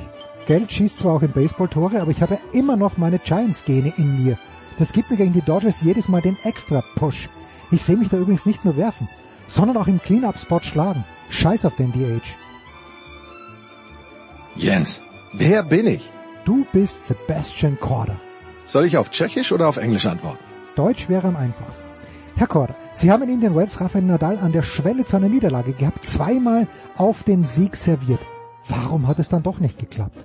Weil ich halt genauso ein Patient bin wie die meisten anderen, wenn sie gegen Rafa oder Djokovic spielen. Da zittert die Pfote halt, wenn es eng wird. Was können Sie aus dieser Niederlage aber mitnehmen? 30.130 US-Dollar abzüglich Steuern. Und spielerisch? Nix. Auch gut. Stimmt es eigentlich, dass Ihr Vater Petri Sie lieber zum professionellen Eishockeyspieler gemacht hätte? Stimmt. Aber da ist die Mama mit dem Eisenbesen reingefahren und hat für Ordnung gesorgt. Schade für unseren Zahnarzt. Der hat jetzt weniger zu tun. Markus, wer bin ich? Du bist Thomas Tuchel. Guten Tag. Herr Tuchel, Chelsea darf keine Tickets verkaufen, der Fanshop ist geschlossen, selbst ihre Reisen müssen nun so sparsam wie möglich erfolgen. Macht das überhaupt noch Spaß? Schau ich so aus, als würde ich Spaß brauchen? Auch wieder wahr. Haben Sie das mit dem Kleinbus, den Sie zu den Auswärtsspielen fahren, übrigens ernst gemeint? Absolut. Nur schade, dass der Arnautovic, der Balotelli oder der Kruse nicht bei uns spielen.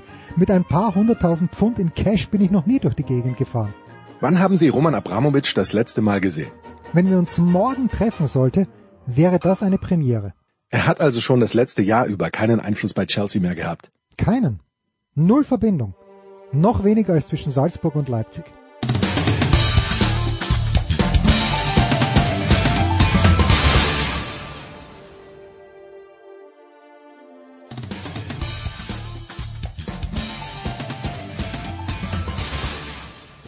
Das ist Daniel Theiss und Sie hören Sportsradio 360.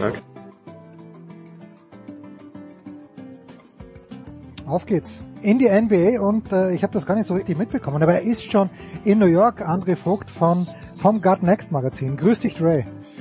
Mahlzeit, Jens. Ja, ich sitze hier im 32. Stock meines Hotels und schaue auf ein regnerisches Skyline, äh, sodass man kaum alle Spitzen der Wolkenkratzer sehen kann.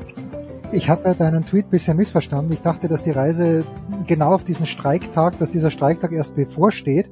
Oder ist das, wenn du zurückkommst? Weil es gab doch irgendeinen Streik am Flughafen, oder habe ich da was durcheinander gemixt? Nee, nee, das äh, war, ähm, es gab ja Montag einen Streik äh, bei diversen Flughäfen, das war wäre kein Problem gewesen, aber Dienstag, als wir dann aus Frankfurt fliegen sollten, da gab es dann leider in Frankfurt den Streik, den ganzen Tag wurde nichts abgefertigt und äh, ja, deswegen konnten wir dann erst gestern fliegen, was ein bisschen suboptimal, weil wir gestern das erste Spiel direkt hatten, dann äh, Dallas war ja zu Gast äh, bei den Brooklyn Nets, in einer grandiosen Partie, in einer grandiosen Schlussphase. Ja. Äh, und da waren wir dann vielleicht ein bisschen sehr durch, dann die äh, knapp fast ins 34 Leute, die mit mir hier sind und ich. Ähm, aber gut, das haben wir früher auch so gemacht. Das war auch mal am ersten Tag angereist, wenn das erste Spiel war. Hat alles funktioniert. Äh, ich glaube, alle waren auch wach am Ende nach diesen drei Klatschkörben am Ende. Von daher, nee, war alles gut im Endeffekt. Spencer Dinwiddie. Ist übrigens einer der, der ganz, ganz geilen Namen, aber Robin ja. hat sich das heute in der Früh, er hat sich gestern, glaube ich, bis zur Halbzeit angeschaut und heute in der Früh im Real Life bei der Zone den Rest und er meinte, dass Luka Doncic immer dünner wird, äh, vergleichsweise. Ist Luka schon langsam wieder in Playoff-Form, auch körperlich? Und das sollte er, ich das habe ich meinem Sohn versprochen zu fragen, sollte er im MVP-Race inkludiert werden? Äh, vielleicht erstmal zur körperlichen Verfassung. Es ist ein bisschen schwer, natürlich zum ersten Mal der Saison jetzt ein Spieler wirklich in echt sieht nicht nur im Fernsehen dann zu beurteilen, äh, wie, wie war das eigentlich jetzt vorher. Ich fand, man hat schon gesehen, gerade im Vergleich dann auch, wenn er, das, wir hatten, also die Pressplätze sind in Brooklyn sehr gut, sind da im unteren Rang. Und da sieht man natürlich dann wirklich auch, wie er dann neben den anderen Athleten aussieht. Und dann sieht man halt schon, naja, da ist schon ein bisschen mehr Fleisch dran an dem Kollegen. Ähm, gleichzeitig kann er das natürlich auch immer wieder zu seinem Vorteil einsetzen. Aber ich fand gestern zum Beispiel in der zweiten Halbzeit zwischenzeitlich, hat er schon ein bisschen seine Probleme gehabt. Ich sage nicht, dass es jetzt mit fünf Kilo weniger dann kein Problem wäre, aber mir fiel es nicht auf, dass ich sagen würde, oh, das sieht jetzt ganz anders aus als Saisonbeginn. Er hat sicherlich ein bisschen abgespeckt, das ist, ist keine Frage, aber er, hat sich nicht sein, sein Körpertypus kom komplett geändert. Ähm, MVP-Rennen, ehrlich gesagt, nein, weil das ist ja kein Award, wo man am Ende guckt, okay, wer ist eigentlich jetzt Ende April der beste Spieler der Liga? Also wer hat sich denn entwickelt? Ne, so wie wir das eigentlich ja mit den Teams in der Saison machen, wo wir gucken am Ende, okay, also jetzt reguläre Saison war nett, aber jetzt kommen die Playoffs und wer jetzt am besten drauf ist, der gewinnt am Ende wahrscheinlich. Ähm, das ist ja nicht, ist ja schon ein Award, der über das ganze Jahr gesehen werden muss. Deswegen scheiden ja auch oft dann halt auch Leute aus, ähm, die, was ich 10, 20, 30 Partien verpasst haben. Ähm, und bei ihm muss man sagen, er war zwar nicht so für Partien verpasst, aber er war natürlich zu Saison einfach nicht fit in, in dem Sinne. Trotzdem okay gute Zahlen aufgelegt, wo andere Spieler sich freuen würden, wenn sie es einmal in ihrer Karriere könnten. Aber ähm, er war da nicht 100% äh, da und andere waren es halt. Ja, Nikola Jokic war von Anfang an bei 100%, Joel Embiid, Janis Antetokounmpo, das wären so meine drei Favoriten. Aber danach kommt dann schon Luka Doncic auf jeden Fall mit in die Verlosung. Nur die drei laufen für mich halt so weit vorne weg, dass ich ihm da eigentlich keine Chancen einräume, wenn ich ehrlich bin. Auch wenn er natürlich momentan, das haben wir gestern ja auch wieder gesehen, auf, auf MVP-Niveau spielt. Ich glaube 39 Punkte sind es dann gestern geworden, oder? War, war das sein Total? Ich glaube ja am Ende, ja. ja. Wie wäre das Spiel gestern anders ausgegangen, wenn ein gesunder, sich in einigermaßen guter Form befindlicher Ben Simmons für die Netz eingelaufen wäre? Ähm, und, und wann erwartest du oder wann wird er erwartet? Also erstmal sagst du gestern, ja, er hat natürlich schon sehr geholfen, weil er jemand ist, den du natürlich dann auch defensiv vielleicht mal zwischendurch mit der Bewachung von Luka Doncic beauftragen kannst, weil er natürlich jemand ist, der vom Typus her schon ziemlich Probleme bereiten kann, jemand wie Luka Doncic, weil er ist lang, er ist äh, extrem athletisch, er ist ein sehr, sehr guter Verteidiger mit guten Instinkten. Ähm, er bleibt vor seinen Spielern, auch wenn sie kleiner sind und so dribbeln können wie Luka Doncic. Äh, von daher hätte es schon geholfen auf jeden Fall. Vorne sicherlich wäre jetzt auch nicht unglaublich negativ aufgefallen, denn naja, die Nets haben ja eigentlich schon einen Ben Simmons, obwohl man ihm da wahrscheinlich ein bisschen äh, Unrecht tut. Bruce Brown, der, der Guard, mhm. den sie da haben, das ist ja jemand, der auch nicht werfen, ja eigentlich, wie gesagt, ein Point Guard ist, Ja, aber er kann natürlich schon ein bisschen, in dem Chance Eckermann Dreier trifft, was ja bei Ben Simmons noch nie wirklich vorgekommen ist. Aber was der natürlich stark macht, ist äh, Bruce Brown. Er kommt, gerade wenn wie gestern zum Beispiel Kevin Durant gedoppelt wird, er, er rollt sich dann ab so in diese, diese Lücken, die da entstehen und ähm, kriegt dann da den Ball und verteilt den halt sehr gut weiter. Und das ist genau die Rolle, die man natürlich auch ähm, Ben Simmons ein bisschen äh, zuteil werden lassen wird. Und äh, das hat auch da funktioniert. Von daher glaube ich, dass es ähm, auch da geholfen hätte und hätte ihn vielleicht ein bisschen stehen lassen können. Aber so wie die Mavs gestern verteidigt haben, sie haben viel auch Kevin Durant gedoppelt, war dann eh quasi waren zweimal bei Kevin Durant und dreimal haben quasi eine Zone gespielt und da hat man geguckt, wo geht der Ball hin, dann rollt man raus oder nicht. Ähm, da hätte wahrscheinlich jetzt Ben Simmons keinen großen Unterschied gemacht bei der Taktik der Mavs, denke ich mal. Also hätte wahrscheinlich auf, im Endeffekt nur sehr, sehr geholfen. Ähm, aber wann er zurückerwartet wird, ist ein bisschen, bisschen schwierig. Also gestern gab es ja eine Meldung, dass es wohl Stimmen gibt, die sagen, naja, es könnte schon so sein, dass er noch vor Saisonende, also vor der regulären Saison, vor die Ende dann Mitte April, äh, ein paar Spiele macht. Auf der anderen Seite gab es auch Berichte, dass er noch nicht mal richtig gelaufen ist im Training. Äh, mhm. Diese Rückenverletzung ähm, hat er jetzt auch noch mal so eine extra Behandlung unterziehen müssen. Ähm, von daher, ich, ich bin gespannt. Also ich denke nicht, dass er den, den allergrößten Einfluss nehmen kann. Auf der anderen Seite ist er ein Spieler, es ist ja niemand, der den Ball viel in der Hand hat, wo du sagst, okay, äh, der kreiert jetzt die Offensive, das kann er auch, äh, aber die Rolle Team wird eine andere sein. Er wird eben, sagt, diese Blöcke stellen, mit dem Ball passen, mit verteidigen müssen, stellt ja offensichtlich auch nicht die größten Ansprüche, von daher, das ist schon relativ leicht, den einzubauen. Ähm, das wäre eine klare Verstärkung, wenn der zu den Playoffs zurück ist wenn du Kevin Durant schon ansprichst, einer der ganz großen Spieler der NBA-Geschichte, glaube ich, lehne ich mich jetzt mal aus dem Fenster, sag das einfach mal so. Und du hast dann jetzt Leute dabei, ich weiß gar nicht, wie viele Rookies in deiner Reisegruppe von 34 Menschen sind, aber so das Feedback, äh, sind die dann geplättet, kommen die da zu dir und sagen, wow, der ist viel größer als ich dachte, oder trifft, äh, trifft die Dreier viel besser als ich dachte, oder sind das so eingefleischte Experten, die du an deiner Seite hast, die das, die das ganz, ganz cool hinnehmen? Äh, gestern war natürlich viel auch mit Müdigkeit viel zu kämpfen und ich saß dann noch im Presseraum, habe da nicht noch nicht alle danach getroffen, aber ich glaube, ich hatte jetzt keinen Kevin Durant Trikot gesehen, wenn ich mich oder eins vielleicht in der Reisegruppe. Also die Moment, meisten waren dann schon eher, ja, waren eher Luka Doncic Okay. Waren eher Luka Doncic zugetan. Wie übrigens auch die meisten in der Halle, muss man sagen. Also das war schon erstaunlich, aber natürlich auch nicht. Man ist in New York, hier gibt's natürlich äh, ein großes Kontingent an, an, an ethnischen Gruppen. Äh, aber es gab sicher gestern mehr Luka Doncic-Trikots äh, im Barclays Center als Kevin Durant-Trikots. Äh, und auch alle jeglicher Couleur, also vom Nationalmannschaftstrikots über Real Madrid und natürlich dann auch die Dallas Mavericks. Ähm, aber ja, es ist, glaube ich, immer so, wenn man zum ersten Mal diese Jungs halt spielen sieht und dann auch so nah dran, wie es auch ne, bei der Reisegruppe gestern war, die Sache auch alle im Unterrang, dass man schon erstmal so ein bisschen schluckt und ein bisschen davor steht und denkt, ach so, okay, so, so groß ist der oder so dünn in dem Fall auch bei, bei, ja. bei Durant ist der also. Und wenn man dann sieht, wie sie dann auch spielen und dann, wie gesagt, es macht einen Unterschied, ob man oben sitzt oder unten. Wenn man unten sitzt, sieht man auch viel mehr, in welcher Höhe das alles abspielt. Umso höher du sitzt, umso mehr guckst du einfach drauf. Es wird so ein bisschen zweidimensional. Aber wenn du von der Seite guckst, dann siehst du auch, wie schnell das alles ist und, und, und wie, gerade bei Durant, wie, also wie hoch das alles sich abspielt bei ihm. Ja, weil er jemand ist, der 211, 212, 213 groß ist, über Leute rüber wegwirft, wie wenig Platz da oft auch ist. Und das ist schon erstaunlich. Also ich glaube, wenn man es so erklären will, Durant, wenn man ihn zum ersten Mal sieht, ist, glaube ich, einfach von dem, was dieser total lange Mensch da macht, äh, total flasht einen so. Und bei Doncic ist es eher so, dass man denkt, also krass, wie, wie spielt er eigentlich Basketball? Also wie kriegt der Kleine das so hin? Also Anführungszeichen kleiner. Ähm, aber Durant ist aber auch so physisch aber ein Freak, den man so wahrscheinlich nicht wirklich alle, alle, alle, paar, alle paar Tage auf der Welt sieht. Da muss ich dringend nochmal rüber, rüberreisen, damit ich ihn noch sehen kann. Äh, die große, die größte Nachricht möglicherweise, außer dass das God Next Magazin gedruckt ist. Wir haben es gesehen, allerdings die Briefumschläge, Dre, die Briefumschläge sind, sind zu klein, oder? Ist das, das äh, habe ich das richtig mitbekommen? Ja, das war jetzt so ein bisschen, äh, wir haben das intern unter Learning verbucht. das, äh, also es war ja eine ziemliche Steißgeburt alles in allem, weil klar, ich glaube immer, wenn man sowas neu anfängt und jetzt nicht den Luxus hat von, von einem großen Verlag, dass man jetzt sagt, man macht irgendwie eine Dummy-Ausgabe und dann laufen schon mal die Druckerpressen und dann testet man schon mal alles so ein bisschen soft an.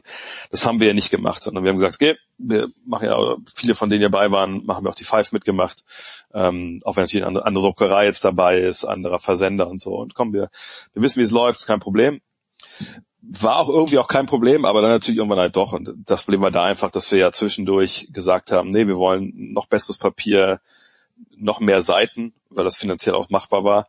Und ähm, dass dann quasi der Versanddienstleister gesagt hat, also der hat sich erstmal alles schicken lassen natürlich und dann gesagt, okay, es werden mehr Seiten. Ah ja, alles klar, das rechne ich hier vor Ort aus, das ist dann so und so dick und dann passt das. Aber ich kann das quasi auch aus, ich kenne das aus eigener Erfahrung da mit unserem Buch. Unser Buch, wir hatten ja auch gedacht, okay, das machen wir so, dass das ne, reinpasst noch in Briefkästen aber es passt halt nicht im Briefkasten, unser Buch. Und ich habe, glaube ich, zum Anfang auch dreimal falsche Versandtaschen bestellt, die alle zu klein waren, weil stellenweise, wenn das natürlich auch, in dem Fall sind jetzt luftgepolsterte Taschen bei uns, das ist jetzt bei dem, bei dem Magazin nicht, mhm. dann ist da, da fehlt da nochmal zwei, drei Millimeter, dann passt es halt nicht. Und so war es da halt auch. Also die hätten schon die da reinstecken können, nur die Gefahr, dass dann irgendwie, weil es irgendwo hängen bleibt, vielleicht drin bei irgendeiner Klebenaht oder so, dass sich da die Ecken ver verknicken die war einfach gegeben. Und da bin ich auch froh, dass die sich bei uns gemeldet haben, gesagt haben, hier, das könnte eventuell ein Problem werden, weil die hätten ja einfach alles da reinstecken können und sagen können, das ist ja nicht unser Magazin. Ja. Lesen kann man es ja trotzdem. Ähm, und jetzt dauert es halt eine Woche länger und wir haben da auch ein bisschen Geld natürlich jetzt damit verloren, weil wir ja schon eigentlich alle Taschen bestellt hatten auf Anraten des Dienstleisters. Die können wir auch zurückgeben zum großen Teil, aber nicht zum vollen Preis natürlich, wie es immer so ist. Aber das Learnings, wie habe ich eben gerade in die Gruppe geschrieben, ja, zahlen wir weniger Steuern, so muss man es auch mal sehen. Und äh, ja, und lieber eine Woche länger vielleicht warten. Ähm, und dann ist es halt gut und perfekt und, und alle haben Spaß, wenn sie es rausziehen, weil ich fände, am schlimmsten wäre halt, wenn man sich jetzt ewig Gedanken gemacht hat, wie das nicht alles aussehen soll, wie dick das Papier wird, der Umschlag. Und dann ziehen, und ich habe auch noch nicht mal gespoilert, wie die vier Cover aussehen. Ähm, nee, so, weil ich ja will, dass Leute einfach das rausziehen und sagen, oh krass, und generell auch sehen, wie krass, wie dick das ist. Und das Schlimmste wäre, wenn ich es dann rausziehen und sagen, ah, der Scheiße ist fett geknickt hier vorne. Das ist ja super. So, und deshalb, die Woche mehr hatten wir dann auch noch und dann so um den 25. denke ich, kommt es dann bei den Leuten an. Dann hoffentlich sind sie dann alle auch äh, total zufrieden. Ein paar Mal noch schlafen, wie wir so schön ja. sagen. So, und aber was, äh, das ist das eine, natürlich die eine große Nachricht, die die Basketballwelt aus den Angeln gehoben hat. Die zweite ist, dass Greg Popovich, meanwhile, the winningest coach in NBA history is, hat äh, Donny Nassen überholt äh, seit wann ist er eine Legende? Wann ist, äh, ist, er, ist er durch seine politischen Aussagen dann noch mehr gereift oder war es nach dem zweiten Titel in San Antonio? Seit wann ist Greg Popovich eine Legende? Naja, ähm, ich weiß nicht genau, wann er wirklich zur Legende gereift ist. Also so zum Kultstatus, glaube ich, das ging so los, als er angefangen hat, die die Pressekonferenzen zu geben, wo er dann wirklich sehr, sehr knapp oft geantwortet hat oder halt auch sehr, sehr ähm, ja, forsch und aggressiv, wenn die Frage ihm nicht gefallen hat, auch oft dann okay. zu Recht. Ähm, also muss ich einmal kurz äh, korrigieren, nicht Donny Nelson hat er geboten, sondern ah, Don Nelson. Don Nelson ist ja der Vater, Donny Nelson ah, war der Sohn und langjähriger äh, General Manager, genau.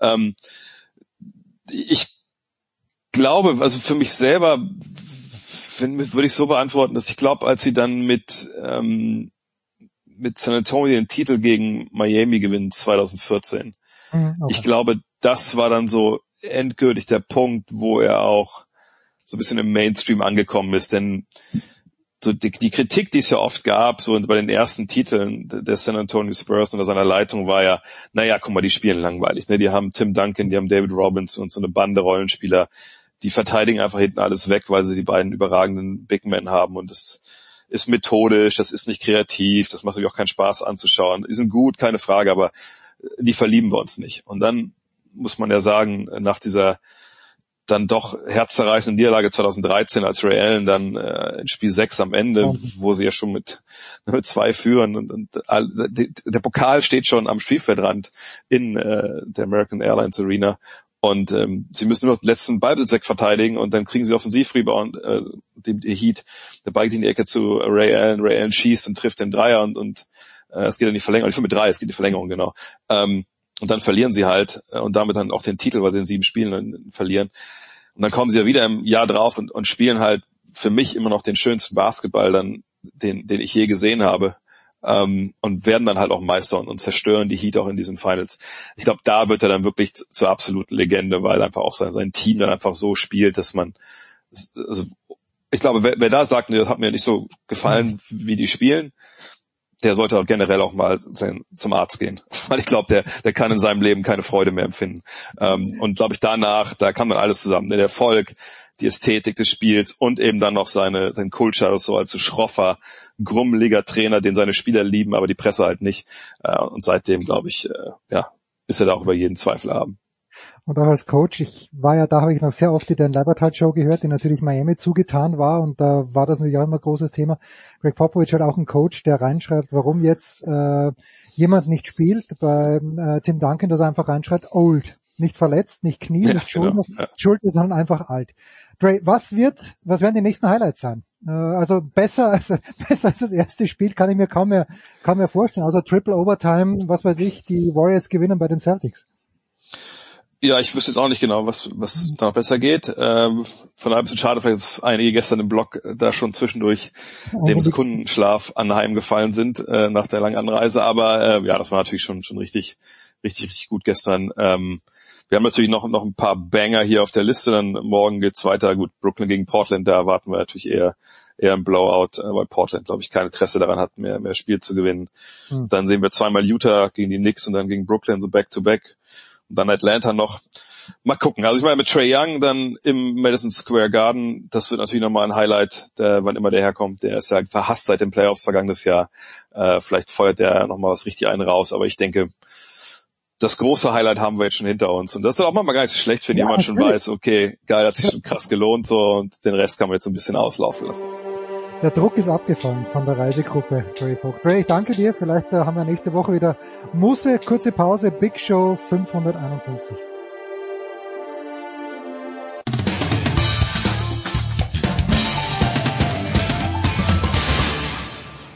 Hallo, da ist der Dominik Diem und ich höre Sportradio 360. So Herrschaften, Big Show 551 hinten raus noch was zum Tennis. Es ist schon wieder was passiert, würde Wolf Haas schreiben in einem seiner Brenner-Krimis. Und um das zu diskutieren, habe ich hier eingeladen ein herrliches Duo, wie wir es öfter hier haben. Nämlich zum einen Paul Häuser von Sky. Servus Paul. Ja, servus. Und Sebastian Kaiser von der Bildzeitung. Guten Morgen, lieber Sebastian. Guten Morgen. Was habe ich gemeint? Ist schon wieder was passiert, Paul? Wechsel an der Weltranglistenspitze. Jetzt ist wieder Djokovic vorne, wahrscheinlich nur bis nach Miami. Ich glaube, äh, Medvedev muss dort zwei Matches gewinnen, damit er dann doch wieder die Nummer eins ist. Früher mal, ich erinnere mich, Paul, 2016 war es, als Andy Murray 200 Spiele im Herbst absolviert hat und am Ende dann des Jahres äh, Djokovic geschlagen hat im Endspiel der ATP Finals und so zur Nummer eins geworden ist. Jetzt haben wir Vesely schlägt in Dubai Djokovic, damit wird Medvedev Nummer eins. Medvedev verliert gegen Monfils in Indian Wells. Jetzt wird Djokovic wieder Nummer eins. Paul, das gefällt mir nicht, aber ich weiß, du bist ein Mann, der sagt, so sind die Zeiten halt. Edith, was sagst du zur Rückkehr von Novak Djokovic auf den Thron der Tennis-Weltrangliste?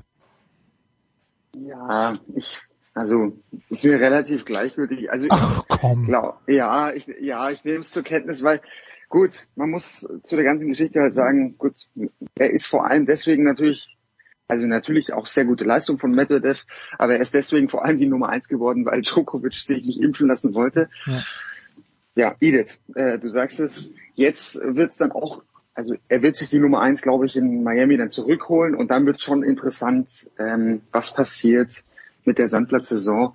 Ich glaube, Djokovic wird relativ viel spielen dürfen.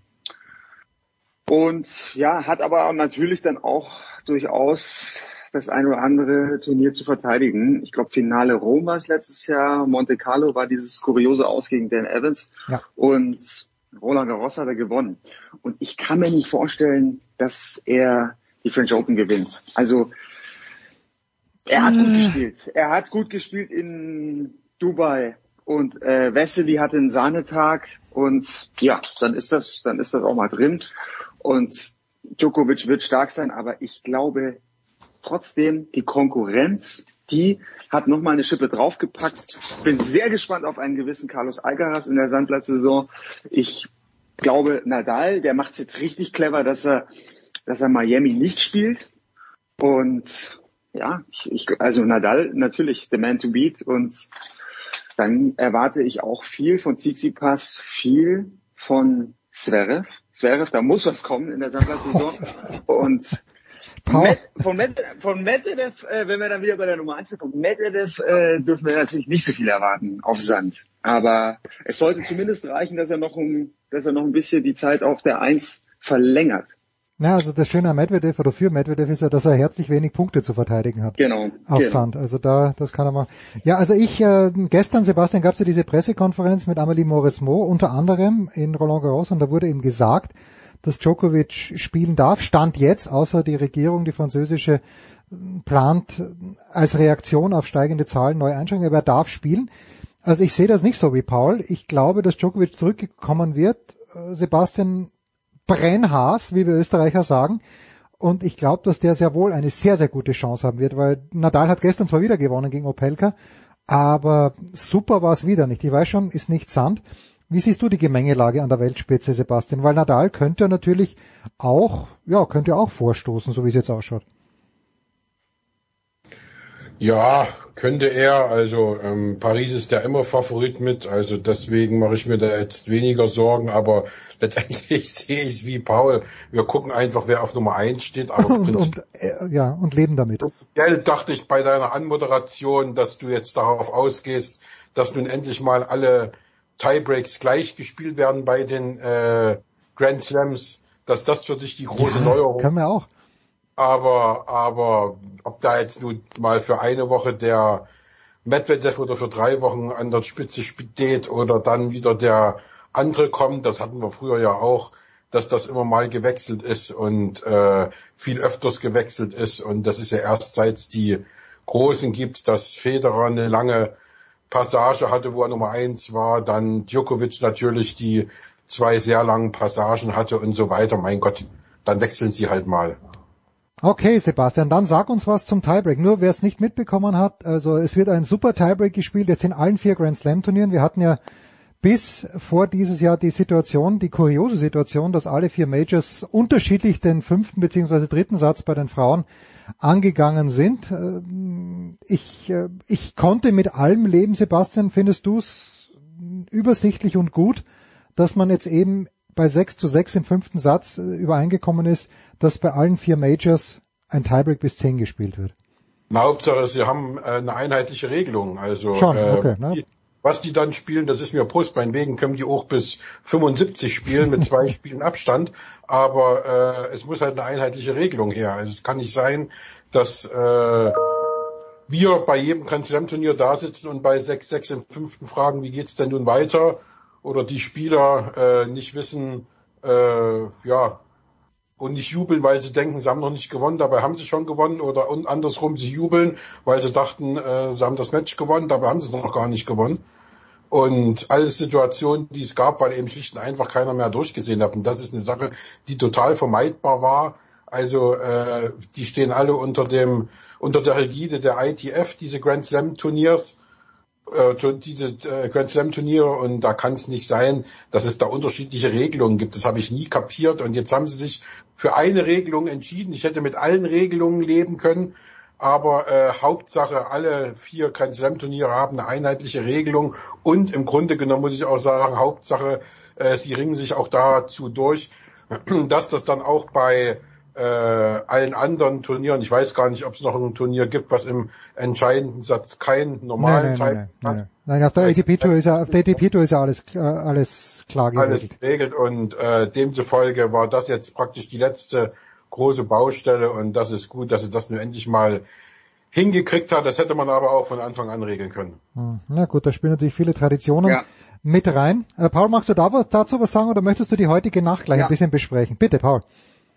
Ja, gleich die heutige Nacht. Also ich ähm, gehe voll mit, ähm, ohne zu viel Selbstlob. Aber wenn Sebastian sagt vollkommen ich, Journalisten, die jetzt wirklich in dem Thema ähm, intensiv dabei sind, wenn wir dann schon überlegen müssen, dann kannst du das den Tennisfans nicht mehr gut vermitteln. Dass es jetzt ähm, bei den Australian Open so ist, bei den French Open so und dann Wimbledon und US Open wieder anders. Also ich finde, es hat sich übrigens die beste Variante durchgesetzt. Ich fand das bei den Australian Open immer wirklich am, am lässigsten und ja, passt ja auch gut dann zu diesen Medienspielen. So, das kennt jeder. Diesen Match-Tiebreak bis 10 kennen jetzt unsere Clubspieler auch schon lange, lange Jahre. Und ja, ich finde es äh, nochmal ein schöner Decider am Ende, eine, eine, eine packende Geschichte und einfach nochmal ein bisschen, ja, bisschen dramatischer als jetzt nur der Tiebreak bis, bis sieben, dass es da bis zehn geht. Und spricht für eine gute Kommunikation. Also das, da sind jetzt auch neue Zeiten angebrochen. Hm. Gute Kommunikation unter den Grand Slam Turnieren. Und das selbst Wimbledon. Also bei Wimbledon hat es mich echt am meisten überrascht. Ja, stimmt, ja, weil die haben ja dieses Die Traditionalisten. Ja, ja, ja, ja, das ist stimmt. Genau, das ist und das selbst richtig, weil die waren sind ja schon am weitesten auch ausgeschert wieder. Und ähm, dass die bei 12-12 dann erst äh, den, den Tiebreak spielen. Dass selbst Wimbledon sagt, okay, wir sehen ein, Australian Open hat hat irgendwie die coolste Variante, da machen wir mit und Einheitlichkeit, da gewinnen wir alle am Ende. Ja, das, das finde ich top. Und, und weil du den Namen schon genannt hast, jetzt kommt eine überragende Überleitung. Welcher Mann hat als das, in, das einzige Match, das er in diesem Jahr verloren hat, im Match-Tiebreak in Australien verloren? Das ist Carlos Alcaraz.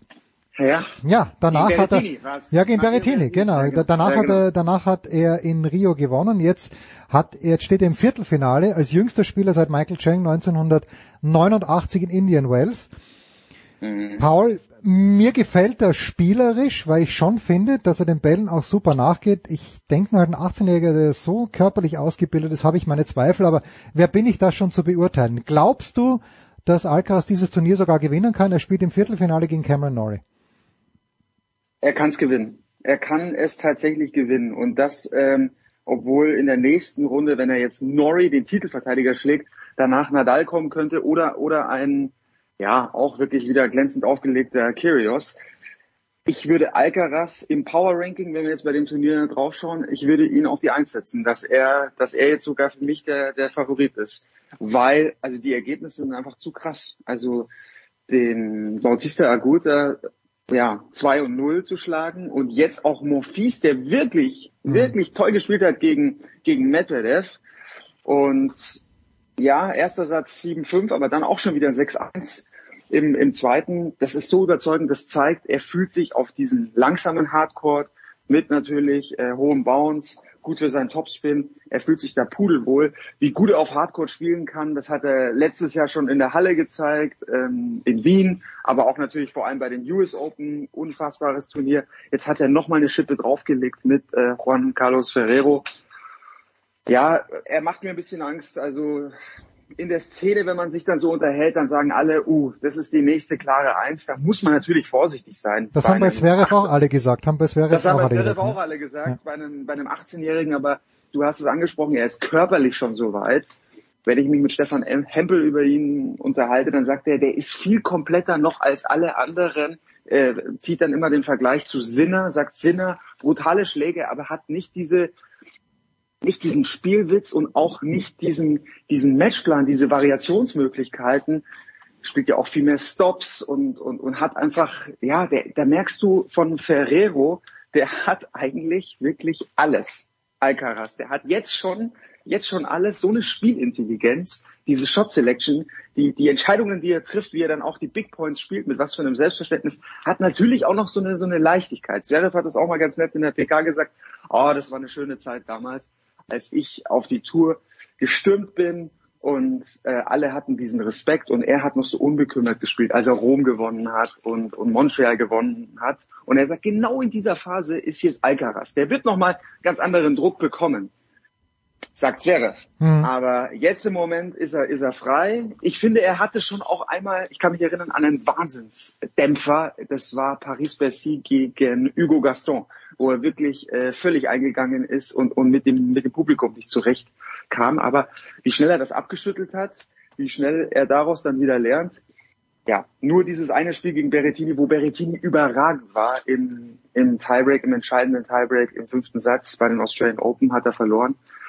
Uff, also ja, und die Sandplatzsaison kommt ja erst. Also dieser Carlos Alcaraz, der, der wird ganz schwer zu schlagen sein und der ist jetzt schon in den Top 20. Das muss man eben auch sehen. Also Sebastian Paul ist noch da, ich bin noch da. Ja, ja, nee, nee, Paul ist ungefähr gleich schockverliebt in Carlos Alcaraz wie ich damals in Britta Steffen, wenn ich mich da zurückerinnere. Unge ungefähr das gleiche. Ja, Zverev ist angesprochen worden, Sebastian, ist im Doppel jetzt noch mit Golubev äh, dabei in Indian Wells.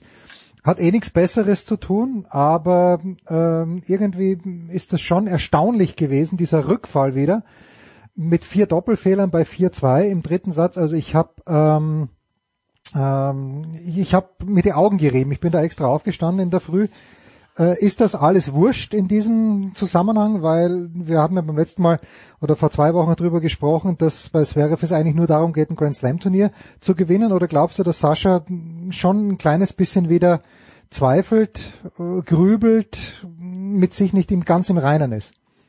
Der zweifelt nicht nur ein bisschen, der zweifelt äh, äh, immens. Also ähm, das hat man ja auch gesehen in dem, was er dann erzählt hat nach dem rausgeflogen ist in Indian Welt, dass er eben alles zurzeit gegen ihn läuft, dass er jetzt äh, ganz genau gucken muss, äh, was da bei ihm los ist und was da bei ihm gut tut und was ihm da nicht gut tut in seinem äh, ganzen Tennisleben.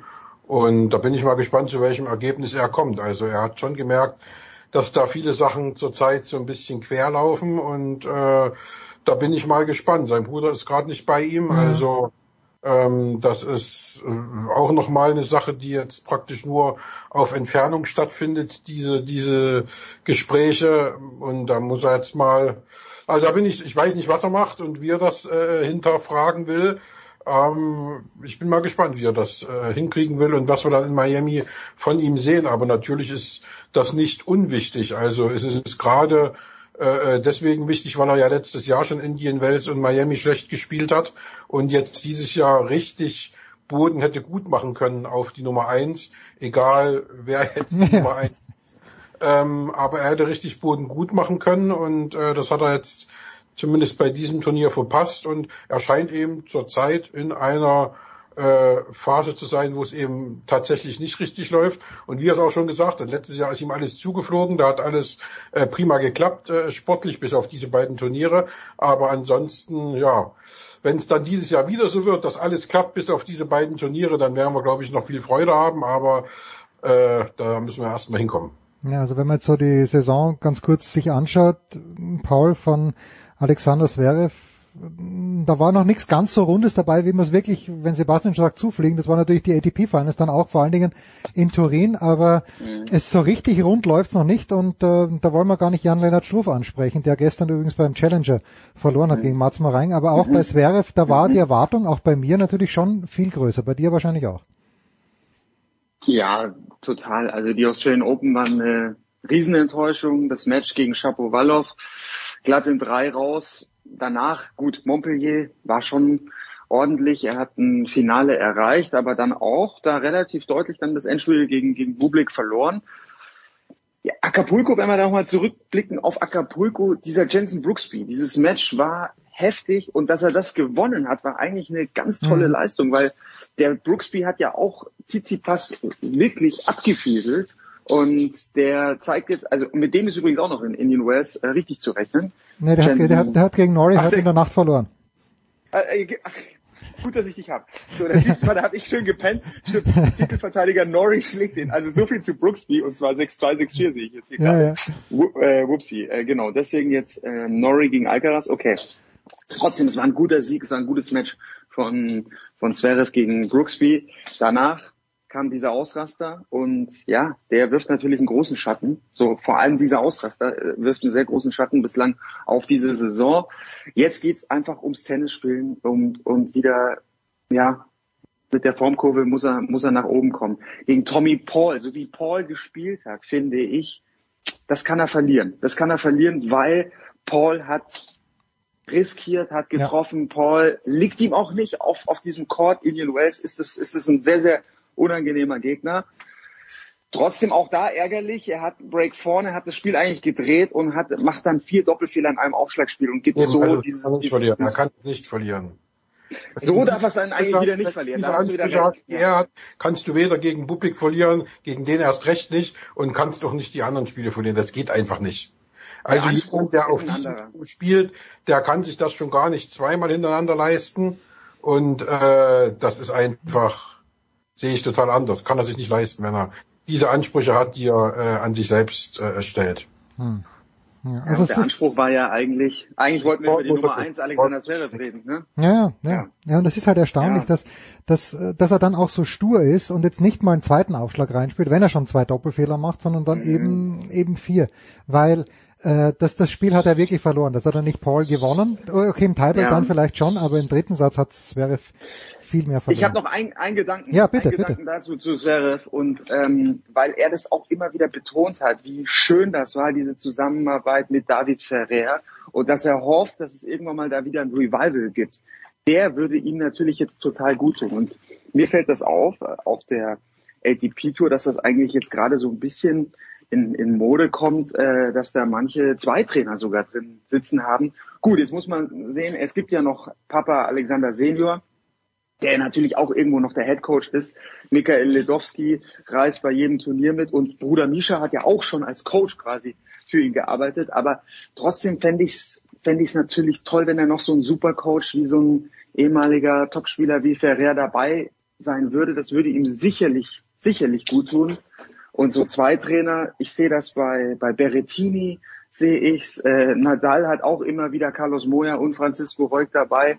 Und ja, viele andere Spieler auch. Also da, da gibt's einige Kandidaten, die dann gerade in der Top-Szene, also wirklich, wir reden jetzt hier von den, von den Top Ten Jungs, die sich da gleich, gleich zwei Coaches gönnen.